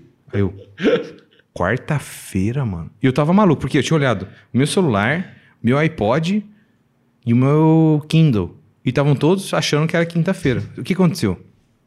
Como eu fui pra Ásia, eu fui pro futuro. Entendeu? Então, quando eu voltei, meus, meus aparelhos achavam que era quinta-feira. Já. Mas não era, era quarta ainda. Cara, eu me dei conta que eu tava em Los Angeles, 11 da noite, sem nada, não tinha hotel eu não tinha nada. Tinha 24 horas ainda. Eu tinha devolvido o carro e eu tinha 24 horas ainda, até pegar o avião, até pegar o avião pro México. Você ganhou 24 horas. Cara. Aí eu assim. Não, é isso. Ah, deixa eu falar, deixa eu falar do meu jeito. deixa. deixa eu falar do meu jeito. Foi assim, ó. Pera, deixa eu tomar um, um meu bar aqui. Seleta, meu, Seleta bar. meu bar. É o último já, chega. Caralho, velho, eu tenho 24 horas em Los Angeles, mano. Cara, foi muito da hora. Eu quase falei Las Vegas, tão, é tanta vontade que eu tô de ir pra lá, mas eu não fui. Los Angeles. Aí eu assim, nossa, que da hora. Aí eu fiquei pensando assim, mano, acabou meu dinheiro. Tem que gastar no cartão, pagar taxa. Não tenho onde dormir, não tenho táxi, não tenho carro, não faço a menor ideia que eu vou fazer. Aí assim, o que, que você faz? Resiliência, né? Resiliência. É o que é você bom. aprende na viagem Isso. não planejada, né? Cara, foi tirei de letra. Abriu o aplicativo do Booking. O Booking patrocina aqui ó, a galera aqui, ó. Do jogo virou, também. bicho. Patrocina nós aí. Por sinal, a minha amiga era do RH do, do Booking. Ah lá. Agora já não tá mais, agora ela tá em outra empresa aí. Que eu esqueci. o nome. É um negócio de hotel. É, aí peguei lá Booking, então, então eu peguei um hostel em Santa Mônica, perto da Rota Gigante lá, da Rota Gigante. Aí cheguei no hostel, cheguei lá meia-noite e meia no hostel, né? Oi, moço, tudo bem? Tem um, uma reserva. A mulher, hoje? Eu falei, é agora. Ah, tá. Aí cheguei lá, deixei minhas coisas, cara. Eu tava assim, ó. Acesão, velho. Porque para mim, o meu corpo ficou 22 dias no outro fuso horário. Quando voltou, era uma da manhã, eu tava achando que é uma da tarde, cara. Tipo, eu tava com fome, queria ir pro rolê. Aí foi pra um sport bar lá em Santa Mônica. Fiz uns amigos do nada, assim. Na, na habilidade. Especialista na habilidade de fazer amigos do rolê, entendeu? E... Isso aí dá um curso. Pô, infoproduto. É. Amigos com jarrão. Eu faço amigos com jarrão de cerveja, entendeu? Você oh, quer, um, quer um pouquinho aí? Isso aqui. E aí foi o. E aí foi esse rolê. Fiquei lá em Santa Mônica, bebi com a galera, cheguei, sei lá, 5 da manhã no, no hostel, dormi, acordei umas 9, e eu falei, caraca, preciso caçar um rolê. Olho pro lado uma agência de viagem. Aí foi ali mesmo, pegou um tour, aí foi em, tipo, em Beverly Hills, foi lá na Calçada da Fama, fui fazer tudo os pontos turísticos de Los Angeles ali rapidinho, aí entregar, tipo, cara, era, sei lá, da 9 da noite até a tarde, assim, até a tarde à noite. Aí cheguei, fiz o check-out, fui pro aeroporto. Aí eu tava na fila, cara. Aí tinha, na boa, tinha uns 60 mexicanos na fila. Só que aí a mulher do. Da, chamava Alaska Airlines. Tão barato que era a linha aérea, porque tinha Alaska Airlines. É, ela falou assim. Ela me olhou e fez assim, ó. Vem cá. Aí eu, porra. Você chegou com 24 Porque ela lembrou. É, porque eu cheguei muito cedo, né? Aí a moça. Não, não, não, já vou fazer o check-in aqui, ó. Ela joga a mochila aí, tal, tal, tal. Você veio no dia certo. Eu falei, nossa, moça, que vergonha. I'm sorry, I'm sorry, I'm sorry.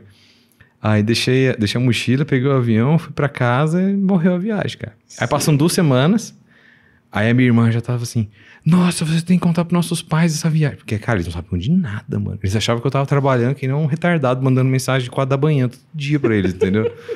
Enquanto isso, escorpião, não sei o quê.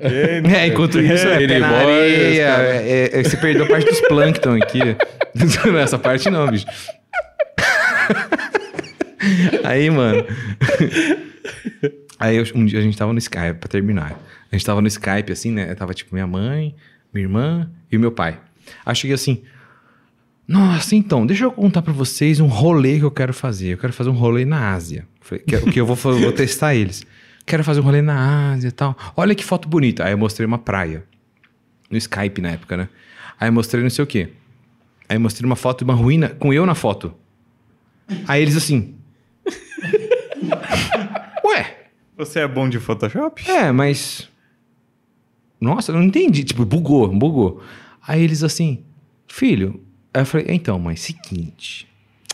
Eu já fiz a viagem, só que eu não falei para vocês. Nossa, filho, você enganou a sua mãe. Aí eu assim, mãe, é que você não ia deixar eu ter fé. Ah, é discussão de filho e mãe. É, você não me deixar tal, não sei o quê. E aí eu falei assim, mas a minha irmã sabia. Nossa. Cara, na hora, te juro, sabe aquela tela assim, ó? Minha mãe aqui, a minha irmã lá no fundo, no, na cama, e meu pai do lado, assim, na cadeira, né? Cara, na hora, os dois fizeram assim, ó. Olharam pra ela assim, tipo, você sabia e não falou pra gente. Cara, eles ficaram duas semanas sem falar comigo. Putaços comigo que eu tinha enganado eles. Então, assim, não façam isso, galera. Ou façam. Ou façam isso amanhã legal, e tal. Foi legal, mas eu fiz com segurança.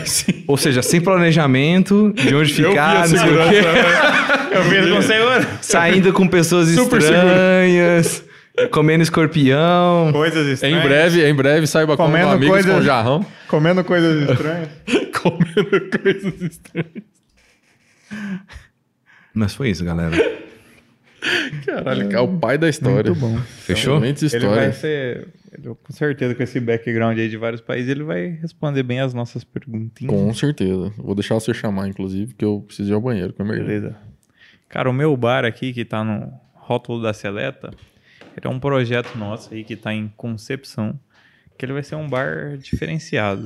Ele é um bar, ou vai ser o bar mais inovador aí do Brasil, talvez do mundo. E aí a gente está aproveitando aqui os convidados do Jogo Virou Podcast para nos dar sugestões do que de duas coisas. A primeira delas é o que não poderia faltar para ser o melhor bar para você poder chamar de seu bar. Cara, o meu bar tem os meus drinks. É a primeira coisa. Certo? O que, que é meu drink? Cara, eu já tenho hambúrguer em hamburgueria e drink em alguns lugares. E até bolo em confeitaria. Caramba! É.